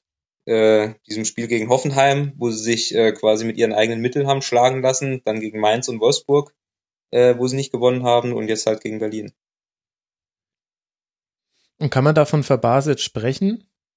Ich meine, mit ein bisschen einer anderen Tordifferenz oder auch nur ein Pünktchen mehr wäre es der dritte Tabellenplatz und wir alle würden doch sagen, ist doch wunderbar gelaufen. Ich ja, wenn, wenn du, wenn du, aber ich glaube, dass du schon als RB Leipzig das, das mittelfristige Ziel haben solltest, Nummer zwei im deutschen Fußball zu werden. Dafür musst du äh, Borussia Dortmund schlagen und Borussia Dortmund äh, oder Borussia Dortmund hinter dir lassen, äh, die eine, haben wir schon drüber geredet, äh, spezielle äh, Hinrunde äh, gespielt haben. Und das haben sie dann halt auch nicht ausgenutzt. Also sie waren dann auch nicht da. Sie haben halt ähm, letztes Jahr mit einem schlechteren Kader zehn Punkte mehr geholt in der Hinrunde. Und das ist dann so für mich so eine kleine Benchmark. Auch wenn das vielleicht unfair ist, kann man natürlich argumentieren, bla, Doppelbelastung. Aber dann musst du auch, wenn du irgendwie Ansprüche hast, da oben mitzuspielen, musst du mehr als 28 Punkte holen. So. Ähm, da geht mir diese Tiefstapelei, die geht mir sowieso bei allen Bundesligisten auf die Nerven, dass am liebsten keiner der Verfolger ist und wir sind ja eigentlich gar nicht und bla blub und dass, dass da keiner mehr Ansprüche hat, irgendwie mal mehr als 28 Punkte in der Hinrunde zu holen. Ähm, das ist aber jetzt nichts nur auf Leipzig gemünzt, das machen ja alle im Endeffekt. Schön die Ansprüche, schön die Erwartungen niedrig halten, damit ja niemand enttäuscht ist, damit niemand das dir ins Gesicht haut. Ähm, was dann sich aber auch wieder auf die ähm, das Selbstverständnis des Clubs einfach auswirkt was ich so ein bisschen fand, ist es jetzt eine sehr verwegene Theorie, es ist auch so ein bisschen Küchenpsychologie. Ähm, ich fand schon, dass diese Bayern-Spiele so zumindest einen Knick gegeben haben in die ja. Hinrunde der Leipziger. Weil ich hatte da dann, davor waren sie halt auch noch so auf Schlagdistanz so und da hatte man auch das Gefühl, okay, die können halt vielleicht jetzt doch nochmal ganz vorne mitspielen und dann waren sie äh, durch diese äh, völlig kaputt schiefgelaufenen Spiele auch schon im letzten Jahr halt dieses ähm, 5 zu 5 zu 4 oder 4 zu 3, was das da war, mhm. kurz vor Schluss, dass sie halt irgendwie, glaube ich, das Gefühl haben, dass sie Bayern sowieso nicht schlagen können, dass da irgendwie höhere Mächte sind, dass sie und dann war gab's halt so einen Knick danach an den Wochen und aber nochmal ganz klar, wenn du als RB Leipzig vorne mitspielen willst, dann musst du ein 2-0 gegen Mainz über die Führung bringen, dann musst du gegen 10 Hertana gewinnen, dann musst du gegen Wolfsburg die momentan auch nicht das, den äh, Fußball, den, die Sterne vom Fußballhimmel spielen, musst du gewinnen. Ja, und ich finde, man hat auch so ein bisschen, auch in dem Spiel, Dinge gesehen, die man jetzt gegen Ende der Hinrunde in mehreren Spielen sehen könnte. Also nicht nur diese Schwäche bei Standards und dieses, äh, dass man, gut, in dem Fall hat man jetzt keine Führung hergegeben, das war das äh, gegen Mainz, aber die haben halt auch Hertha Dinge angeboten und Hertha hat das in einer Effizienz, die man länger jetzt von Hertha schon mal nicht mehr gesehen hatte, in dem Spiel wunderbar ausgenutzt. Erste Chance direkt drin, zweite Chance direkt drin und dann gehst du halt in Unterzahl, trotz Unterzahl auch völlig verdient mit drei Punkten raus.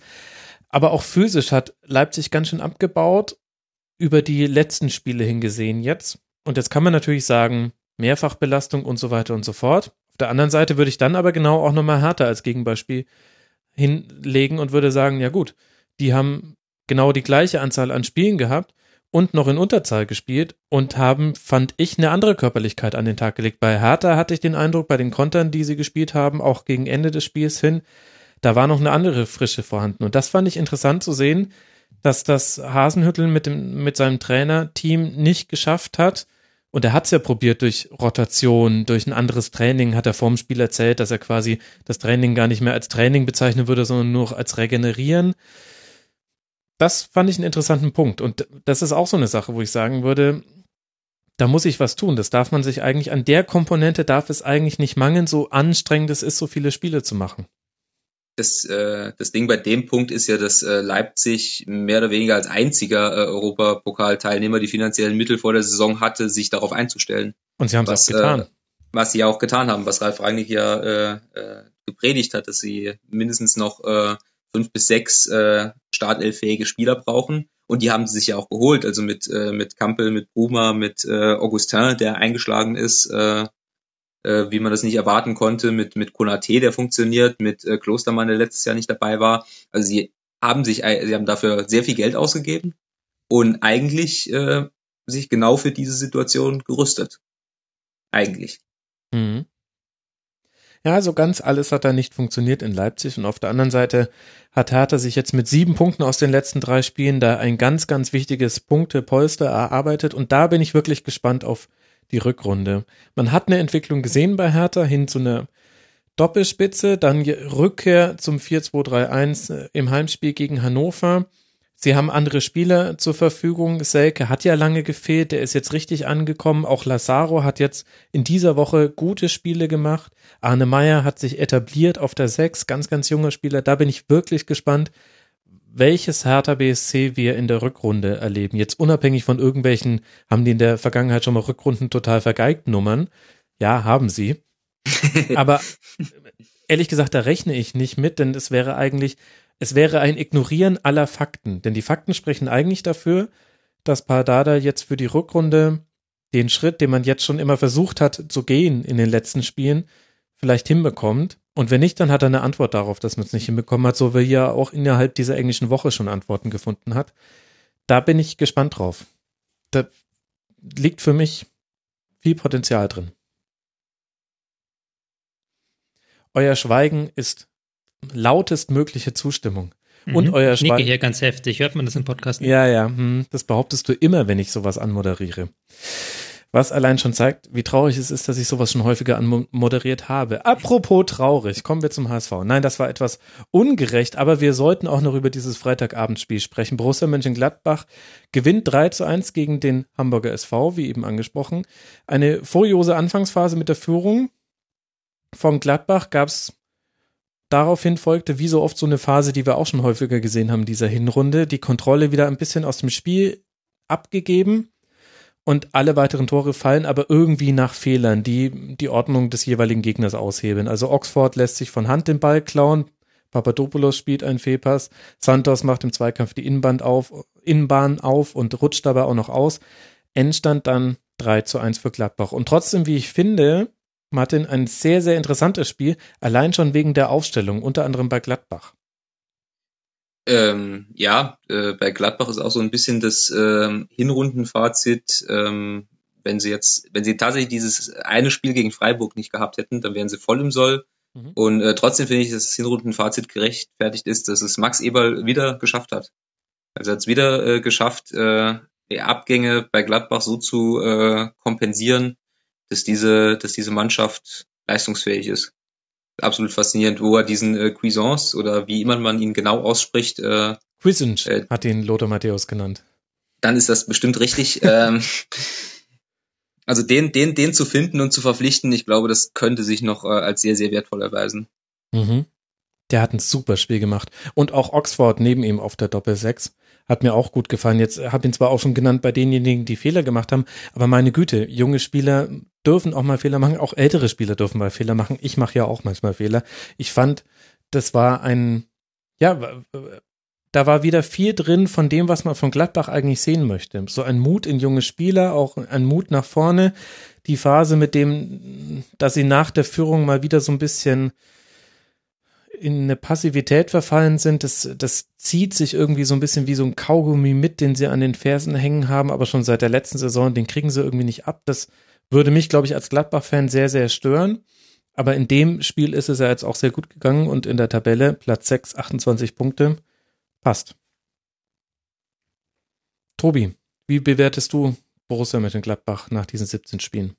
Ja, ähm, sind tatsächlich eine der Teams, die ich gerne zugucke. Ähm, weil es halt immer unberechenbar ist, was mit ihnen passiert, weil es halt sein kann, dass sie dann, wie du richtig beschrieben hast, plötzlich Passivität verfallen, ähm, keinen Zugriff bekommen im Pressing, auch weil sie jetzt ähm, tatsächlich eines der, mittlerweile eines der raumdeckenderen Teams sind im, in der Liga. Ähm, aber die können halt auch einen Gegner auseinanderspielen im Zweifelsfall. Also die können halt wirklich aus dem zentralen Mittelfeld Impulse setzen. Fand ich jetzt ganz sau interessant mit, ähm, wie hat Luther ihn genannt? Kison, Kisanch? Kisinch hat er ihn genannt. Kisinch. Ist aber schon ein paar Spieltage her, war nicht an dem? Spieltag. Aber Nee, nee, kann ich war damals so begeistert, ich habe sogar den O-Ton mir rausgefiltert und dann dachte ich mir, nein, eigentlich soll man nicht Witze machen über Leute, die Spielernamen falsch aussprechen, weil ich das ja auch immer mal wieder mache. Deswegen habe ich es dann Ja, klar, klar.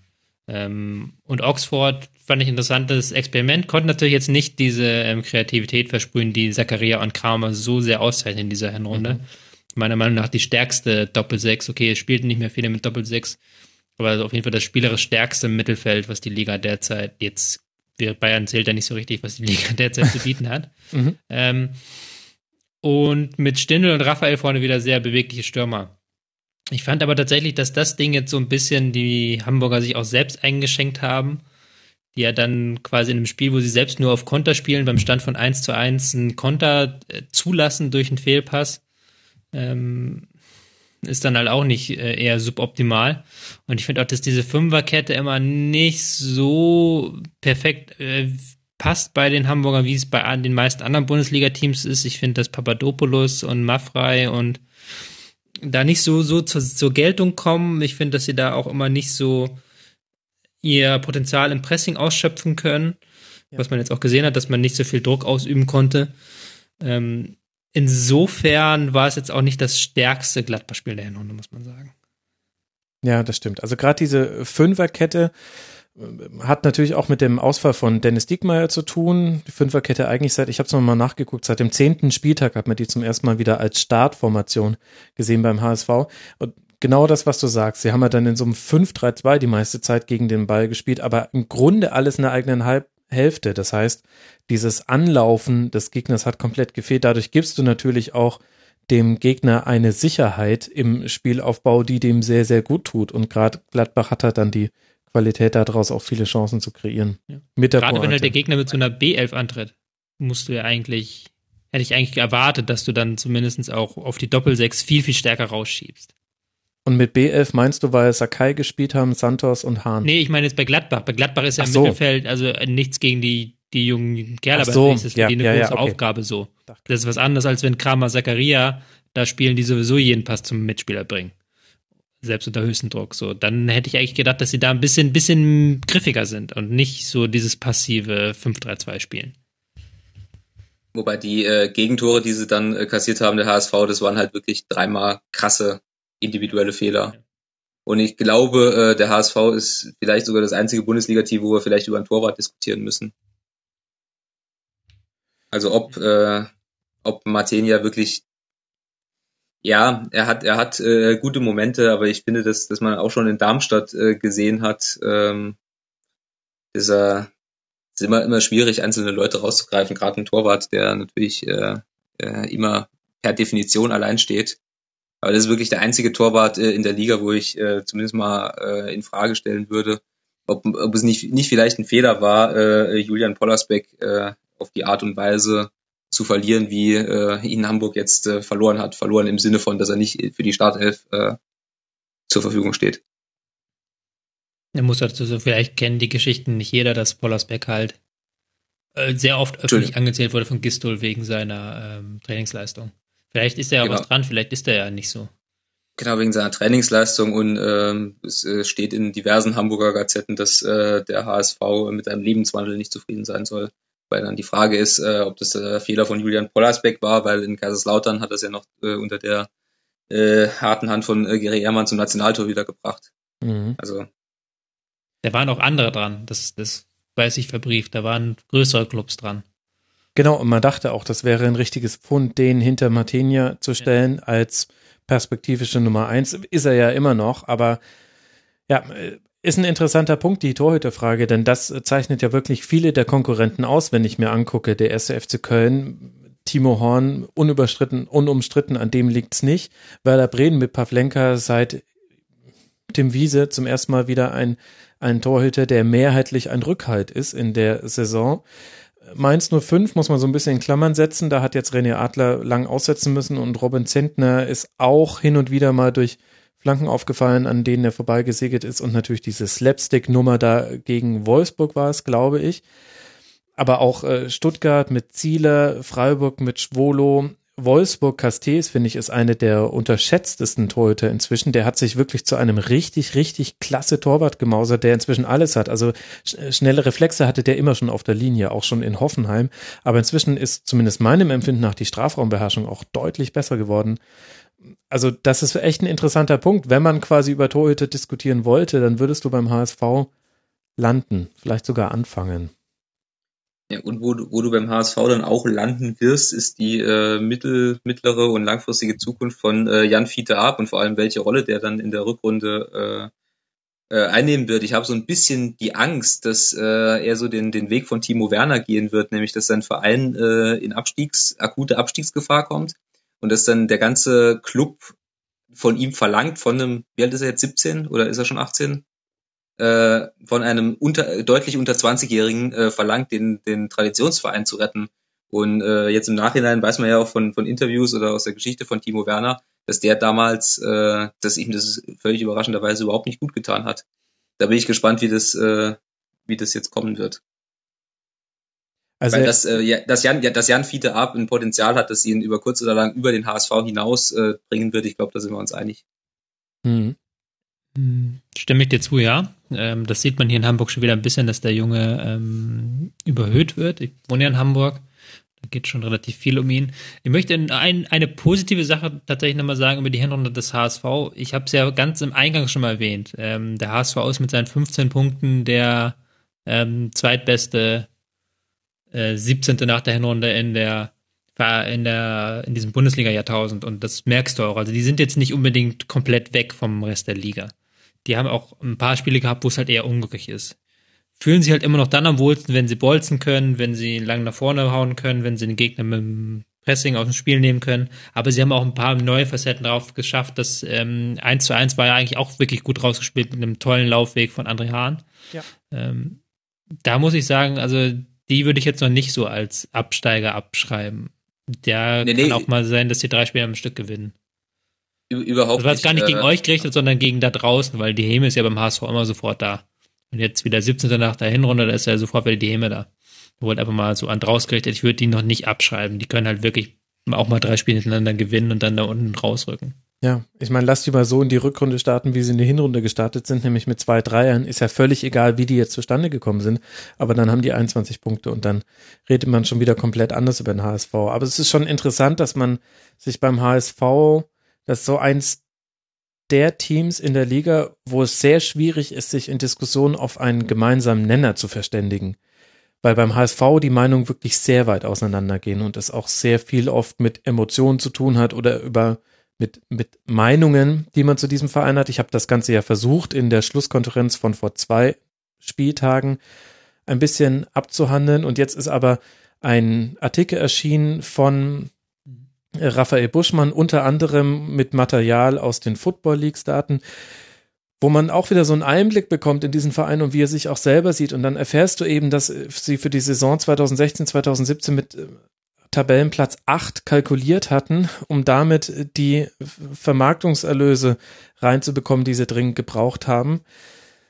Und noch, man erfährt auch noch viele andere Dinge. Ich kann diesen Text wirklich nur empfehlen, nicht aus Häme, sondern weil dieses grundsätzliche Problem, dass der HSV einer sportlichen Perspektive hinternach hechelt, der er eigentlich nicht gerecht werden kann. Also sprich, die, die planen intern mit Tabellenplatz 8 das ist ein riesiges Problem und das liegt aber daran, weil die unglaublich drückende Schulden haben, weil sie eine Abhängigkeit von einem Spielerberater haben, der wiederum begibt sich, äh, verlässt sich im Urteil von Spielern dann auch gar nicht so unbedingt auf die sportliche Führung des HSV. Gut, dann möchte man jetzt auch jetzt Kühne, kein Spielerberater. Ja, aber nee, Kühne arbeitet auch, ja mit Volker Struth zusammen, genau. Ja, ja, okay. Und der holt dann Halilovic aus Barca und ich meine, jetzt kann man auch sagen, gut, ist es jetzt wichtig, ob Bayersdorfer den Fehleinkauf macht oder Struth, aber das wäre jetzt wieder hämischer, als ich es meine. Aber äh, die, dieser Verein ist gefangen in einem in einem Geflecht inzwischen und ich glaube, daran liegt es dann auch, dass so jemand wie Jan Fiete Ab oder Fiete Ab, wie er genannt werden möchte, äh, natürlich wird er überhört, ich, überhöht. Ich glaube aber nicht, ehrlich gesagt, dass wir so eine Timo Werner-Situation in dem Sinne haben werden, dass äh, Timo Werner sich wüsten Beschimpfungen ausgesetzt sah, als er dann seinen Wechsel irgendwann kommuniziert hat. Denn irgendwie beim, bei Arp habe ich den Eindruck, die Hoffnungen ruhen eher so auf ihm, dass er jetzt eine super Saison spielt für den HSV und der Mann ist noch 17, der wird am 6. Januar 18, das heißt, er ist im Jahr 2000. Lasst euch das mal bitte auf der Zunge zergehen. Im Jahr 2000 ist er geboren worden. Finde ich unglaublich. Der hat ja nicht mal diesen ganzen Millennium-Hype mitbekommen. Naja, ähm, äh, das auf den aber quasi. naja, das haben die 1999 Geborenen auch nicht unbedingt. Jetzt nimm mir nicht, nimm mir nicht diesen Gedanken. Tobi, wir sind so unglaublich alt. Aber das auf diesem, äh, auf dem äh, liegen die Erwartungen, er soll eine gute Rückrunde spielen, aber der soll quasi dann auch, jetzt hätte ich fast gesagt, der Anthony Modest werden oder der Dembele, nämlich quasi mit einem, mit einem Transfer hofft man dann auch wieder eine wirtschaftlich bessere Situation hinzubekommen. Und da bin ich mir ehrlich gesagt auch nicht so sicher, ob man das erfüllen kann, denn der HSV ist auch immer in einer wahnsinnig schlechten Verhandlungsposition gegenüber allen Vereinen, die anfragen. Außer vielleicht aktuell der 1. FC Köln. Aber, aber, muss, ähm, ja. aber, aber, dazu ja, das, äh, das wäre ja quasi ein Best Case, dass es so kommt. Aber äh, lass mal die Rückrunde für den HSV jetzt nicht optimal laufen. Lass die mal am äh, 28. Spieltag äh, immer noch auf Platz 17 stehen. Von mir aus auch mit vielen Punkten auf Platz 17 stehen dann entwickelt, also aus meiner Erfahrung, sowas dann wirklich eine sehr, sehr spezielle Eigendynamik. Ja, das kann schon sein. Und äh, ich äh, empfehle den Artikel übrigens äh, auch, auch wenn er im Konkurrenzblatt äh, erschienen ist, äh, nicht, nicht so sehr wegen der Dokumente, die da äh, publiziert werden, sondern wie, wie du gerade auch sehr schön beschrieben hast, da so ein, ein Vereinsporträt gezeichnet wird, wo man danach das Gefühl hat, dass man den HSV äh, im schlechten Sinne besser versteht. Mhm. Das bekommt man doch selten. Da geht es ja halt auch nicht nur um die sportliche Leitung, geht es um Geschäftsführung und andere äh, Instanzen des Vereins. Das ist wirklich interessant. Ich habe ihn auch gelesen. Gut. Gladbach hat jetzt noch ein Spiel vor dieser Winterpause, nämlich zu Hause gegen Leverkusen im DFB-Pokal. Und äh, die letzten beiden Mannschaften, über die wir noch sprechen wollen, sind der erste FC Köln und der VfL Wolfsburg. Der FC. Ich hätte, ich hätte ganz kurz, ja. äh, wenn ich äh, ausnahmsweise mal reinkretschen darf, jetzt zu Gladbach hätte ich eine Frage äh, an euch, weil wir ja auch in die Rückrunde gehen. Und zwar, wenn wir mal von einem normalen Rückrundenverlauf ausgehen und davon ausgehen, dass sich Borussia Dortmund wieder irgendwie fängt, dann sind die ersten drei Plätze ja mehr oder weniger gebucht, nämlich an Bayern, Dortmund und Leipzig. Und dann gibt es äh, diese Saison halt den vierten sicheren Champions League Platz zum ersten Mal. Und da, jedenfalls glaube ich das, wenn sich irgendwie Schalke und Gladbach drum prügeln. Und wer glaubt ihr, macht's am Schluss? Also ich halte immer noch an meiner Vorsaisonprognose fest. Also bis auf die Tatsache, dass RB Leipzig mal kein Meister werden wird. Das heißt, du siehst Schalke. Ich sehe Schalke dann, vielleicht BVB vor Schalke, ja, aber ich sehe Gladbach eher so als einen schwankenden Fünften. Mhm. Würde ich mitgehen. Konstant genug, ja. Also Peter Ahrens hat hier vor einigen Wochen in der Schlusskonferenz den inzwischen geflügelten Satz gesagt, typische, äh, typischer Platz fünf in Bezug auf Borussia Mönchengladbach. Und so sehe ich es ehrlich gesagt auch. Ich würde zum einen Leverkusen nicht komplett aus der Verlosung rausnehmen um den vierten Platz. Ich weiß jetzt nicht, ob ich jetzt da jetzt im Negativen geprägt bin von meiner eigenen schlechten Prognose vor der Saison. Schalke schon in der Pole Position. Ehrlich gesagt, also, nee, ich muss anders anfangen. Ich bin mir gar nicht sicher, ob man wirklich Leipzig unter die ersten drei rechnen muss. Denn in Leipzig habe ich jetzt schon ein paar Dinge gesehen in den letzten Wochen, wo ich mir gedacht habe, interessant. Vor der Saison hätte ich gesagt, in dieser Situation, da kommt Hasenhüttel raus.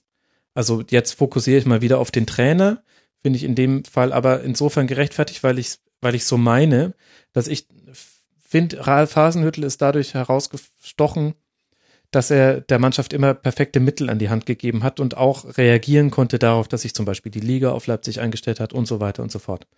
Aber davon abgesehen ist Gladbach da die Mannschaft, ich sehe Gladbach derzeit eher auf Augenhöhe mit Hoffenheim und die hinter solchen Mannschaften wie Schalke, Leverkusen, Leipzig und Dortmund und sowieso hinter Bayern würde in fast allen mit euch mitgehen. Ich gebe nur zu bedenken, dass wir, glaube ich, eben im Schalke-Segment auch zu der äh, Einschätzung gekommen sind, dass Schalke schon im Moment am Maximum performt. Ja, das stimmt. Und ich habe das Gefühl, dass Gladbach nicht unbedingt am Maximum äh, performt. Und wenn gesetzt den Fall, das dreht sich in der Rückrunde nochmal, halte ich es nicht für, für ausgeschlossen, dass am Ende dann tatsächlich Gladbach plötzlich Vierter ist. Ja, ich kann mir bloß bei Gladbach nicht vorstellen, dass die mal alle Auswärtsspiele gewinnen oder so. Das, oder, oder dass die mal nicht nur gegen den FC Bayern gewinnen, sondern auch danach in den nächsten zwei, drei Spielen noch gewinnen. Das ist, aber das ist natürlich genau das Gleiche, was man sich bei Leverkusen auch nicht hätte vorstellen können. Und meine Güte, die haben das letzte Mal gefühlt im März 1896 gewonnen, äh, verloren, Entschuldigung. Freudscher Versprecher, keine Ahnung. Ja, ist ein interessanter Punkt. Andererseits würde ich bei Schalke dann wieder zu bedenken geben, dieser Mannschaft fehlt Leon Goretzka, Goretzka auch einfach wahnsinnig. Der hat in den letzten ja. Spielen auch gefehlt. Das ist natürlich eine Abhängigkeit, die auch ungut ist, sollte er den Verein wechseln. Aber der Mann bringt auch nochmal eine Qualität rein, die ist einfach der Wahnsinn und macht das auf einer Position, die ich noch für wichtiger halte, als das, was Lars Stindl Borussia Mönchengladbach zu geben vermag. Ja, das stimmt. Ich glaube auch, dass Schalke hat, unterschätzt. Die können noch ein bisschen was machen. Die können noch im Ballbesitz ein bisschen weiter ähm, steigen. Ich glaube, die haben noch ein, zwei Körner, die sie reinschießen können. Es bleibt spannend im Rennen um Platz 4. Das ist die Bundesliga im Jahr 2017 und bald 2018. Äh, Perfekt ist, abmoderiert.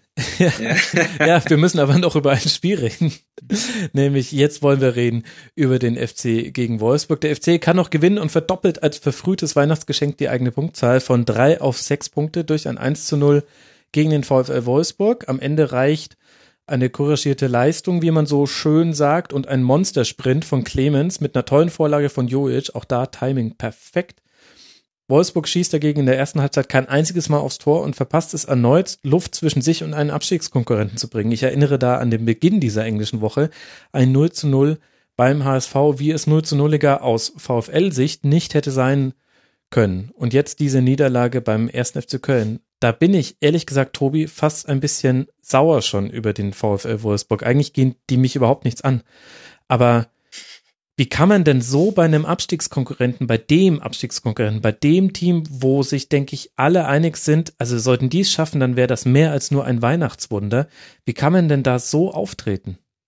Es war, also die Leistung war wirklich, wirklich schwach, muss man sagen. Es war fast schon eine Frechheit, wie Wolfsburg aufgetreten ist. Völlig ambitionslos im Spiel nach vorne, völlig uninspiriert, auch äh, gar kein Pressing äh, gespielt und das halt gegen eine Kölner Mannschaft, wo man wirklich sagen muss, das war keine Bundesligamannschaft mehr, die Köln aufs Feld geschickt hat.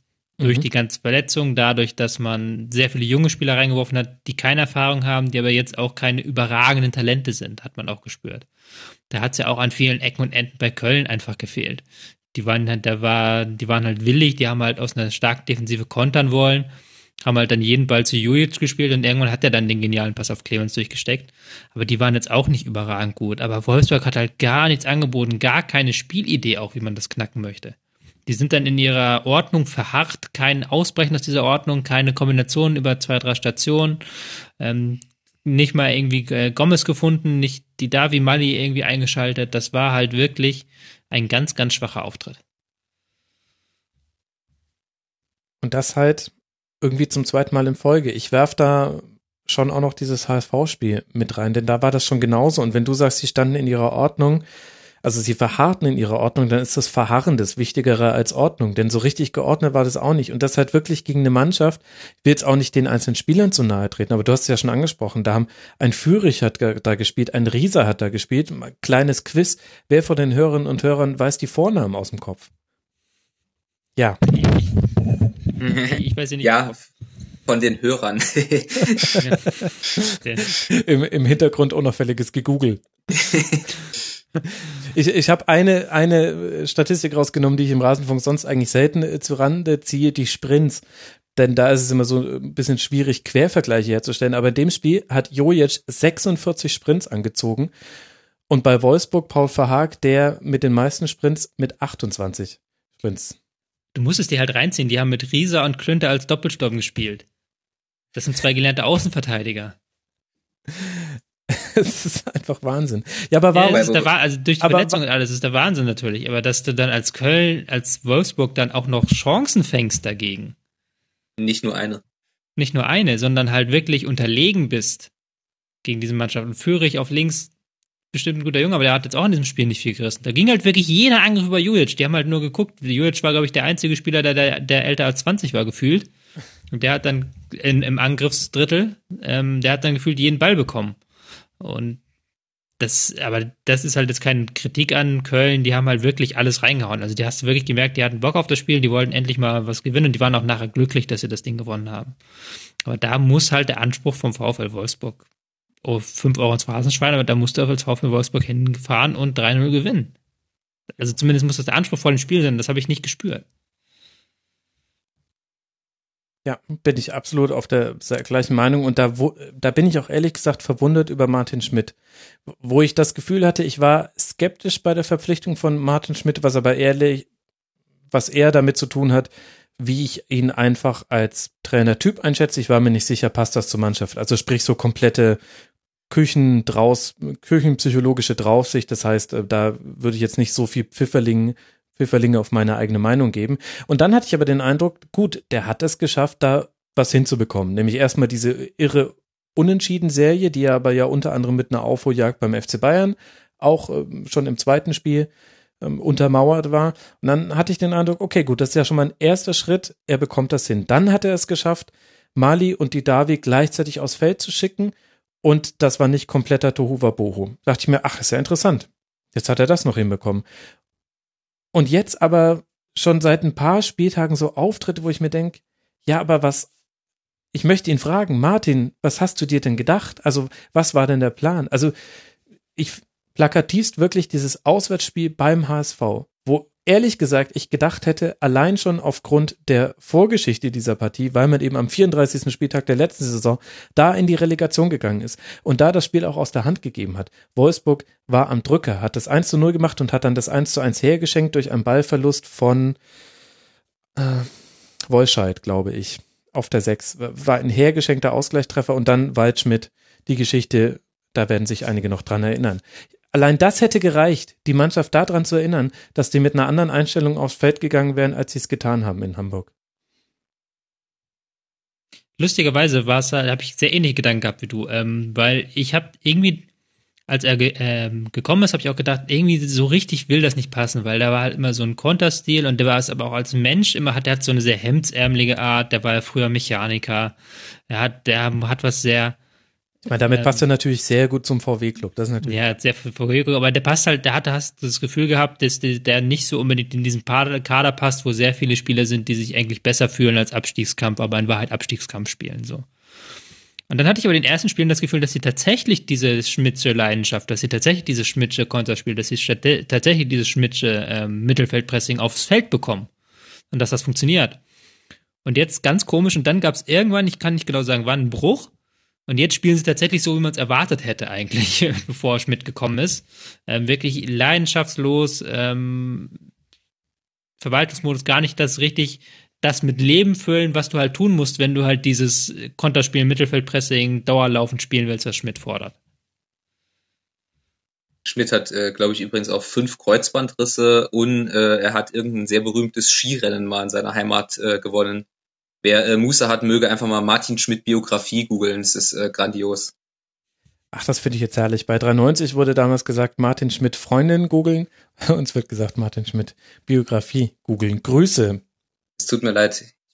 Nein, ich kann, kann auch noch kann auch noch Boulevard-Desker werden. ist alles gar kein Problem. Nee, bitte, bitte nicht. Bitte nicht. Ich hätte jetzt gerade schon Biografie eingegeben, aber ich glaube, ich ändere auf Freundin. es ist inzwischen die Ex-Freundin, was ich aber auch nur aus 390 weiß. 93, Grüße. Okay, also wir haben unseren Unmut über den VfL Wolfsburg äh, Äußerung verliehen. Ich, äh, ich würde ich würd beim VfL Wolfsburg noch reingrätschen auf die, auf die metaphysische Ebene tatsächlich, dass äh, seit diesem DFB-Pokalsieg äh, ich nicht weiß, was dieser Verein überhaupt sein will.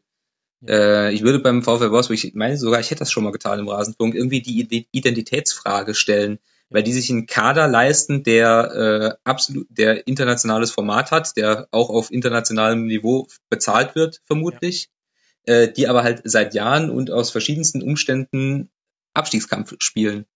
Und äh, das zusammenzukriegen ist per se schon mal eine Leistung, aber selbst wenn es dann Möglichkeiten gibt, wie jetzt bei der Verpflichtung von Martin Schmidt, wo du denkst, okay, jetzt könnte Wolfsburg irgendwie den Turnaround geschafft haben. Jetzt könnten, und es ist ja in dieser Saison absolut nicht auf, ausgeschlossen, sich zumindest mal noch für die, realistisch für die Europa League zu qualifizieren, dass dann nochmal so, äh, wie wir es jetzt gerade in vielen Worten gesagt haben, völlig unerklärliche Spiele wie gegen Köln zustande kommen. Ich find, ja.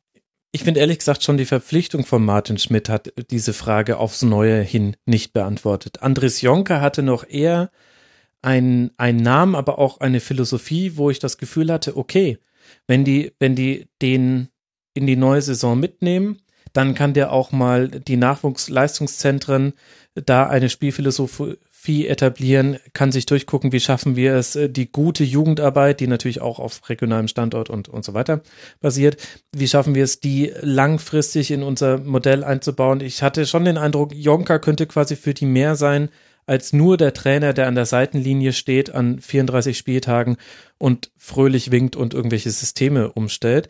Und dann kam mit Martin Schmidt einer, wo ich das Gefühl hatte, okay, der war halt jetzt gerade verfügbar. Ich möchte ihm nicht zu nahe treten, aber da hatte ich eben nicht den Eindruck, ja gut, der kann jetzt diese Identitätsfrage beantworten, die du, finde ich, völlig zu Recht aufwirfst. Und jetzt stehe ich genauso ratlos da wie du. Ich habe keine Ahnung. Und äh, es ist auch wieder so dieses alte Ding. Natürlich, die müssen jetzt, das ist Abstiegskampf. 19 Punkte, das sind vier Punkte Vorsprung auf den Relegationsplatz. Deswegen dürfen die jetzt nicht über Europa sprechen. Aber es müsste verdammt nochmal der Anspruch sein, wenn du diese finanziellen Mittel hast. Und es macht mich fast schon ärgerlich, wenn ich sehe, wie Leute mit solchen Mitteln, auch der HSV, aber aus ganz anderen Hintergründen heraus, aber auch noch einige andere, wie die einfach damit umgehen. Das ist, das ist Verschwendung. Es ist es ist meiner Meinung nach übrigens auch ein Grund äh, dafür, äh, dass die Bundesliga in Europa so dasteht, wie sie dasteht, nämlich dass es ein Versagen dieses äh, finanziellen Unterbaus ist, nämlich aus Wolfsburg, auch Leverkusen, ähm, auch der HSV, die ähm, in, innerhalb, auch Schalke, ja, die innerhalb der Liga mit sehr viel Geld äh, hantieren, aber äh, dann trotzdem Vereine wie über die Jahre hinweg äh, Mainz zweimal, Augsburg, äh, Freiburg zweimal, äh, nach Europa schicken, die per auf dem Papier einfach keine Chance haben. Absolut. Und dann aber die Prämisse aufmachen, wenn wir noch viel, viel mehr Investorengeld hätten, wäre es ja viel besser. Ja, das Arbeit. ist ja. Ich, ich habe bei Wolfsburg so ein bisschen das Gefühl, dass die äh, an diesem sehr angeschlagenen Konzern, dem sie ja zu 100 Prozent gehören, irgendwie gerade so dranhängen, dass VW auf gut Deutsch gesagt gerade andere Probleme hat, als sich intensiv um den VfL Wolfsburg zu kümmern und der jetzt halt einfach auch noch da ist und dass VW zufrieden ist, äh, wenn sie einfach nur in der Bundesliga sind. Ich muss dazu sagen, das ist eine äh, Theorie, die, äh, die ich einfach so aufstelle. Ich habe kein Hintergrundwissen dazu, ich habe auch keine Gespräche dazu geführt, aber es wirkt in der äh, gesamten Außendarstellung gerade so. Ja, aber da finde ich als äh, deutscher Bürger, der ja über den deutschen Staat und das Land Niedersachsen irgendwie auch bei VW mit drin hängt, da fühle ich mich in meiner Meinung zu wenig berücksichtigt und ich bin unzufrieden.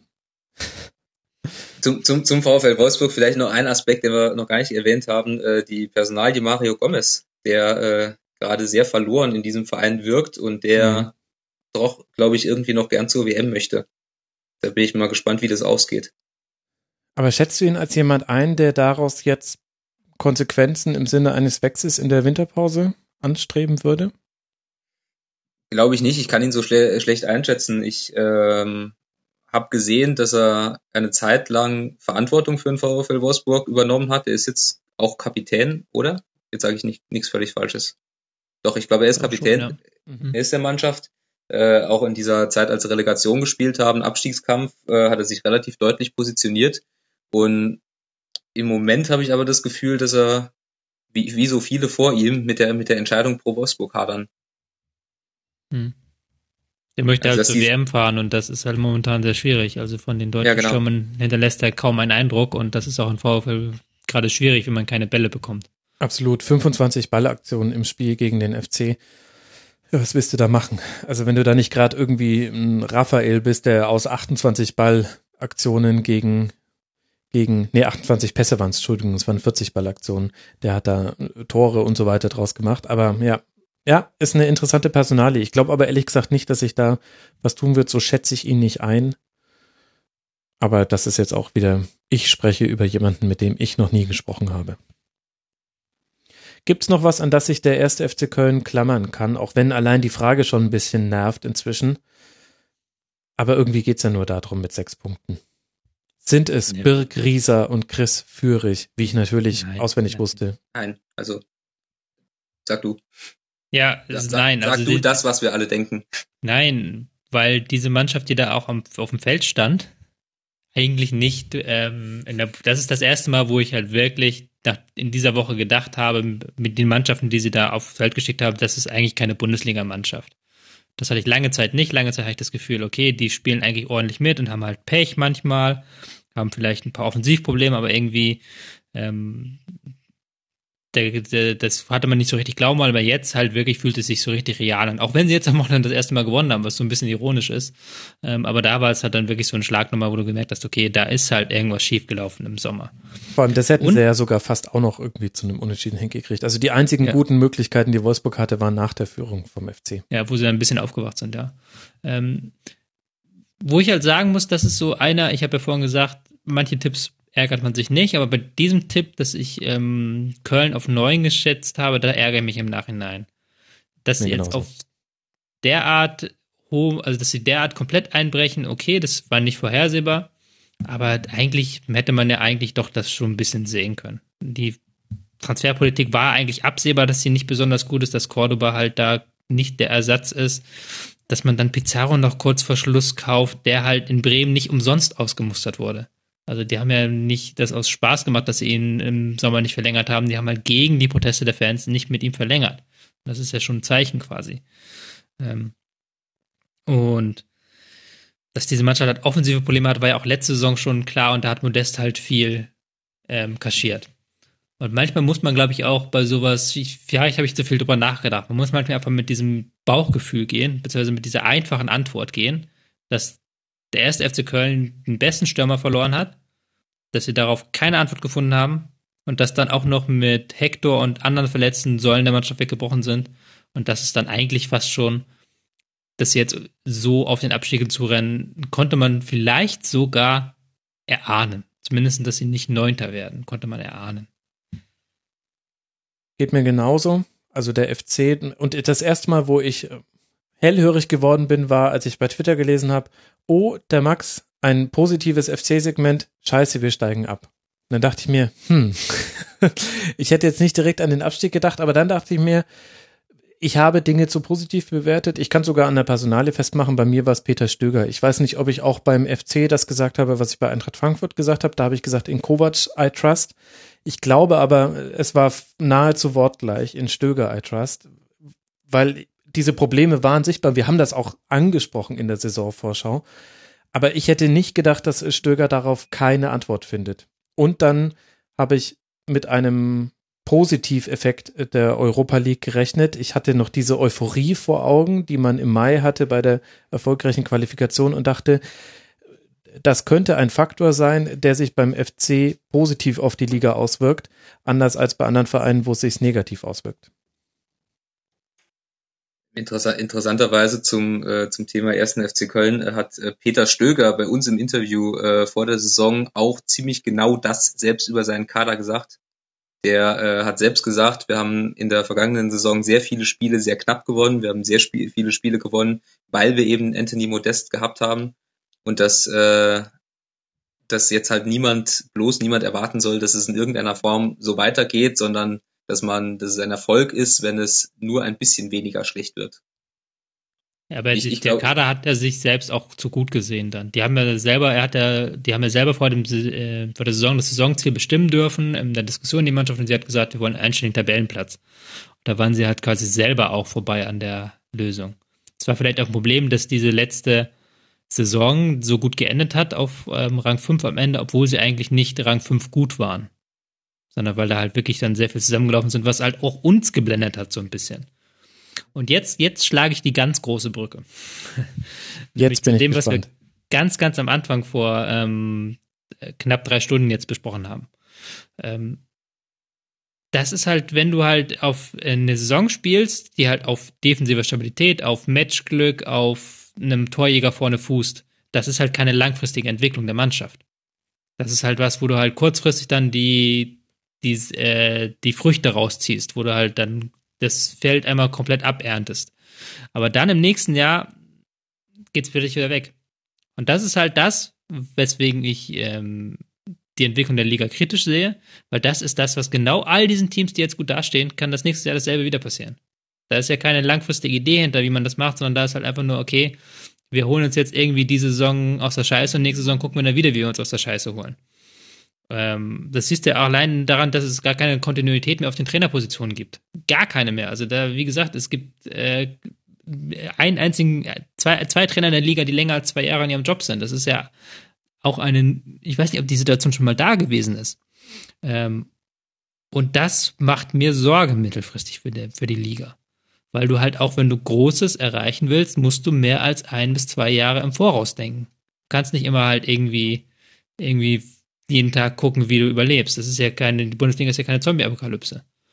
Du musst ja auch mal zwei, drei Tage vorher überlegen, was du tun willst. Das wäre übrigens ein schöner Sendungstitel. Ist schon notiert.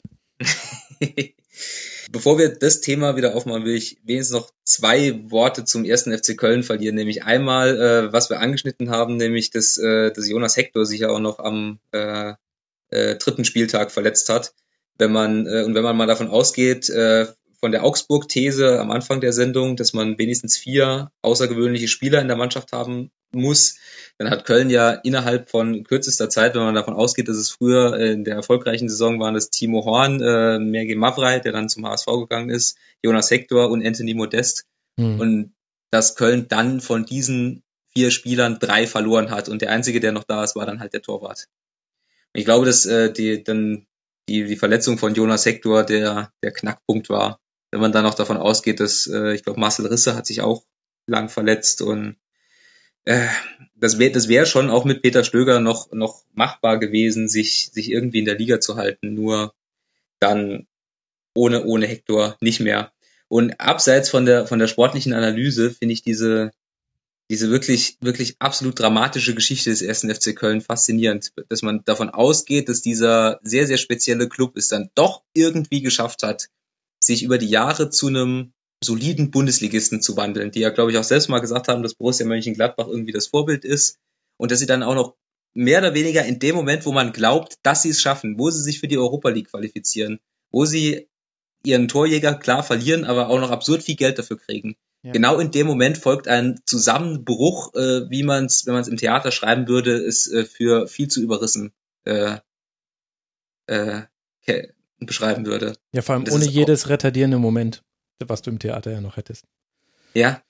Und das ist ausgerechnet im ersten FC Köln passiert. Entschuldigung, ausgerechnet ist auch so eine äh, so ein Fußballwort, das, mit dem man sparsam umgehen sollte. Aber es beschäftigt mich tatsächlich. Ja, es bestätigt so ein bisschen die alte These, dass du die größten Fehler im Erfolg machst und nicht, wenn du Niederlagen einsteckst. Und ist vielleicht ein bisschen ein populistisches Argument, aber ich denke, so ein paar der Dinge, die wir im Positiven auf den FC projiziert haben, mit dem Wissen der, des positiven Vorsaisonergebnisses, da werden ein paar positive Dinge auch dabei gewesen sein, die auch die sportliche Leitung auf ihre Mannschaft transportiert hat oder auf den Kader. Das glaube ich, das bestätigt sich beim FC. Und äh, halt dazu. Äh, bevor wir wieder, wieder auf die, die Liga-Diskussion kommen, was, was glaubt ihr denn, wie das jetzt weitergeht nach dem Abstieg? Ehrlich gesagt, glaube ich, also zum einen wollte ich die Floskel ehrlich gesagt eigentlich vermeiden. Da haben mich Hörer, mehrere Hörer haben mich darauf aufmerksam gemacht und auch eine Hörerin. Ich würde das sehr häufig verwenden und das ist einmal ein absolutes Alarmsignal, wenn sich Hörerinnen und Hörer von sich aus bei dir melden, um dir zu sagen, du verwendest das wirklich oft. Also ich entschuldige mich dafür. Ich glaube, es war das erste Mal in dieser Folge. Jetzt habe ich den Faden verloren. Ach so, mein Gefühl sagt mir, das könnten jetzt aber alle FC-Fans dann auch wieder als etwas Positives nehmen, dass wir den alten FC wieder zurückhaben.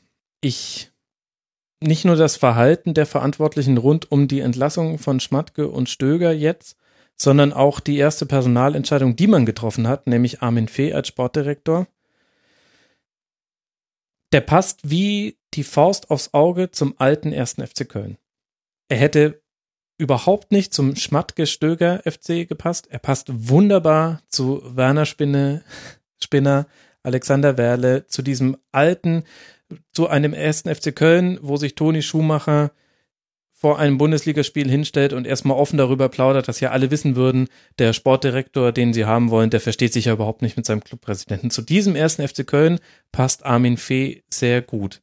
Ich will nicht sagen, dass deswegen das zum Scheitern verurteilt ist, aber das ist für mich, das ist für mich auch jemand, der gerne mal in der öffentlichen Darstellung auch so ein bisschen pampig ist jetzt zu viel gesagt, aber der, dem sind viele Dinge egal und deswegen hält er sich nicht an die gängigen Konventionen. Das macht es unterhaltsam für alle. Es ist aber genau das Gegenteil von dem, was Schmatke gemacht hat, der sich zwar auch nicht an alle Konventionen hält, aber der tut es im Stillen. Und nach außen hin war das einfach ein, ein komplett seriöser Verein. Und ich, ich glaube, das ist weg. Ja, das, ohne dir schmeicheln zu wollen, ich sehe es ganz genauso. Das, äh, ich glaube, dass es jetzt sehr, sehr schwierig wird, weil das so eine Situation ist, die äh, es in der Bundesliga, glaube ich, auch nicht gab, dass man quasi eine komplette Rückrunde den Mangel verwalten muss. äh, was irgendwie po positiv sein kann, wie gegen Wolfsburg, was äh, Tobias gesagt hat, dass die Bock hatten, dass sie wissen, dass der Druck weg ist, dass äh, ja auch die sportliche Führung sagt, es ist im Prinzip um. Ähm, aber du hast halt auch sehr viele Spieler in diesem Kader, die du mehr oder weniger jetzt noch relativ teuer verkaufen musst, obwohl jeder weiß, dass du in einer unfassbar miesen Verhandlungsposition bist. Timo Horn und irgendwann dann Jonas Hector an erster Stelle. Das heißt, du kannst du kannst eigentlich auch nicht in der in der Rückrunde jetzt eine Mannschaft für die zweite Liga aufbauen, weil klar sein wird, dass am äh, dass am Ende der der Saison der Cut kommen muss und dann musst du neu beginnen. Und dann wird natürlich die, die, die Maßgabe sein, äh, direkt wieder aufsteigen, weil wir reden vom ersten FC Köln. Und dann sehe ich schon wieder so, so den ein oder anderen Zweitligatransfer kommen, so Spieler, die dir in der zweiten Liga den Erfolg garantieren. Wer weiß, vielleicht tun wir Köln Unrecht und sie machen jetzt die Rückrunde des Lebens. Ja, aber selbst wenn sie das tun würden, da habe ich auch schon drüber nachgedacht, Tobi, denn das ist ja nicht vollkommen, es sind ja nur neun Punkte. Aber das große Problem vom ersten FC Köln ist, das, was du vorhin genannt hast, nämlich, dass wir den besten 17 Platzierten der letzten Bundesliga-Jahre haben. Das heißt, sie müssten nicht nur selbst eine sehr, sehr, sehr, sehr, sehr gute Rückrunde spielen, sondern zwei andere Mannschaften müssen auch noch eine vollkommen unterirdische, quasi, die müssen quasi eine FC-Hinrunde spielen. Und das sehe ich nicht. Ich sehe bei keiner der Mannschaften, die da unten drin hängt, dass die eine, eine ähnlich schlechte Rückrunde spielen. Das heißt, man wird mehr Punkte brauchen, um in der Liga zu bleiben das ist dann einfach zu viel. Aber klar, kann natürlich sein, dass wir dann Nein, das glaube ich auch nicht, war jetzt nur so. Aber ja, ja man sollte schon auch immer noch quasi in der Realität verharren und sagen, Moment mal, wir reden hier über äh, Spielplatz, Spieltag 17 und äh, der Weihnachtsmann war noch nie der Osterhase. Ich wollte es jetzt eigentlich nur so wie in so einem Marvel-Film die Spannung rausnehmen mit einem schlechten Gag, aber ist mir so. nicht gelungen. Da habe ich dich aber auch halt viel zu ernst genommen. Ich habe an der Stelle nicht mehr mit einem schlechten Gag gerechnet. Da gehen, weißt du, auch, auch beim Moderator gehen dann einfach die Kraftreserven. Gegen Ende einer Saison, einer Hinrunde hin, ja, da seht das ja schon. Da geht's ja schon dahin. Und es war eine Hinrunde ohne eine ausgefallene Schlusskonferenz. Alle 17 Spieltage wurden begleitet. So, damit haben wir ja den Spieltag besprochen. Und irgendwie sind wir ja auch ganz gut von Tabellenplatz 1 bis zu Tabellenplatz 18 durchgerutscht, haben auch noch irgendwie die ganze Liga eingeordnet, einen Zombie-Apokalypsen-Vergleich mit eingebaut, der uns, glaube ich, noch ein bisschen durch die Rückrunde begleiten wird. Ja, das hat mir Spaß gemacht, Jungs. Vielen Dank dafür. Gerne. Nicht zu danken. Nein, wir gehen einfach mal davon aus, dass ihr genickt habt in dieser Situation. Ihr dürft jetzt noch weiter ranten über die Bundesliga. Ich, wir können aber auch, ich biete euch auch an, zu sehr später Stunde am Sonntagabend, dass wir sagen, das soll es jetzt mal gewesen sein mit der Bundesliga-Hinrunde im Rasenfunk. Liegt dir denn noch was aus dem Herzen zur Bundesliga? Naja, ich habe ja noch die Royalaufnahmen, die starten ja ab morgen. Das heißt, liebe Hörerinnen und Hörer, es war es natürlich auch noch nicht komplett mit der Hinrunde im Rasenfunk. Da kommt am, richtet euch mal Ende Dezember drauf ein, kommt der Rasenfunk Royal. Ich werde, glaube ich, alle Dinge, die mir da auf den Herzen liegen, mit den Gästen besprechen in den nächsten, in den nächsten Tagen. Ich bin mir selber nicht ganz sicher, wie ich diese Hinrunde fand. Als Fan freut es mich natürlich, dass der FC Bayern wieder souverän vorne wegmarschiert. Aber es gibt ja schon auch noch den Journalisten, der sich davon ein bisschen distanzieren kann und der findet es eigentlich verheerend für die komplette Liga, wie sich die Tabellenplätze, Schalke würde ich rausnehmen, Leverkusen nehme ich raus, aber wie sich von Dortmund und Leipzig an alle Teams verhalten haben über diese Hinrunde hinweg, das war zum Teil, also von den Mannschaften, wo man jetzt sagen würde, die haben das Potenzial oben drin zu sein und die hätten mit einem Lauf auch mal an Bayern dranbleiben können, fand ich schlecht. Selbst ein sehr, sehr gutes Leverkusen trauert seinem schlechten Saisonstart hin. Und das finde ich schon ein bisschen schade. Und hinten, gefühlt ist es halt, seitdem es den Rasenfunk gibt, seit 2014, rede ich gefühlt nur über den Abstiegskampf. Und mhm. irgendwie will ich das ehrlich gesagt nicht mehr. So spannend es da unten auch ist. Aber man muss da auch mal so vorsichtig sein, weil die Leute dann in dieser emotional angespannten Situation sind ja nicht nur die Vereinsverantwortlichen, sondern auch die Fans und damit auch die Hörerinnen und Hörer dieses Formats. Und da kriegt man auch manchmal einen auf den Deckel, wo man sich denkt, ja, okay, sorry Leute, aber ich habe einfach nur eine unbequeme Wahrheit ausgesprochen. Das tut mir jetzt auch leid, aber das muss doch auch irgendwie erlaubt sein. Kann ich ja nichts dafür, dass ihr jetzt so eine furchtbare Saison spielt. Und ehrlich gesagt stelle stell ich mich dahingehend auf eine anstrengende Rückrunde ein. Ich glaube, das wird ganz, also der Abstiegskampf wird spannend werden, aber es wird sehr, sehr, äh, sehr, sehr anstrengend werden, über den Abstiegskampf zu reden, glaube ich. Hm. Diese Liga ist halt so eine Liga des Mittelmaßes. Man kann es ja nicht mal ganz verteufeln. Weil da so viele Teams auch drin sind, die das halb, halbwegs gut machen, weil das halt auch niemand so richtig schlecht macht. Ähm. Aber da ist halt einfach auch niemand, es wirklich gut macht drin im Moment. Und da strahlt halt den alles ab. Du weißt halt wirklich vom Spieltag nicht, wie es ausgeht, was halt einerseits natürlich positiv ist. Andererseits aber auch möchtest du halt auch mal ein gutes Team sehen. So, ich bin halt neutral wie die Schweiz, was das angeht. Gibt natürlich ab und zu Teams, mit denen ich mitfiebere, äh, weil die mir Spaß machen. Aber es gab es diese Hinrunde ganz, ganz wenig so. Einfach dadurch, dass Hoffenheim durch die Verkäufe so als spielerisches Highlight der Liga noch weggebrochen ist, so ein bisschen, ist das halt so, puh, da war halt, da hast du mal am Spieltag geguckt und wusstest halt nicht so richtig, was du angucken sollst, also worauf du dich jetzt freuen sollst. Gab es halt noch diese Dortmund-Spiele, was halt Dortmund-Fans natürlich unfassbar angekotzt hat, was ich verstehen kann, dann diese Phase unter Peter Boss, aber wo du einfach als Zuschauer wusstest, okay, da wird Action, das wird ein geiles Spiel, da, wird, da werden Geschichten geschrieben werden. Das ist ja jetzt, das ist ja jetzt in diesem Spieltag klar, gab es viele Geschichten, aber die waren halt auch nicht voraussehbar vorher. Es gibt ja sonst immer auch Spiele, auf die du dich freust, weil du weißt, okay, da wird's abgehen, aber das gab's halt diese Hinrunde, da hatte ich das Gefühl, sehr, sehr wenig. Ja, und das war jetzt aber auch nicht alles schlecht. Also in Leverkusen oder sowas, nee. die haben ja einen super Lauf, Schalke toll. Ja.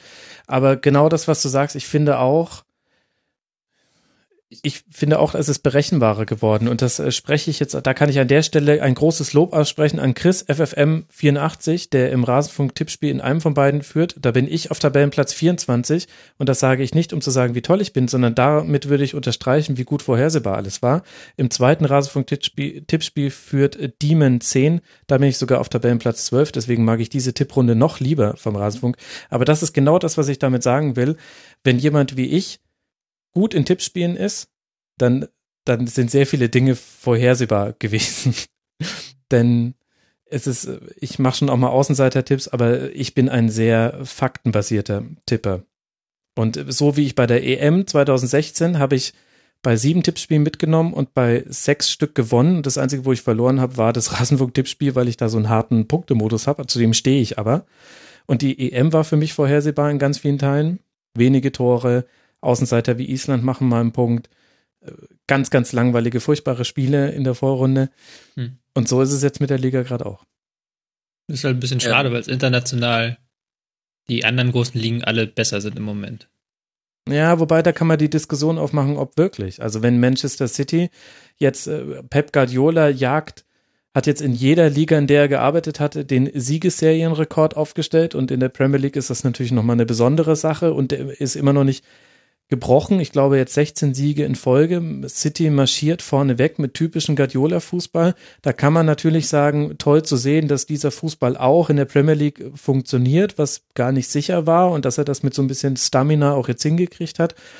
Aber spannend ist es in der Premier League gerade auch nicht. Nee, spannend nicht, aber es ist natürlich auf einem ganz anderen Niveau. Also ist es das Manchester City gerade anspielt, ist halt ein ganz anderes Niveau. Ja, okay. Das ja. Aber, Aber wenn wir ja, mal weggehen von, von, von Platz 1, Klar. ist dann das Niveau wirklich so viel besser. Ich gucke ehrlich gesagt sehr ja. wenig andere Ligen, weil dafür fehlt mir die Zeit. Das, das wird man ja in der Champions League sehen, wo sich jetzt ja fünf englische Mannschaften fürs Achte. Das wird man nicht sehen, das ja. hat man ja schon gesehen, ja. Ja. Also die, die Spiele also, sind ja halt auch finanziell einfach auf einem anderen Niveau. Da sind halt natürlich das, was ich am Anfang wieder gesagt habe, das sind ja ganz andere Einzelkönner. Ähm, kommt, kommt halt darauf an, wie äh, hoch du die Champions League Vorrunde rankst quasi. Ja gut, aber trotzdem haben die ja eine andere, äh, haben die ja da ganz andere Spielertypen auch und die haben ja auch tolle Trainer mittlerweile da, also so ist es ja auch. Aber nicht nur die Liga, du hast ja auch in Spanien hast du auch schöne Entwicklungen. Du hast Paris Saint-Germain, die sich halt tot gekauft haben, klar, aber das ist dann natürlich auch durch die Individualkönner natürlich ein anderes Niveau. Du hast eine Serie A, die wirklich gerade am Wiederauferstehen ist, aus dem Nichts heraus, womit ich nie gerechnet hätte, dass das ähm, so passiert. Ähm, wo es halt, in der Liga gibt's halt dann tatsächlich das, was wir in der Bundesliga nicht haben. Da gibt es fünf, sechs Teams, die halt Woche für Woche Wege finden, wie sie den individuell schwächeren Gegner schlagen. Und das liegt nicht daran, dass die individuell schwächeren Gegner komplett unterlegen sind, sondern weil sie halt Ideen haben. Weil Inter, Napoli, Roma, Juve halt Ideen haben.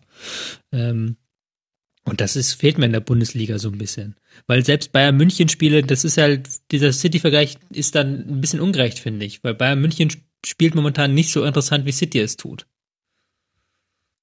Was gar kein Vorwurf ist, Bayern kommt wo ganz anders her Anfang der Saison, aber ja.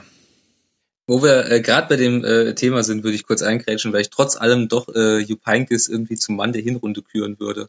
Mhm. Was äh, in Vergessenheit geraten ist, aber äh, als er ja übernommen hat, womit niemand von uns, also auch bei uns in der Redaktion ehrlich gesagt, äh, keiner gerechnet hat, dass er wirklich nochmal aus, äh, aus seinem Bauernhof in, in Gladbach äh, sich das antut äh, aus, in, eine, in eine schwierige Situation beim FC Bayern äh, gekommen ist und es äh, auf grandiose Art und Weise gelöst hat. Das sollte Schlecht trotz die Bayern Anfang der Saison waren, nicht? Das hat ja, man ja schon ja. wieder vollkommen verdrängt, dass die halt so schlagbar gewirkt haben. Ja, sie haben, zwei, halt sie haben, sie haben 2-0 zu Hause gegen Wolfsburg äh, verspielt. Genau. Das ist völlig undenkbar mittlerweile. Und äh, vielleicht ist es auch, äh, klar bin ich dabei ist, weil ich äh, in München wohne, äh, in München arbeite und mit Jupp Heynckes natürlich mehr äh, Kontakt habe als mit äh, jedem, jedem anderen Bundesliga-Trainer. Aber er ist eine absolut faszinierende äh, Persönlichkeit, bei der man merkt, dass sie äh, ein Stück weit aus, ne, aus einer total anderen Zeit kommt, der ähm, daraus aber auch gewisse Stärken zieht, der zum Beispiel dieses ganze sozialpädagogische äh, eines Trainers wahnsinnig herausstellt und damit, glaube ich, auch sogar Erfolg hat, der jetzt äh, sogar jemanden wie James hingekriegt hat, wo ihr mögt mir jetzt bitte laut widersprechen, wir doch alle irgendwie dachten, das ist ein Ancelotti-Wunschspieler, der von der Bank von Real Madrid kommt und ob der einschlägt beim FC Bayern, das ist mal mehr als fraglich und selbst den hat er jetzt irgendwie hingekriegt. Ähm, dazu kommt, wie ich finde, dass er, dass er taktisch oder trainertechnisch äh, unterschätzt wird, obwohl er das Triple gewonnen hat ähm, und jetzt den FC Bayern dahin gefahren hat, wo er ist, die Paris geschlagen hat, haben. Ich würde bei Paris übrigens, äh, Klammer auf, äh, leicht widersprechen, weil ich jetzt äh, erfahren habe, dass ähm, der Präsident von Paris Saint-Germain bei jedem Spiel in der Halbzeitpause in der Kabine ist. Und ich äh, äh, sag mal so, die Berichte verdichten sich, dass äh, Una Emery, der Trainer, da glaube ich auch nicht mehr die die Autorität in dem Verein ist, sondern dass es ein Spieler-Präsidentenverein ist. Und ob man mit der Kombination in der Champions League weit kommt, jetzt gegen Real Madrid, nee, glaube ich das, nicht. Nee. da würde ich mal laute Zweifel anmelden. Macht ja die schönen Tricks und Angriffe, die sie mit Neymar und Mbappé machen, nicht schlechter, finde ich. Was ich also, also Frankreich ist ein schlechtes Beispiel, hast du schon recht. Also die Liga ist halt ähnlich wie die Bundesliga geartet momentan. Aber Klammer, Klammer zu und ähm, deswegen finde ich, dass Jupp Heynckes in der ganzen Liga-Betrachtung nur, weil er, er kann halt einfach nichts dafür, dass er jetzt elf Punkte Vorsprung hat. Das kann man ihm nee, nicht Nee, nee, nee. Es hat auch niemand ja. ihm zuvor ja. Heinkes hat es ja. ja auch äh, wunderbar gemacht. Ich finde, da kann man auch mitgehen mit, mit der Persönlichkeit der Hinrunde. Kannst du schon Jupp Heynckes nennen? Kleine Anekdote dazu. Ich war im Deutschlandfunk eingeladen als Experte zur Frage, wer wird denn jetzt der Nachfolger von Carlo Ancelotti und wir hatten ein Vorgespräch am Freitag, da wurde ich äh, gefragt nach der wahrscheinlichsten nach der unwahrscheinlichsten Variante und da habe ich gesagt, die unwahrscheinlichste Variante ist einfach, Julian Nagelsmann im Winter völlig, also auf gar keinen Fall, wird nicht passieren, spricht alles dagegen. Wahrscheinlichste Variante Thomas Tuchel. Und dann habe ich da den kompletten Samstag drüber nachgedacht und auf dem Weg in der U-Bahn zum BR dachte ich mir, irgendwie kann ich mir das nicht vorstellen. Also nur, wenn sich Rummenigge ganz klar gegen Hoeneß bei der Trainerfindung durchsetzt. Na, ich überlegt habe, wer ist denn die Alternative? Und ich habe so lange über Jupp Heynckes nachgedacht. Da dachte ich mir, ich kann mir das nicht vorstellen. Und ich dachte aber die ganze Zeit, in meinem Kopf hat sehr viel Sinn ergeben, dass sie ihn fragen, aber es hat noch mehr Sinn ergeben, dass er sagt, ey, no fucking way, bleib mir bloß weg. Ich habe keine was, Lust. Und deswegen habe ich deswegen habe ich es dann auch nicht angesprochen. Und äh, was, was für mich aber wofür Heinke steht, ist vor allem für eine Art des Trainerdaseins. Also ich finde es gut, dass er nochmal den Fokus legt auf über Aspekte, über die ich denke auch wir drei manchmal gar nicht mehr sprechen, weil wir, weil uns da die Einblicke fehlen, nämlich Menschenführung, äh, Sprachgewandtheit. Ich glaube, das ist gerade bei so einem Kader wie bei den Bayern sehr wichtig. Pädagogik, wie geht man mit den Leuten um? Das, das gehört eben alles mit dazu, aber weil wir es schwerer beurteilen können als taktische Flexibilität und so weiter, sprechen wir es nicht so häufig an. Ich denke, uns allen ist klar, dass es dazu gehört. Und da ist er quasi der Ausdruck für, hey, bitte überbewertet mir nicht die Nagelsmänner dieser Welt, wenn sie nicht mit den Spielern können, und zwar mit allen Spielern. Das kann dann der Straßenjunge aus Peru sein, der jetzt Multimillionär ist, kann aber auch das junge deutsche Talent sein, was unbedingt sich seinen Stammplatz in der Nationalmannschaft erkämpfen will. Dann ist dem noch nicht geholfen, wenn man diese Qualität nicht hat. Ich glaube, ja, genau. niemand möchte Heinkes die Qualität absprechen. Der hat es bewiesen. Aber was halt eigentlich, im ersten Impuls habe ich halt gedacht, das spricht irgendwie, warum tut er das? Also er macht ja sein eigenes, seine eigene, er hat ja da, macht er seine eigene Legende damit kaputt. Weil Bayern man, wird dieses äh, Jahr nicht die Champions League gewinnen. Da lege ich meine Hand für ins Feuer. Die werden im Viertelfinale von irgendeinem großen Verein und die werden auch nochmal einen ordentlichen Niederlagen geben. Die sind diese Saison nicht so gut. Die sind auch mit Heinkes. Heinkes übertüncht dafür, aber die sind jetzt nicht in dem Level so gut. Und auch gegen Paris Saint-Germain, wo sie ja gesagt haben, wir sind wieder zurück, da hat Paris ja. Saint-Germain keine Lust gehabt auf das Spiel. Und hatte trotzdem Riesenchancen. Hatte trotzdem Riesenchancen, aber die haben, die haben nicht ernst gemacht. Ähm, das wird kommen und vielleicht auch schon gegen Dortmund, der wird rückständig kommen, aber er macht es halt trotzdem. Und da habe ich erst gedacht, das spricht, wieso macht er das? Aber das ist ja eigentlich das, was so absolut für ihn spricht. Dass ihm das ja egal ist. Dass er halt tatsächlich, das ist halt in diesem Fall diese Geschichte tatsächlich abkauft und dass er das als äh, Freundschaftsdienst für Hönes macht was man, äh, was man bei dieser ganzen Heinkes-Rückkehr nicht außer Acht lassen sollte, äh, ist ja, dass die, äh, der Übergang damals zu Guardiola ja nicht freiwillig war. Es war ja nicht so, als ob Heinke es gesagt hätte, okay, ich übergebe den Laden jetzt an Pep Guardiola, sondern die Situation war die, dass äh, Rummenigge und Hoeneß die Chance hatten, Guardiola zu holen mhm. und dann gesagt haben, wenn wir die Chance haben, diesen Trainer zu kriegen, dann müssen wir ihn holen und dann müssen wir unserem geliebten Jupp irgendwie beibringen, dass er nach der Saison eben gehen muss. Und das war irgendwann im, im Januar und danach hat Heinkes dann halt das Triple gewonnen. Und äh, man sollte da nicht unterschätzen, man sollte den Stolz von Jupp Heinkes niemals äh, unterschätzen. Ich glaube, dass, äh, dass er das damals nicht so toll fand. Dass sie ihm gesagt haben, hier haben wir den, den katalanischen Wundertrainer und jetzt geh bitte. Ja, würde ich dir auch zustimmen. Und gleichzeitig stelle ich mir immer die Frage, wer werden denn so die Heinkesse der nächsten Generation sein. Also äh, wir sind noch sozialisiert worden mit Ottmar Hitzfeld, mit Otto Rehagel, mit Jupp Heinkes, könnte man noch ein paar weitere Namen nennen, mit so alten Haudegen, mit allen Wassern gewaschen, Urgesteine der Bundesliga und zum Teil eben sehr, sehr, sehr erfolgreich. Und ich bin mir gar nicht so sicher, ob diejenigen, die jetzt gerade immer so in die Verlosung geworfen werden, wenn es um Trainerposten bei äh, großen Vereinen geht, ob das auch so die Koryphäen der Zukunft sein werden. Ich kann mir das, ich habe so ein bisschen die Sorge, dass dieses ganze Gehype um eben jemanden wie jetzt zum Beispiel Julian Nagelsmann, dass das auch dazu führt, dass der, also ich kann mir den nicht mit 50 noch in der Bundesliga vorstellen. Ich glaube, er, das sind jetzt alles eher so Kometen, die vielleicht schnell verglühen. Die treten in die Erdatmosphäre ein. Gut, das sind dann Asteroiden aber sie verglühen schnell und dann ist es irgendwie auch vorbei. Und es gibt ganz, ganz wenige. Der einzige, der mir gerade einfällt, ist Joachim Löw. Da habe ich den Eindruck, okay, der hat jetzt schon so viel erlebt, der hat auch schon so viele Entwicklungsstufen genommen und der hat auch schon so eine gewisse ist mir egal Haltung in manchen Dingen entwickelt, will es aber auf dem Clubbereich vielleicht nochmal wissen, also wenn er nochmal einen Vereinsfußball will, da würde ich sagen, okay, perfect match für auch so große Teams in der Liga wie eben Dortmund, wie Bayern und so weiter. Aber dahinter ganz schwierig muss, ähm, also Christoph Knär, äh, ein Autor äh, von uns, hat vor kurzem äh, geschrieben, dass auch Jupp Heynckes mal der jüngste Trainer der Liga war. Das war tatsächlich mal der Fall. Also ich weiß es nicht, ich weiß nicht, ob du äh, 2006, äh, 2000, doch 2006, als Joachim Löw Bundestrainer wurde, hättest du da prophezeit, dass er zwölf Jahre lang Bundestrainer bleibt? Nee, ja, das stimmt natürlich. Aber ich habe den Eindruck, wir, also die Trainer haben damals ihre Zeit bekommen, ähm, die, die Entwicklungsschritte zu gehen, die sie zu den Trainern gemacht haben, die sie jetzt sind und auch Joachim hat diese Zeit bekommen. Das hing natürlich auch mit den richtigen Ergebnissen zusammen und das äh, ist jetzt auch eine verklärende Rückschau, weil er den Weltmeistertitel geholt hat. Hätte er den nicht geholt, hätten wir viel häufiger drüber gesprochen, wie er in dieses Turnier gegangen ist und er wurde ja auch zu manchen Ente Entscheidungen da gezwungen und so weiter und so fort. Im, Im Endeffekt waren das irgendwie perfekte vier Wochen und dann stand am Ende der Weltmeistertitel und dann fragt auch keiner mehr, wie es passiert ist. Aber irgendwie kann ich mir bei einem Nagelsmann zum Beispiel nicht vorstellen, lass ihn jetzt mal zu Dortmund wechseln oder lass ihn zum Beispiel zu Bayern wechseln und das funktioniert nicht im ersten Jahr, dann ist der weg. Und bei welchem Verein ist er danach? Glaube ich nicht.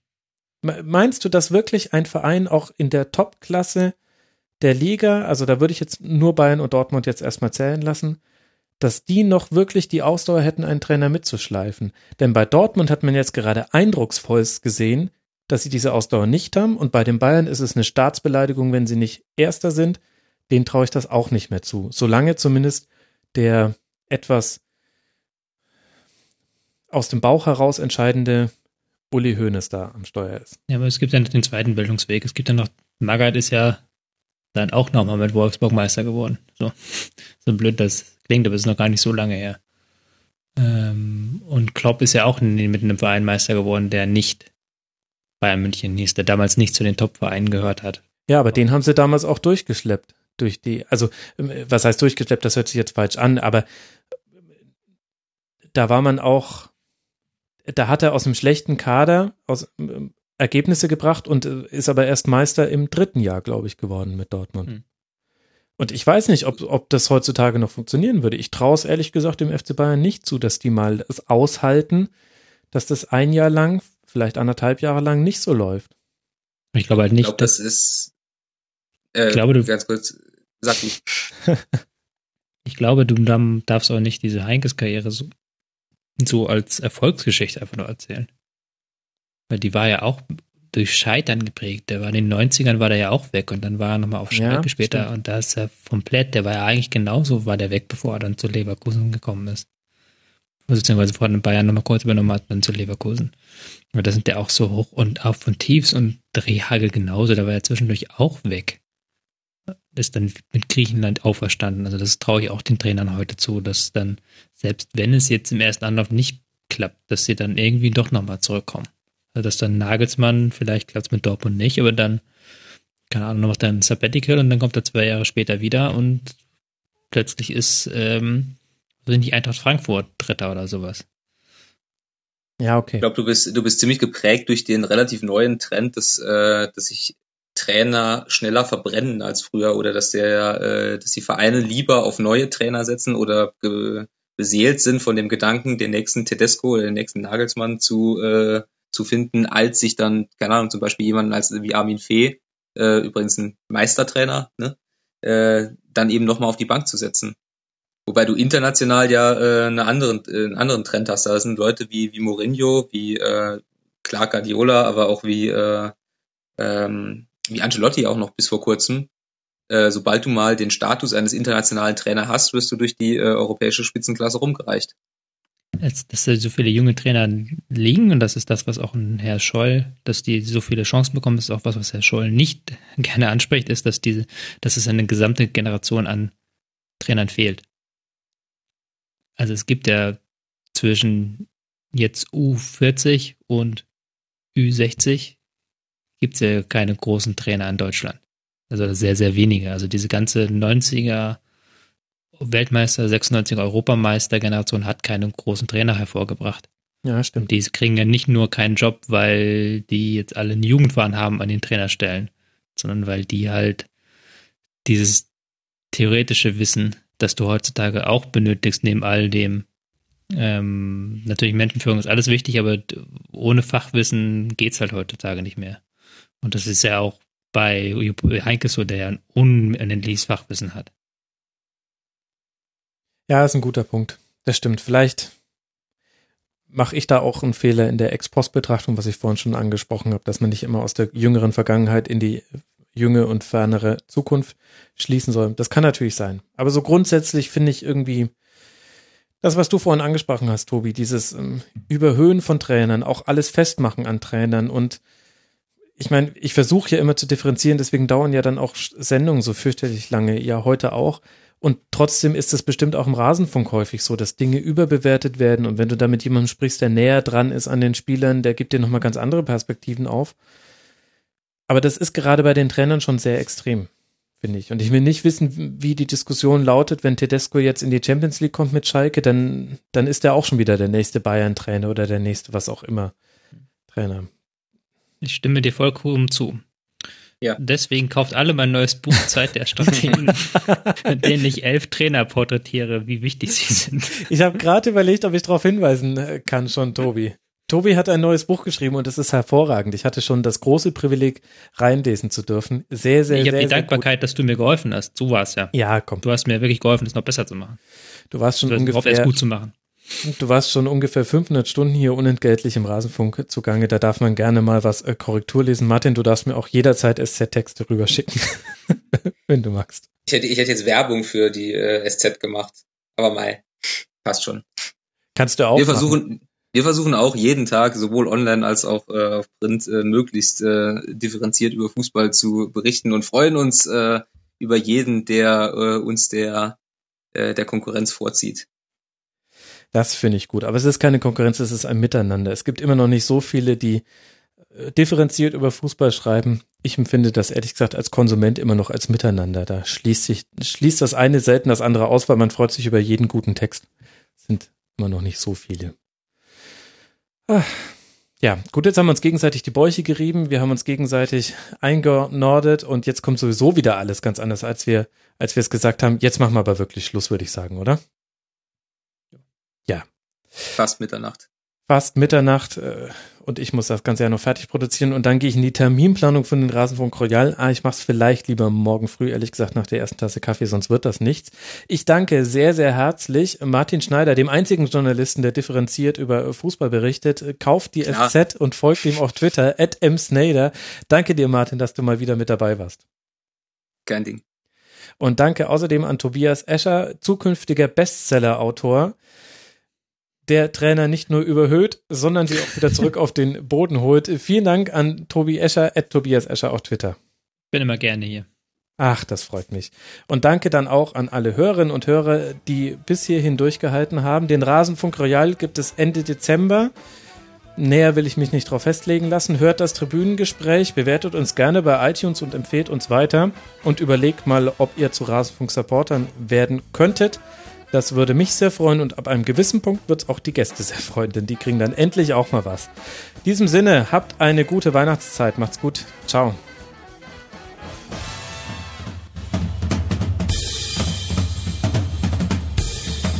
Das war die Rasenfunk-Schlusskonferenz. Wir gehen nun zurück in die angeschlossenen Funkhäuser.